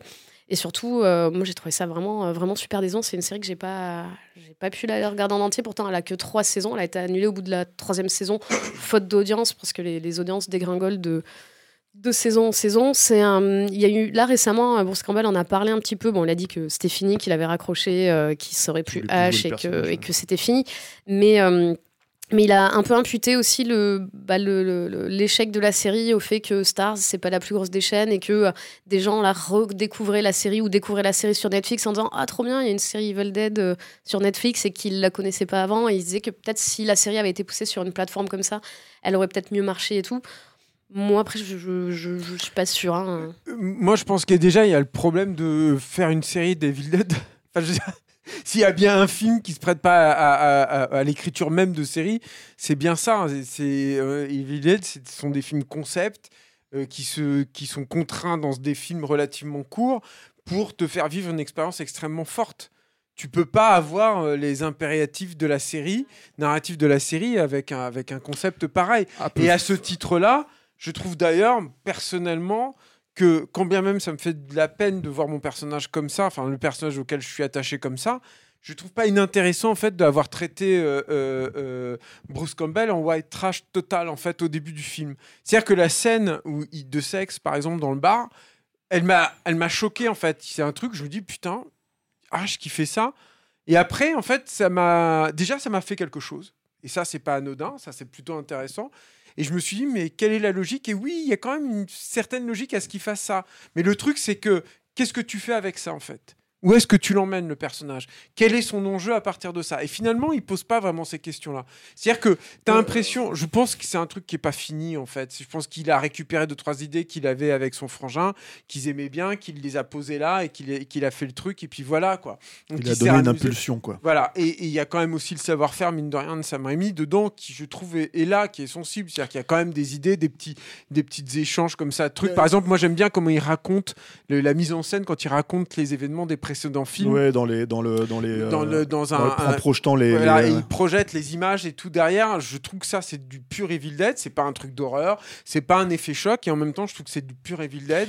Il y, a aussi la façon de réutiliser le, le, le, démon, en fait, la, la, caméra dans un environnement urbain que j'avais trouvé intéressant. Parce que, voilà, sur les voitures et tout, je me suis dit, tiens, parce que, en fait, ça, c'est le problème. C'est-à-dire, tu as bien fait de parler du remake parce que moi, je sais que quand le remake est arrivé, je me suis dit, mais quel est l'intérêt, à moins de chercher un mec avec un style extrêmement fort si tu veux, pour faire autre chose que ce que Sam Raimi avait fait, euh, pour moi, le, le, le, le concept même d'Evil Dead, c'est la mise en scène d'Evil Dead. Bah Et le truc, c'est que du coup, je suis, comme toi, je suis assez, euh, je trouve que le, remake est assez réussi en fait pour, pour ce que pour ce que c'est. Euh, même plus, c'est pas un truc qui limite les dégâts, c'est vraiment en fait une vraie vision en fait, mais clairement qui reprend des, des éléments de, de, du film original. je pense que là, il y a, y a une autre suite qui va arriver, mais qui n'est pas vraiment connectée, qui s'appelle Evil Dead Rise. On va voir ce que ça va donner, qui est toujours produit par Sam Raimi, puisque ça leur appartient et tout. Robert Tapper et, Bruce Campbell. Mais le truc, c'est que euh, voilà, c'était un sujet, un, truc très casse-gueule, mais qui avait clairement sa personnalité. Là, le problème, à mon sens, en fait, de cette série, c'est que, en fait, à la fin, euh, euh, tu te demandes pourquoi il faut les faire revenir ce personnage-là, puisque en fait, grosso merdo, même s'il n'a pas évolué en 30 ans, et tu me diras c'est constitutif du personnage de H qui ne l'évolue pas, si tu veux, euh, la problématique c'est que en fait, c'est pas H le problème. C'est que c'est les gens qui font le film qui en fait s'arrêtent là et se disent mais attends, euh, à trois plans près, si tu veux, effectivement, il va faire passer sa caméra sous les, sous les motos, sous les bagnoles, sous les machins, etc. etc. où tu dis, bon, bah ça, c'est une image inédite dans le cadre d'Evil Dead, tout en prenant en fait la, logique de mise en scène d'Evil Dead, c'est que finalement le combat final dans le, comment dire euh, dans le la caravane bah, c'est le combat euh, à la fin, enfin au tout début d'Evil Dead 3, euh, quand il se bat contre une sorcière, voilà, où il saute pour attraper son, pour, se caler sa, sa tronçonneuse. T'as une scène qui a l'impression qu'elle sort de hausse, là où il s'attaque à une poupée, euh, en fait, si tu veux, euh, où il lui éclate la gueule, c'est super bizarre, quoi. T'as une scène qui semble sortir, avec, pareil, avec les ombres et tout ça, etc., etc. Le, le, jeu, avec les volets, en fait, de deux flics, en fait, qui rentrent dans une, dans une pièce au début. Bon, tu te dis, ok, c'est fait avec métier, c'est fait avec machin, mais en fait, grosso merdo, euh, en gros, on s'arrête à l'idée que, en fait, c'est c'est comme si, en fait, les 30 ans qui sont passés entre Evil Dead 3 et ce simili Evil Dead 4, en fait, n'avaient pas vraiment eu lieu, quoi, et que, en gros, Sam Raimi n'avait plus d'idées. Et qu'en fait, euh, voilà, et ça c'est très étrange, ça c'est le premier point. Et le deuxième point, c'est moi je me suis torturé toute la première saison. Je suis pas allé plus loin parce qu'au fait, au bout d'un moment, pour moi, Evil Dead, c'est la mise en scène, encore une fois. C'est que dès la deuxième épisode, et je crois que c'est. Euh, Michael G. Bassett. Michael G. Bassett. Qui a fait le, film. Voilà, en fait, euh, Michael G. Bassett, réalisateur, réalisateur, réalisatrice de, de comment dire, comment ça s'appelait non, Death Watch. Death Watch et Wilderness. Et euh, Silent Hill 2. Ouais, c'est ça. Euh, et un Solomon Kane, je crois aussi. Oui. Enfin bref, en gros, euh, d'un seul coup, tourne ça à sa manière. Et, en fait, du coup, tu n'as plus du tout de mise en scène autour des Deadites, tu plus du tout de, de, tout ce qui est constitutif en fait de, de comment tu fais apparaître ces personnages-là n'est plus là. Mm. Alors, d'une certaine manière, tu te dis c'est normal. Enfin, chacun s'approprie son truc. Mais de l'autre côté, t'as envie de dire, mais en fait, ça fait 35 ans qu'on vit avec Evil Dead. Sauf que ça s'est pas passé comme ça, en fait. Ce qui s'est passé, ça c'est important, je pense, de le dire. C'est bon, après, euh, Michael J. Bassett n'a pas le, talent hein, de, de, Sam Raimi. Je vais jamais dire ça, hein, c'est sûr et certain. Mais ce qui s'est passé aussi, et c'est là aussi. il a siphonné le budget déjà. Voilà, c'est ça, en fait. C'est là, en fait, où le, en plus, la série vraiment euh, jette un voile, en fait, sur toutes les personnes qui, qui sont euh, impliquées. C'est que Sam Raimi va exploser en fait le, le nombre de jours pour le pour le, le- Pour le pilote. pour le pilote, va exploser le budget. Et les mecs qui vont suivre, eh ben, ils vont faire avec ce qui reste. Quoi. Mm. Et il reste pas beaucoup. Quoi. Et en fait, Michael J. Basset, je crois qu'elle en a parlé elle-même. hein, tu vois, elle a dit euh, non, mais en fait, j'ai pas eu de, euh, j'ai pas eu du tout en fait les, les jours qui m'étaient alloués euh, à, à l'origine. Et on en avait parlé beaucoup à l'époque de Evil Dead 2. Tu ne peux pas faire un film comme ça avec peu de jours. Tu as besoin de beaucoup de jours. Mettre en place ces mouvements de caméra là, travailler là comme ça ces cadres, faire ces panneaux très rapides et tout, ça demande du temps. Ça se tourne pas à l'arrache. Si tu veux tourner à l'arrache, tu tournes tout caméra à l'épaule et, vas-y, on y va comme ça. Mais là, c'est pas possible. Tu peux pas faire ça. Donc de toute façon, il partait encore plus. Déjà là-bas, c'est pas une bonne idée. Euh, ne- ne- le faire en dehors de Sam Raimi, puisque en fait, c'est lui la star David Dead. hein. C'est pas Bruce Campbell. hein, euh, Enfin, La, après, la preuve, non mais la preuve. Mais Alors Voilà. la preuve oui Mais- et en même temps et en même temps je pense qu'il y a beaucoup beaucoup en Et- fait il faut se poser la question c'est de la même manière que tu vas c'est-à-dire moi j'ai toujours eu cette théorie sur est-ce que en fait quand, les- quand tu parles de l'arme fatale aux gens ou tu parles de Rocky aux gens est-ce que tu parles de Rocky 1 ou Rocky 4 est-ce que tu parles de l'arme fatale 1 ou l'arme fatale 3 parce qu'on a vraiment des constitutions différentes et moi je pense que la question elle se pose aussi sur Evil Dead c'est-à-dire que sur Evil Dead la question c'est est-ce que tu aimes Evil Dead? Ou est-ce que tu aimes Evil Dead 3 c'est lequel ton préféré? Et à partir de ce moment-là cette série, elle s'adresse vraiment aux gens qui adorent Evil Dead 3 et qui disent voilà, c'est Bruce alors- Campbell qui fait le couillon. j'adore Evil Dead 3. Mais bien je sûr, mais déteste en la fait- série. Non, non, mais bien sûr, mais ce que je veux dire en tout cas, c'est que en fait, euh, euh, euh, c'est parce que c'est de la drague et honter. hein. C'est aussi ça le truc, c'est là où c'est mauvais. hein. C'est que, en fait, si tu veux, c'est que ah, t'aimes bien Bruce Campbell qui fait le cochonou, euh, tu vois, des trucs comme ça. Bon, bah, De toute façon, c'était que ça dans les, dans les trailers et tout. Et en fait, c'est Ouais, là que moi j'ai commencé à avoir peur parce que je crois que le projet avait été annoncé au- à la Comic Con de San Diego en 2014, du coup, je crois. Mhm. Et après, il y avait tout le temps bah, des teasers, des machins. Et en fait, toutes les scènes du premier épisode, tu les avais quasiment toutes vues. Les scènes un peu iconiques, celles dans- dans- notamment où il est dans sa caravane, où il récupère sa tronçonneuse, machin. Puis même les gags où il met sa, sa gaine là pour, euh, pour Mhm. rentrer son ventre et tout. En fait, tous ces trucs-là, on les avait tous vus dans des petits teasers, des trucs de, de, de 3 secondes ou de 10 secondes et tout. En fait, quand tu vois l'épisode, tu dis, mais euh, il reste pas grand chose qu'on n'a pas déjà vu. Et ça jouait beaucoup sur ce truc-là de, bah, de Bruce Campbell porn, tu vois. où, Ouais, Mm. vous aimez bien. bah non, mais c'est un peu ça, quoi. Non, non, Et vrai. pourtant, moi, j'étais la première à, à être euh, la bonne cliente pour ce truc-là, quoi. Et en Mm. fait, euh, tous ces trucs-là me faisaient vachement peur. Et quand j'ai vu la série, ouais, c'était très compliqué de. Alors, et, et alors l'autre truc justement euh, pour euh, continuer à briser tes rêves, Marie, ça me fait plaisir. Ne me Merci. remercie pas. C'est qu'a priori le truc aussi, une des raisons de- d'arrêter la, la, la série, ça a été aussi Bruce Campbell. C'est-à-dire que lui, d'une part, il voulait pas faire la troisième saison, il en avait ras le bol. Apparemment, il a été infect avec tous les tous les membres de l'équipe sur la, la dernière saison. Ça s'est hyper mal passé. C'est-à-dire que Bruce Campbell, en fait, serait quelqu'un d'infect. Bah écoute là en tout Non, cas, mais je pense en fait, que- non mais je pense que ça a été une non, mauvaise ça- expérience. Tout le monde. non, en mais fait, c'est intéressant parce qu'il faut un je peu pense- briser ce mythe. Moi, je l'ai interviewé, Bruce Campbell, au téléphone. C'est quelqu'un de très difficile. ouais. C'est-à-dire que quand tu le vois, c'est-à-dire il joue avec ce côté-là, hein, Mm. il se plaît à ça. Mais en fait, la réalité aussi de la situation, c'est qu'il y a beaucoup de moments où c'est cringe. C'est-à-dire, moi, j'ai vu des moments où, euh, comment dire, euh, euh, où tu le retrouves, par exemple, on va en parler parce que c'est récent, en fait, et c'est après Doctor Strange. En fait, il, il a plus ou moins assuré la promo Blu-ray, DVD, machin de la sortie de Doctor Strange, tu vois, et il se retrouve à toujours jouer le connard, en fait. Mm. Alors, certes, comment dire, c'est constitutif du, du son- de sa persona publique, et en même temps, il y a des moments où tu te sens qu'il va loin là-dedans. Donc, à mon sens, euh, je pense que de là à dire que Bruce Wayne peut potentiellement être un gros con dans la vraie vie, c'est pas, ce serait pas faux. Bon, en tout cas, ça, ça, a été, ça a été beaucoup euh, euh, rapporté. Et alors, moi, je, l'assume, hein, j'ai fait le cochon parce que j'ai vu le premier épisode, le deuxième, je me suis dit, je vais pas me farcir la totalité. Mais t'avais jamais vu, toi. Nous, mais on non, j'avais jamais vu. Et pour, le, pour l'épisode, j'ai quand même vu le tout dernier épisode de la troisième saison. Et il y a un truc qui m'a fait vachement mal dedans, parce qu'en plus, j'ai vu qu'il y avait un monstre géant et il l'attaque avec un tank, donc je me suis dit, on sait jamais, ça fait, Mhm, voilà, ouais. je, je suis faible. Et en fait, non. Mais euh, le truc, et ça, ça m'a fait vraiment mal au cœur, c'est que ils ont repris euh, pour la toute fin. Euh, ce qui était vraiment prévu à l'origine de, Evil Dead 4 et dont on avait déjà parlé en fait sur Evil Dead 3, c'est-à-dire que Ash se rendort à, à nouveau, enfin est cryogénisé, se réveille à une époque et est réveillé par un, par un robot, une femme robot, qui est en plus une espèce de bombasse euh, pas possible, hyper euh, toute siliconée. Enfin, c'est ces trucs, je je sais pas, c'est ça va pas en fait, ça, ça, ça correspond pas à ce truc-là et tout. quoi. Non, et puis. Et il va, et il se retrouve dans un monde complètement post-apocalyptique et tu comprends qu'avec cette femme robot et potentiellement le peuple auquel elle appartient, il va attaquer les Deadites, qui était donc une vieille idée que, que Sam Raimi avait, avait, euh, avait évoquée euh, pour, euh, pour un potentiel Evil Dead 4 sorti de l'armée des, des ténèbres. Et ça peut paraître stupide, hein, mais c'est peut-être un, un langage de, de fan un peu, un peu buté et tout qui dit ça, mais ça fait c'est hyper désagréable en fait de voir cette idée j'aurais préféré la garder euh, En fait, ne a- voyez pas cet épisode En fait, il y a deux, il y a il deux, n'existe il y a pas deux choses par rapport à ça en fait qui sont intéressantes. C'est que en fait faire euh, une espèce de, de, de film à la Ray Harryhausen en fait en, en 92, 93 comme c'était le cas avec, avec Evil Dead dans un monde qui n'était pas post-geek euh, à tout craint quoi. Ça avait un sens en fait. On comprenait ce que ça voulait dire. On comprenait le référent du personnage de, du, réalisateur, je veux dire, etc., etc. Euh, donc avoir cette idée post-apocalyptique à une époque, à cette, à cette même époque, ça pouvait avoir un sens aussi. Là, aujourd'hui, le problème, c'est que ce que tu racontes, c'est que tu as l'impression qu'en fait, il accepte la fin d'Evil Dead 3, qui a été re-shooté par lui-même, hein, si tu veux, mais à la demande du studio, euh, pour dire, bah voilà, on repart de là. Si je te fais chier, Rafik, tu me le dis. Hein, tu vois non, tu me. Jamais, Stéphane. Ouais, voilà. Surtout quand tu parles de séries télé. euh, merdique, celle-ci. tu vois.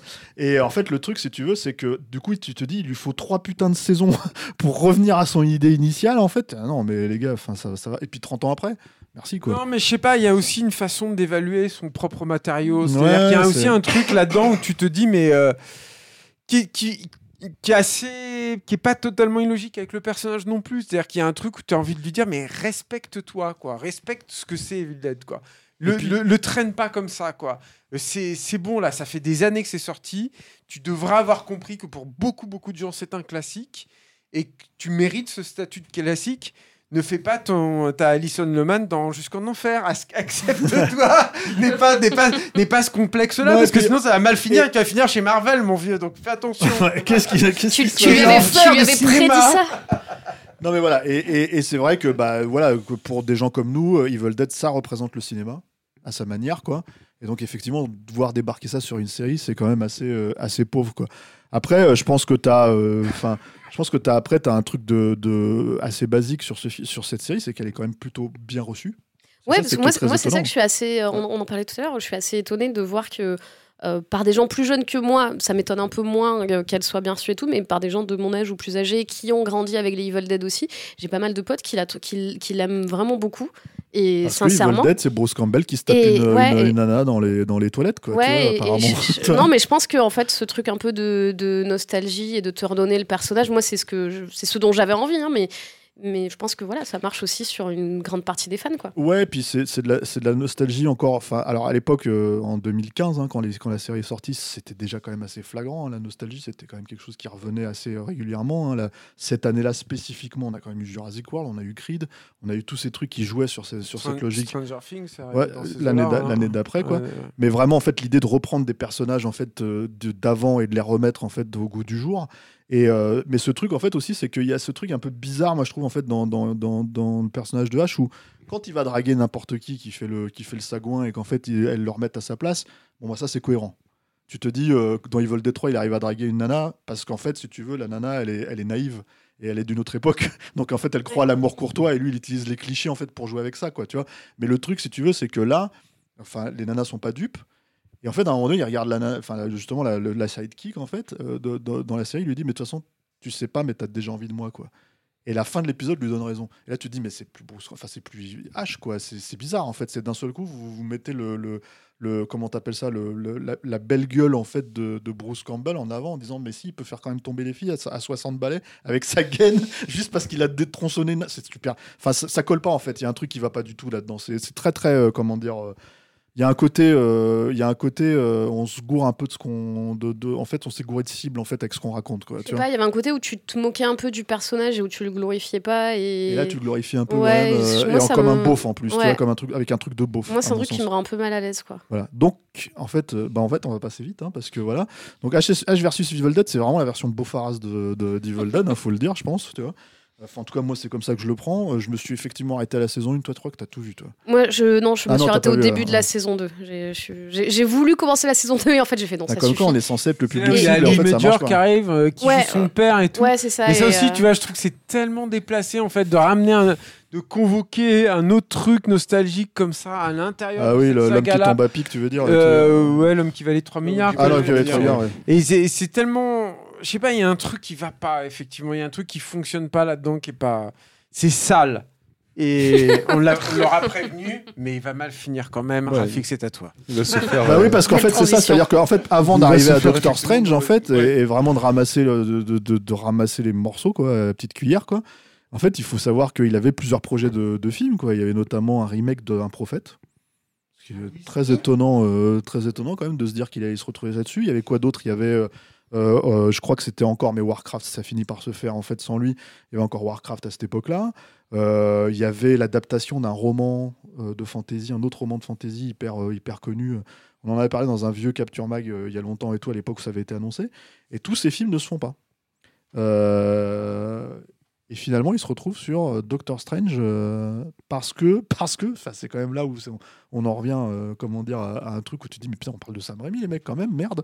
Tu vois, parce que, en fait, le mec qui a fait le premier Doctor Strange, là, comment il s'appelle euh, ce- Scott Derrickson. Scott Derrickson, merci les amis, euh, se barre. en fait, pour- fait virer, non il se fait virer pour différents créatifs. Et tu te dis, putain, vous, vous virez le mec pour différents créatifs pour aller chercher Sam Raimi. En fait, mais si le mec qui s'est fait virer parce qu'il voulait pas le faire, il dit, ah non, je vais pas faire ce truc, je vais pas baisser mon froc. D'un seul coup, tu te retrouves avec Sam Raimi qui part là-dessus, tu te dis, mais on, on est mal barré, quoi. Et surtout, il faut imaginer, parce que j'en ai parlé un tout petit peu tout à l'heure, mais j'aurais peut-être dû plus insister, dans un rapport de force qu'on imagine complètement différent avec celui qu'il avait avec Kevin Feige, qui était quand même une petite main à l'époque de, des Qui Spider-Man. n'était pas encore le maître euh, d'œuvre, en fait, du, Qui du MCU. pas le maître du monde encore. Voilà. Le grand architecte. Donc on se tourne vers toi Rafik pour que tu nous dises, ton- tu nous donnes ton sentiment parce que c'est vrai que nous en fait, Allez. euh, Marie, Julien et moi, en fait, on avait enregistré le sale temps pour un film qui était consacré c'est- au film euh, au moment où il est sorti en mai dernier. Pas Bah, mon grave, c'est pas grave, vas-y.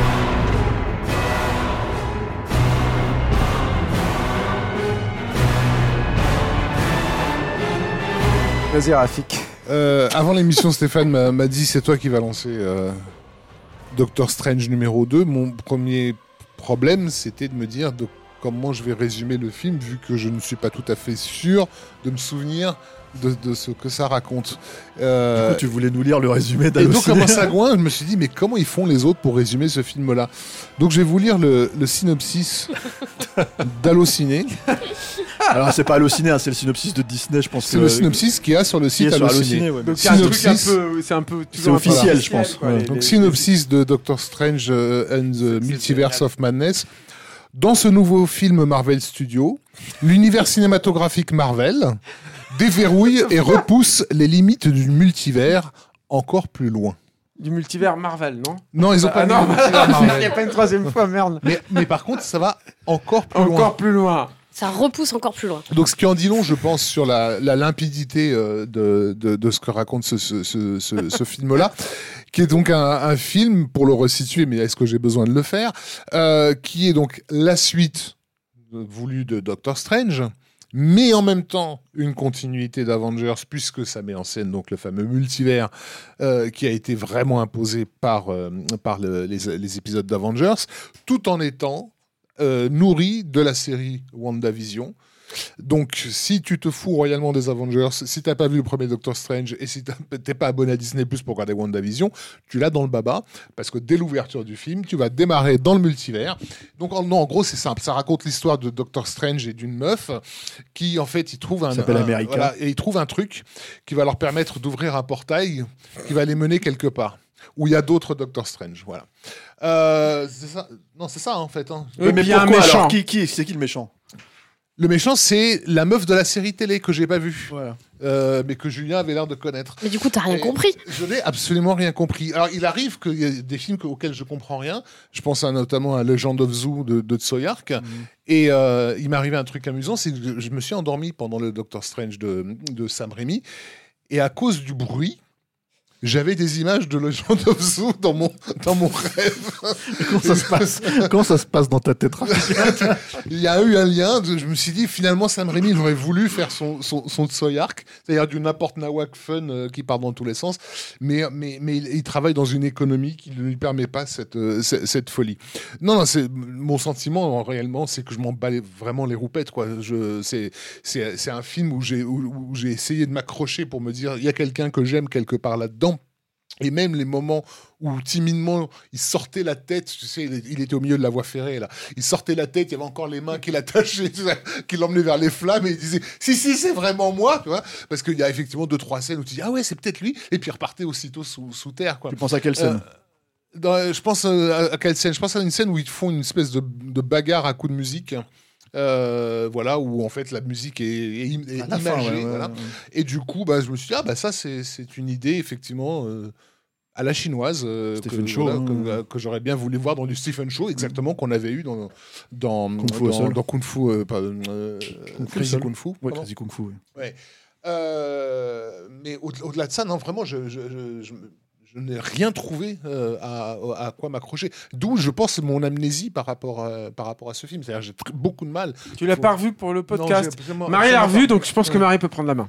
Alors, je, je- je- je l'ai revu et comme je vous disais tout à l'heure, j'en ai profité, comme j'étais pas dans un cinéma, j'en ai profité pour faire de la soupe de patates douces Alors, et de la pâte à pancake et je me suis régalée. Et ben ça, c'est très sain, tu vois. je Ouais, trouve. Ouais. Non, mais en fait, c'est compliqué parce que je me souviens à peu près de ce qu'on avait dit euh, dans, dans le sale temps pour un film où euh, Julien et moi, on voyait plutôt le verre à moitié plein et toi, tu le à voyais. moitié euh, Bon, on, voyait quel- on voyait quelques gouttes, tu vois. Voilà, et toi, tu le ça. voyais vraiment vide. Et, euh, et en fait, c'est compliqué de- de- d'avoir une- un deuxième visionnage du film. Quoi, parce que vraiment, moi, je vois vraiment les. bah, le peu de trucs un peu enthousiasmants que je voyais, j'ai plus de mal à les voir. La scène de Bruce Campbell, elle me rend hyper Ouais. triste. C'est clair. C'est euh, vraiment, mais j'avais mal au cœur. Surtout que j'avais revu quelques jours avant les, les épisodes, euh, les deux premiers épisodes de la série. Et là, je vois ça et je me dis, waouh, c'est quand même, ça fait, ça fait assez mal. Mais vraiment, c'est au premier degré, j'étais. Su- Surtout en quoi. comparaison, encore une fois, on en a parlé tout à l'heure, c'est pour ça que je voulais un petit peu insister sur la Oui, façon dont exactement. on utilise Bruce Campbell dans, Ouais, ouais. dans, dans Spider-Man 2 et 3, c'est qu'en fait on lui donne du, du, du- comment on dit, on lui donne du biscuit. Ouais, quoi. il a quelque chose à quelque jouer. chose de différent. Là, Et important En fait- pour les héros à chaque fois. voilà. et là, qu'est-ce qui se passe? On lui fait jouer en fait un truc où il se met Ouais. l'union dans la gueule, comme dans Evil Dead 2. Ouais. Tu vois, parce que en fait, rappelez-vous, Evil Dead 2, regardez, c'est du Sam Raimi. notre film. Et que c'est du Sam Raimi. Et, Et et dans, un, et truc qui, en plus, moralement, peut faire, euh, en tout cas, euh, le vieux que je suis, euh, se poser la question de se dire attends, le Docteur Strange est censé être le gentil de l'histoire. Euh, et, et- et- et il, il envoie un, un- Comment dire Il maudit Non. Un pauvre gars dans la rue. qui qui se frappe pendant littéralement trois semaines. Et en plus, le pire, c'est que quand il dit ça va durer pas longtemps, juste trois semaines, tu sais très bien qu'une des scènes post-génériques, ça va être lui trois semaines plus tard, encore en train de se mettre des nions et euh, qui dit ah ça y est, c'est fini quoi. Mm. Et j'ai poussé le masochisme jusqu'à re- re-aller jusqu'à la fin du générique et revoir cette scène et j'avais envie de pleurer. Non mais ouais, c'est très très. euh, en fait, c'est- il y, a- il y a ce côté déprimant et puis il y a cette espèce de truc où moi je l'ai pas revu le film. hein. Euh, j'ai pas poussé le vice effectivement, mais le truc c'est que ce qui m'en reste, en fait, c'est en fait toutes les obligations. C'est-à-dire, j'arrive pas à retenir. euh, C'est-à-dire, il y, il y a quand même ce truc en fait où euh, ce qu'on savait pas forcément en allant voir le film, c'est qu'on avait cette crainte que Sam Raimi se fasse complètement digérer par, euh, par, le, par le MCU, quoi. Euh, on se posait cette question sur Oz, euh, si tu veux, as déjà, on on j'en parlais tout à l'heure de cette critique qui disait oh, il s'est fait bouffer par Disney, quoi. Mais en fait, là, on peut clairement dire que un, c'est le cas en premier lieu, mais surtout, moi, le truc en fait où il y a un vrai truc de roublard qui m'a vraiment foutu en pétard en fait sur ce film-là, c'est que d'un seul coup, parce qu'il y a trois euh, travelling obliques, tu vois, on va te faire croire que eh non mais regardez, il est là en fait. En fait, vous voyez, on l'a pas du tout digéré. En fait, on en fait, et du coup, c'est utilisé, le système de la nostalgie qui est lié à comment dire à, à- Travelling oblique que Scott Derrickson utilisait dans le premier film. hein, non mais non mais voilà, non mais de toute façon voilà, ça veut plus rien dire en fait à ce stade-là. Parce que moi, j'en suis à un point où j'ai plus de souvenirs du premier film, dont je me fous aussi, hein, euh, que, que du deuxième. Alors, est-ce que c'est par, par rejet, euh, justement parce que j'ai pas envie euh, Parce que De- tu mets pas les mêmes enjeux quand tu vois un film de Scott Derrickson, un Marvel de Oui, Scott Derrickson oui. qu'un Marvel par Sam Raimi aussi. Mais j'ai des images qui reviennent quand même. Moi, moi c'est marrant parce que mais je, je pense que je suis d'une constituante positive et, euh, et, euh, extrêmement bienveillante. Mais, mais c'est vrai que moi, j'avais complètement oublié, par exemple, tous les machins. C'est toi qui m'as rappelé ça tout à l'heure de, de Patrick Stewart et tous ces. je- Ah, J'avoue que moi tout mon cerveau a évacué toute cette merde infernale parce que c'est quand même un film affreusement long et qu'on finit pas aussi. C'est pour ça que je crois que j'ai pas eu le courage de le revoir. Moi, j'ai tout revu, vous voyez, je revois, j'écoute les, les commentaires audio et tout, mais ça, j'ai Bah. j'ai pas réussi en fait. Donc, tu vois, et Mais malgré toi, et- tout, toi et Marie, vous êtes les bons élèves, nous on est les, Mais, les sagouins qui. donc, euh, tu vois, euh, chaque fois, chaque émission, il se ramène avec 50 bouquins de, de, de, de 3 kilos. Là, on a la honte. Mais, mais malgré tout, ouais, bon. Et euh, mais, mais, mais malgré tout, il y a quand même, moi je me souviens, après je l'ai pas revu, de certaines scènes avec la sorcière rouge en particulier, et surtout le fait qu'il arrive à donner un tant soit peu un tout petit peu de consistance à ce personnage-là, qui est quand même euh, vachement creuse. C'est-à-dire que il y a, y a un petit truc pas inintéressant dans l'enjeu de ce personnage-là dans la série WandaVision, effectivement. Pas Sur plus- la, la- pour la moi, volonté justement, ce que j'allais dire, pas truc. plus, pas moins que là-dedans. En fait, Mais, Mais bon. mais, euh, mais, mais non, je trouve que là, c'est un peu, un peu plus intéressant, surtout au cœur de, de petits trucs de mise en scène quand elle se revoit, quand tu vas visiter les différents trucs, tout le jeu aussi avec les, avec les, avec les miroirs, etc. C'est pas inintéressant. Enfin, je veux dire, bon, j'essaie de ne plus aller les voir, moi, les Marvel, quand je peux. hein. Mais les quelques-uns que j'ai vus, les derniers, il n'y a, pas la, même pas l'once de ça. Donc voilà, au moins, il y avait un. Oui, oui, tout. mais bon, je vais pas Mais, je crois, ouais, c'est ce qu'on ce disait dans l'épisode, que tu te rappelles un peu du méchant, parce que euh, au moins c'est un personnage que tu connais déjà un peu et tout, mais euh, et, et pas une énième menace extraterrestre que tu oublies aussitôt et tu sais même plus pourquoi elle est là. Et Hmm. au moins, tu as, un truc un peu, tu as une petite base. Et, et c'est vrai que moi, ces scènes de bas de possession ou les scènes où elle essaie de s'échapper par les, par les reflets, Ouais. les miroirs, l'eau, les trucs comme ça, c'est vrai que je trouve ça assez sympa. Mais euh, d'avoir revu Drag Me to Hell juste avant et euh, Ah ouais. juste à la fin du Ça, film. T'as un tout petit, t'as la BO, t'as tu sais, la musique qui commence avec un cri comme dans la BO de Drag Me to Hell, et je, je me suis fait un petit sursaut de, mais je, je préfère revoir 100 fois euh, ce Évidemment, film-là que. Moi, moi- moi, ce que j'allais dire aussi par rapport à ça, c'est que en fait, euh, euh, le problème, c'est que cette façon de convoquer le soi-disant cinéma de Sam Raimi, on peut le voir aussi dans la, fin, dans par exemple le Doctor Strange qui revient en zombie à la fin. Si tu veux, tu peux aussi dire c'est Evil Dead 3. Et des gens te diront, hey, c'est Evil Dead 3. Donc en fait, pourquoi dans Oz vous considérez que ça fonctionne et pourquoi dans celui-là vous considérez que ça fonctionne pas? Mais c'est parce qu'en fait, à un moment donné, je pense que en fait, il y a encore, j'aurais presque, je sais pas, hein, j'aurais, je pense encore presque préféré que ce soit pas filmé comme à Sam Raimi, comme ça, en fait, ça allait pas blouser les gens qui te disent mais si si regarde en fait, si si ça lui ressemble parce que fondamentalement le problème, monde, hein. bah, moi, bah déjà t'en as plein qui nous ont sorti ça à l'époque de la sortie quoi. Ouais. Euh, et en fait l'autre problème là-dedans c'est que c'est surtout une, fa- une façon en fait ça, ce n'est pas incarné, c'est totalement dévitalisé. C'est-à-dire qu'en fait ce- la, la problématique par rapport à tout ça, c'est que oui tu te retrouves certaines figures, on va dire certains plans iconiques, certains machins parce qu'en fait on lui a dit Eh, ça- eh, Sam Sam fais-nous du, du Evil Dead tu vois. Parce que attention hein, ils sont pas allés chercher le Sam Raimi de Darkman hein. Ils sont pas allés chercher le Sam Raimi de, Oz, ils sont pas allés chercher le Sam Raimi de Spider-Man, ils sont vraiment allés chercher le Sam Raimi de Evil Dead pour que tu te rappelles vraiment que c'est et c'est soi-disant comment dire euh, euh, plus horrifique, tu vois, pour un voilà, mais pour un pour un Marvel. Mais moi, je, je vois pas vraiment où, quoi. À part, enfin, tu vois, vraiment, à part le fait que ce soit un- potentiellement un zombie, ce que tu as dans des what if ou dans des trucs Alors, comme ça. Euh, Euh, moi, voilà. moi, je trouvais pas effectivement, mais il semblerait quand même que. Je sais que mon, je Attends, sais que je- j'ai l'impression qu'il y a même. je sais que mon, euh, je sais que mon fils, euh, sans être euh, opposé au, au spectacle, avait trouvé qu'effectivement ça allait euh, un, un peu peu loin. plus loin. Mais parce qu'il est habitué à d'autres Marvel qu'il a pu voir Ouais. par ailleurs. quoi. Mm. Je sais pas. En tout cas, en tout cas, euh, le, le problème là-dedans, en fait, c'est de se poser la question. euh, c'est vrai qu'on on vous renvoie à l'épisode de Saltan.film pour être un peu plus complet, on va dire, en fait, sur notre sentiment là-dessus, quoi. Mais on, Où il y a, y plus, un peu plus de vomi avec des petits morceaux dedans. hein, de quoi? De, dans, Dans ce- l'épisode de Salt. Non, non, non, mais voilà, en fait, c'est-à-dire que pour moi, il y a cette espèce de truc où, euh, en fait, l'idée, euh, mais qui, qui rejoint toute la problématique, c'est pour la raison pour laquelle, et en fait, Edgar Wright s'est barré en fait quand il était question de faire Ant-Man. Je pense que c'est sincèrement, c'est en fait tout ce cette Bah là, de il cahier faut- des charges obligé. C'est vrai qu'on l'a pas dit, mais il faut le rappeler. hein, le film a été complètement re-shooté, recalculé, complètement changé en post-prod. À quoi 3-4 mois de la sortie du, du film. Hein, vrai, c'est- c'est Ouais, ça ça aussi, annonçait ouais. il faut bon, rappeler ouais. ça. Quoi. Ouais. Je veux dire, Ouais. il y a aussi peut-être, éventuellement, un film quand même de Sam Raimi qui se cache derrière ça, quoi, et que et, et- et qu'on ne verra jamais parce qu'ils ont décidé que ce serait pas comme ça et que ce sont des films qui peuvent tellement changer au stade de la post-prod que de toute façon. euh, Voilà, et avec et avec et avec l'idée que c'est des animatiques un jour. et avec l'idée ah, que c'est arrivé à peu près au moment où sortait, euh, comment dire, euh, Spider-Man No Way Home, qui est globalement le dernier gros carton euh, absolu de Marvel, parce qu'en fait, il faut aussi pointer ce truc du doigt, c'est que, en gros, euh, là, on en est arrivé à un stade où tu as trois films par an. Euh, euh, cinq séries. en fait, euh, je pense que la saturation commence à vraiment euh, se, manifester. Alors, à la hauteur de Marvel, hein, c'est-à-dire qu'en gros, bah, un Black Panther euh, Wakanda Forever, ça fait moitié moins que le premier, en gros, hein, au box-office mondial. Euh, euh, ça fait même, c'était censé être le film porteur de, cette année. En gros, il a fait moins que Doctor Strange, il a fait moins que, Thor.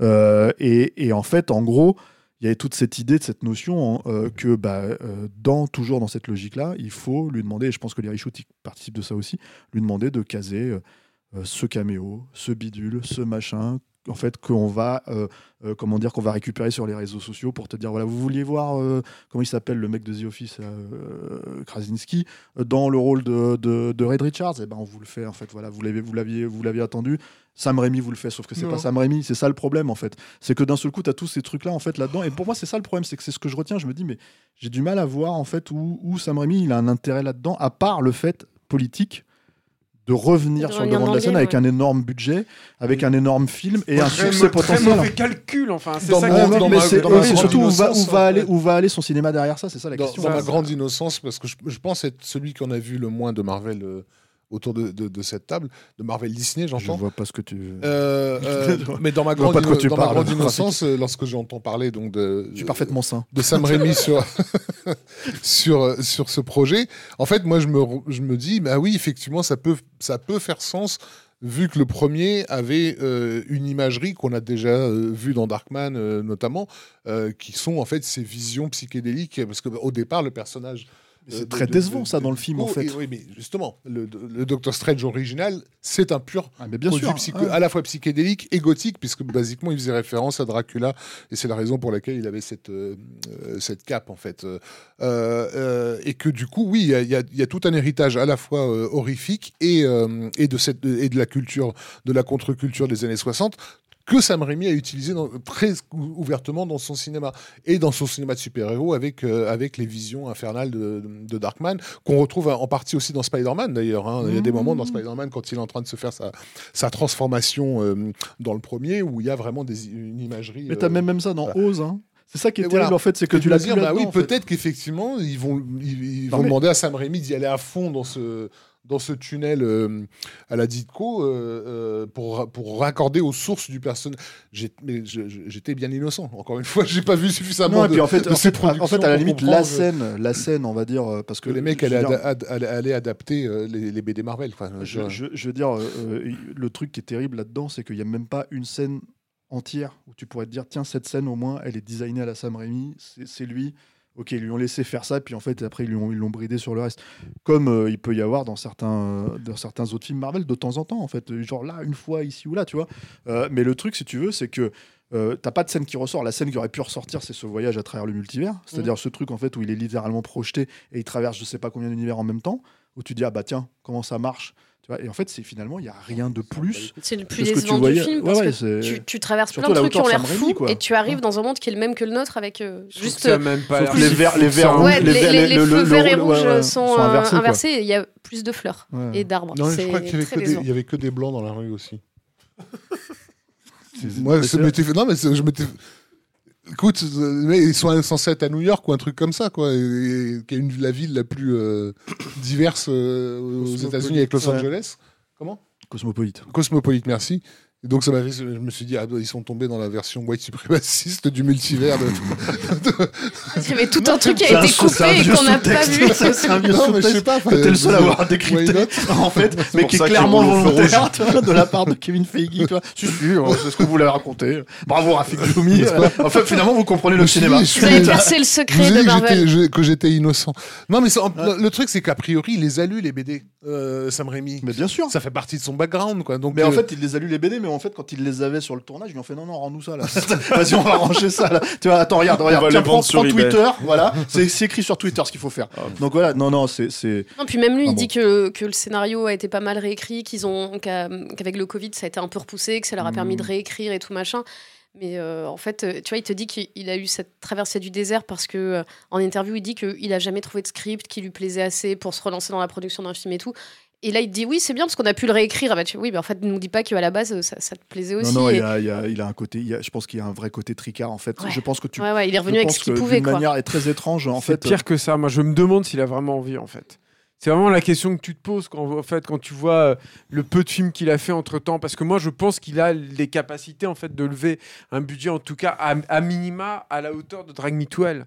Et quand tu vois euh, le peu de films qu'il a fait, et quand tu le vois à la tête en fait, de, de, de, versus Evil Dead, et qu'il permet en fait de faire ça au personnage, à l'univers qu'il a lancé, quand on, quand on remet en perspective tout ce qu'on a raconté, tous les sacrifices que ça lui a demandé, et que le mec, quand il revient, il fait un truc Marvel, il est dans le milieu, il sait comment ça se passe. Et qui, qui fait ce truc-là et tout comme ça et tout, il y a vraiment un truc au bout d'un moment, tu te dis, mais est-ce qu'il a vraiment quelque chose encore à raconter? Est-ce qu'il veut vraiment raconter ça? Moi, je... je, Non, je- Raconter ce qu'il y a dans Doctor Strange, c'est sûr que non. Je, pense, je, mais- je, veux dire la, la, la, la- que, que le milieu du cinéma aujourd'hui soit pourri, soit difficile et tout, je, suis- je- je suis d'accord, je le concède. Mais il y a d'autres moyens d'expression et quand les cinéastes ils veulent trouver ces moyens d'expression, ils les trouvent. Pourquoi, pourquoi Sam Raimi n'est pas allé alors, s'il est si tricard que ça à Hollywood, pourquoi il n'est pas allé chercher une plateforme? Moi je suis persuadé qu'un qu'un Netflix, qu'un Amazon déjà, je pense que, grand les bras, quoi. Déjà, je pense parce que ça serait tout autant déprimant que d'aller chez Marvel, à mon sens. Ben non, Mais mais, j'en suis le- pas sûr parce qu'en fait je pense qu'il lui y laisserait aurait une certaine sûrement un peu liberté. plus de liberté. hein, Il, aurait parce que beaucoup Mais- plus de, il aurait beaucoup plus de liberté Mais- parce qu'ils achètent lui. La question, la question que tu poses, elle est intéressante par rapport au budget et par rapport à ces choses-là, parce que globalement, il faut, c'est un des éléments dont on n'a pas vraiment parlé dans ce podcast spécifiquement, c'est que ça reste un producteur. C'est vrai, il y a notamment là, il y a, on a vu hier ou avant-hier au moment où on enregistre en fait une bande-annonce d'un film qui a l'air tout pourri, hein, mais en fait euh, qui s'appelle 65 là, où en gros, si tu veux, le- un truc avec Adam Driver qui se retrouve en fait sur une planète hostile qui se trouvait être finalement parce que c'est le mec qui te révèle littéralement le truc dans, euh, dans la bande annonce qui se Non, trouvait la Terre il y a obligé d'aller le 65 voir. millions d'années quoi tu vois hein Comme ça, t'es pas obligé d'aller le voir. non mais voilà mais, mais en fait et donc il se retrouve à se battre contre des dinosaures quoi mais le truc et ça c'est écrit en gros par le producteur Ah, Sam Raimi il y a Evil Dead Rise qui arrive en fait qui est donc la, la- le nouveau Evil Dead quoi le nouveau remake reboot peu importe ce que Ouais, il y a eu. Don't Breath au moins. Il y a eu Don't Breathe, effectivement, avec Fede Breathe, Alvarez. ouais. Euh, Il y a quelques trucs comme ça. Et en fait, il a travaillé sur Crawl avec Aja, euh, même si là, il est une pièce rapportée en fait sur le projet.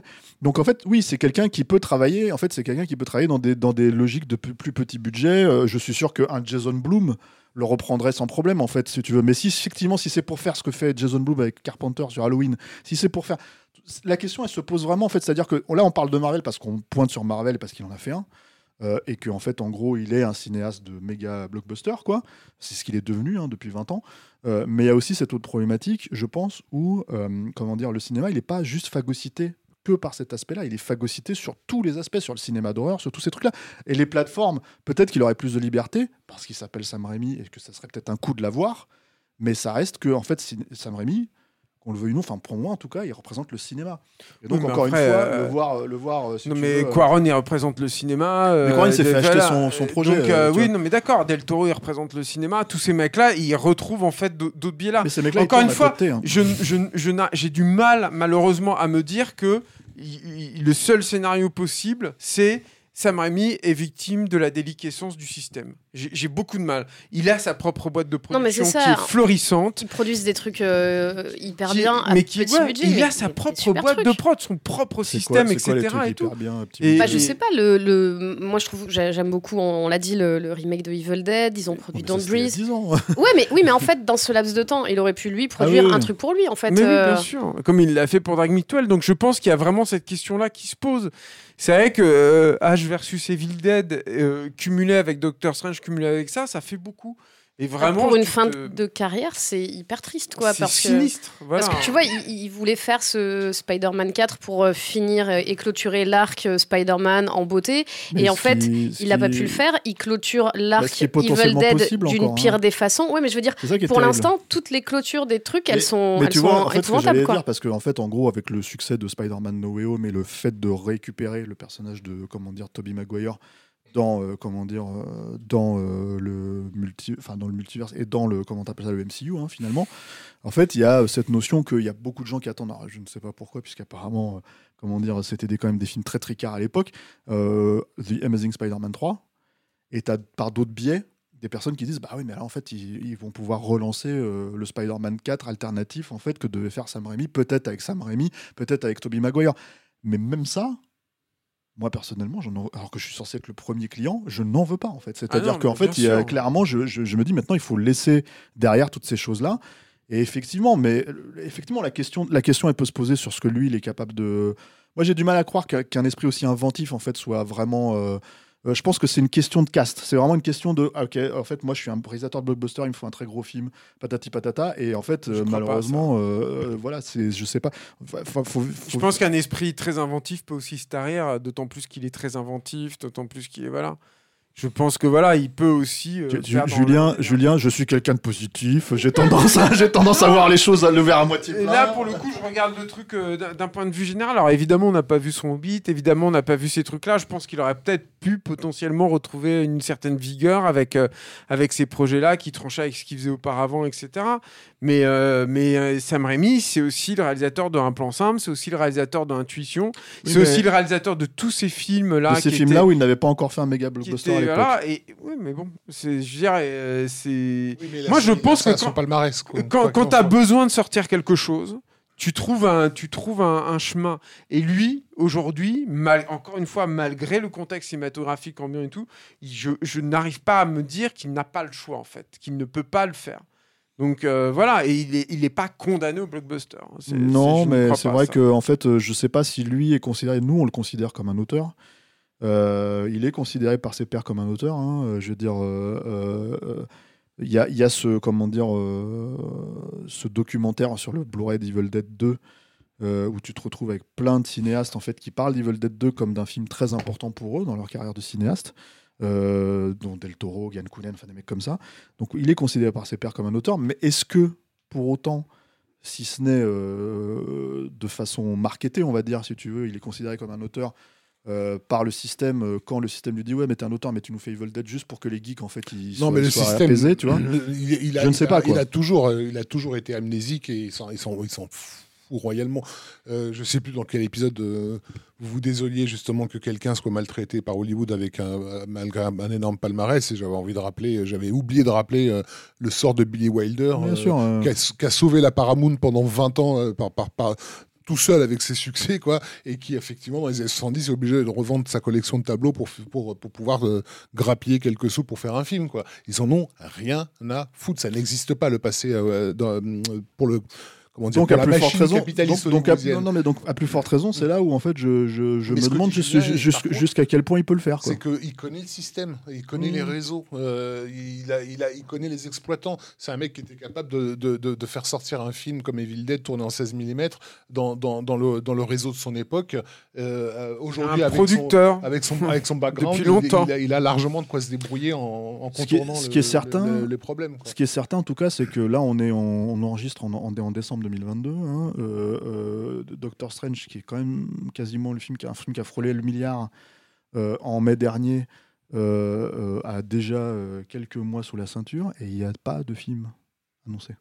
Il n'y a pas de nouveau film de Sam Raimi annoncé. Tu veux dire que Doctor Strange dans le multiverse de je sais pas quoi n'a pas laissé de traces dans la pop culture euh, Stéphane ne sait qui indépendamment. t'essayes Non, de ce, dire non, ce que j'essaye de dire surtout, c'est que normalement, c'est quelqu'un qui peut dire cette année, j'ai sorti un film qui a quasiment fait un milliard au box-office et qui n'a toujours pas de projet derrière en fait en tant que réalisateur. Et ça, euh, euh, c'est pour moi, c'est à la fois. Enfin, tu peux te poser la question sous l'angle de Sam Raimi qui veut ou, ou- ou veut pas tourner. Mais tu peux aussi te poser la question de est-ce que finalement, en gros, c'était important que ce soit lui qui réalise le film ou Scott Derrickson ou euh, euh, Ryan Coogler ou euh, ta grand-mère ou je sais pas qui. Parce qu'en fait c'est ça à la fin le problème. C'est-à-dire qu'en fait ça peut être n'importe qui derrière derrière ces films là et, et, en gros si tu veux c'est certes en fait Sam Raimi peut faire valoir ça pour son cachet éventuellement sur le prochain film mais globalement il n'y a pas de prochain film donc euh... mais c'est ça le problème donc en fait pour assurer ses congés spectacles. mais ouais, non, ça, c'est un intermittent le mec. Donc, euh, donc bref, enfin, bon, voilà. donc, donc, en fait tout ça c'est très triste. On est en train de terminer Ouais. encore cette émission une fois de plus en fait sur, Euh, sur quelque chose d'assez. fait- euh, C'est pas entièrement notre faute. Peut-être que Julien, qui est positif, va nous monter le moral. il y aura bientôt une marionnette d'Alain Mercier euh, Ah. sur, les, vi- sur les vidéos de vrai. Capture Mag C'est vrai que c'est vrai que Faites la sur prochaine. Faites, faites sur le modèle. Faites sur, le, mo- sur un modèle à la Evil, Evil Dead 3. hein.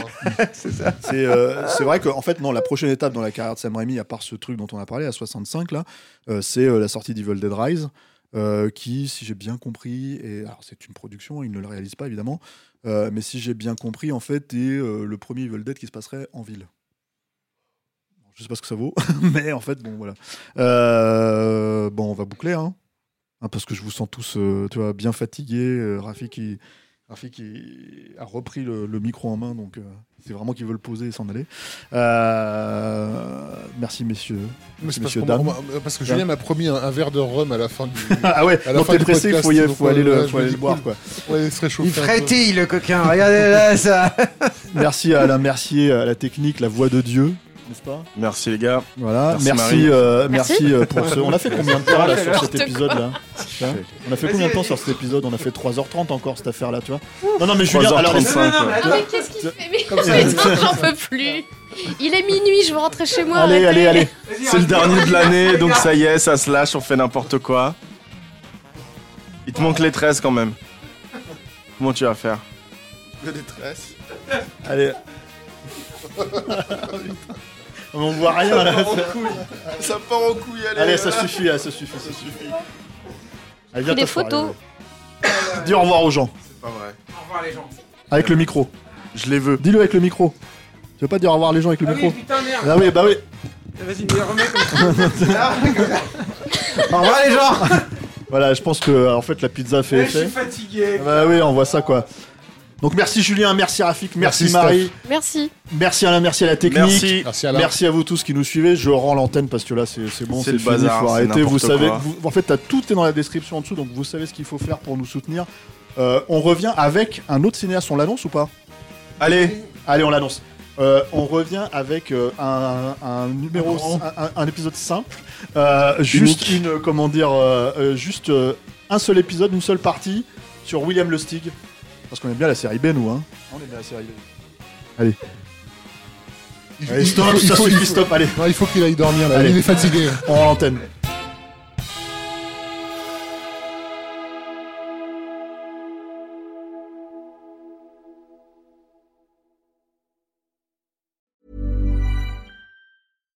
Deserves the best, and there's no better place to shop for Mother's Day than Whole Foods Market. They're your destination for unbeatable savings, from premium gifts to show-stopping flowers and irresistible desserts. Start by saving 33% with Prime on all body care and candles. Then get a 15-stem bunch of tulips for just $9.99 each with Prime. Round out Mom's menu with festive rosé, irresistible berry chantilly cake, and more special treats. Come celebrate Mother's Day at Whole Foods Market.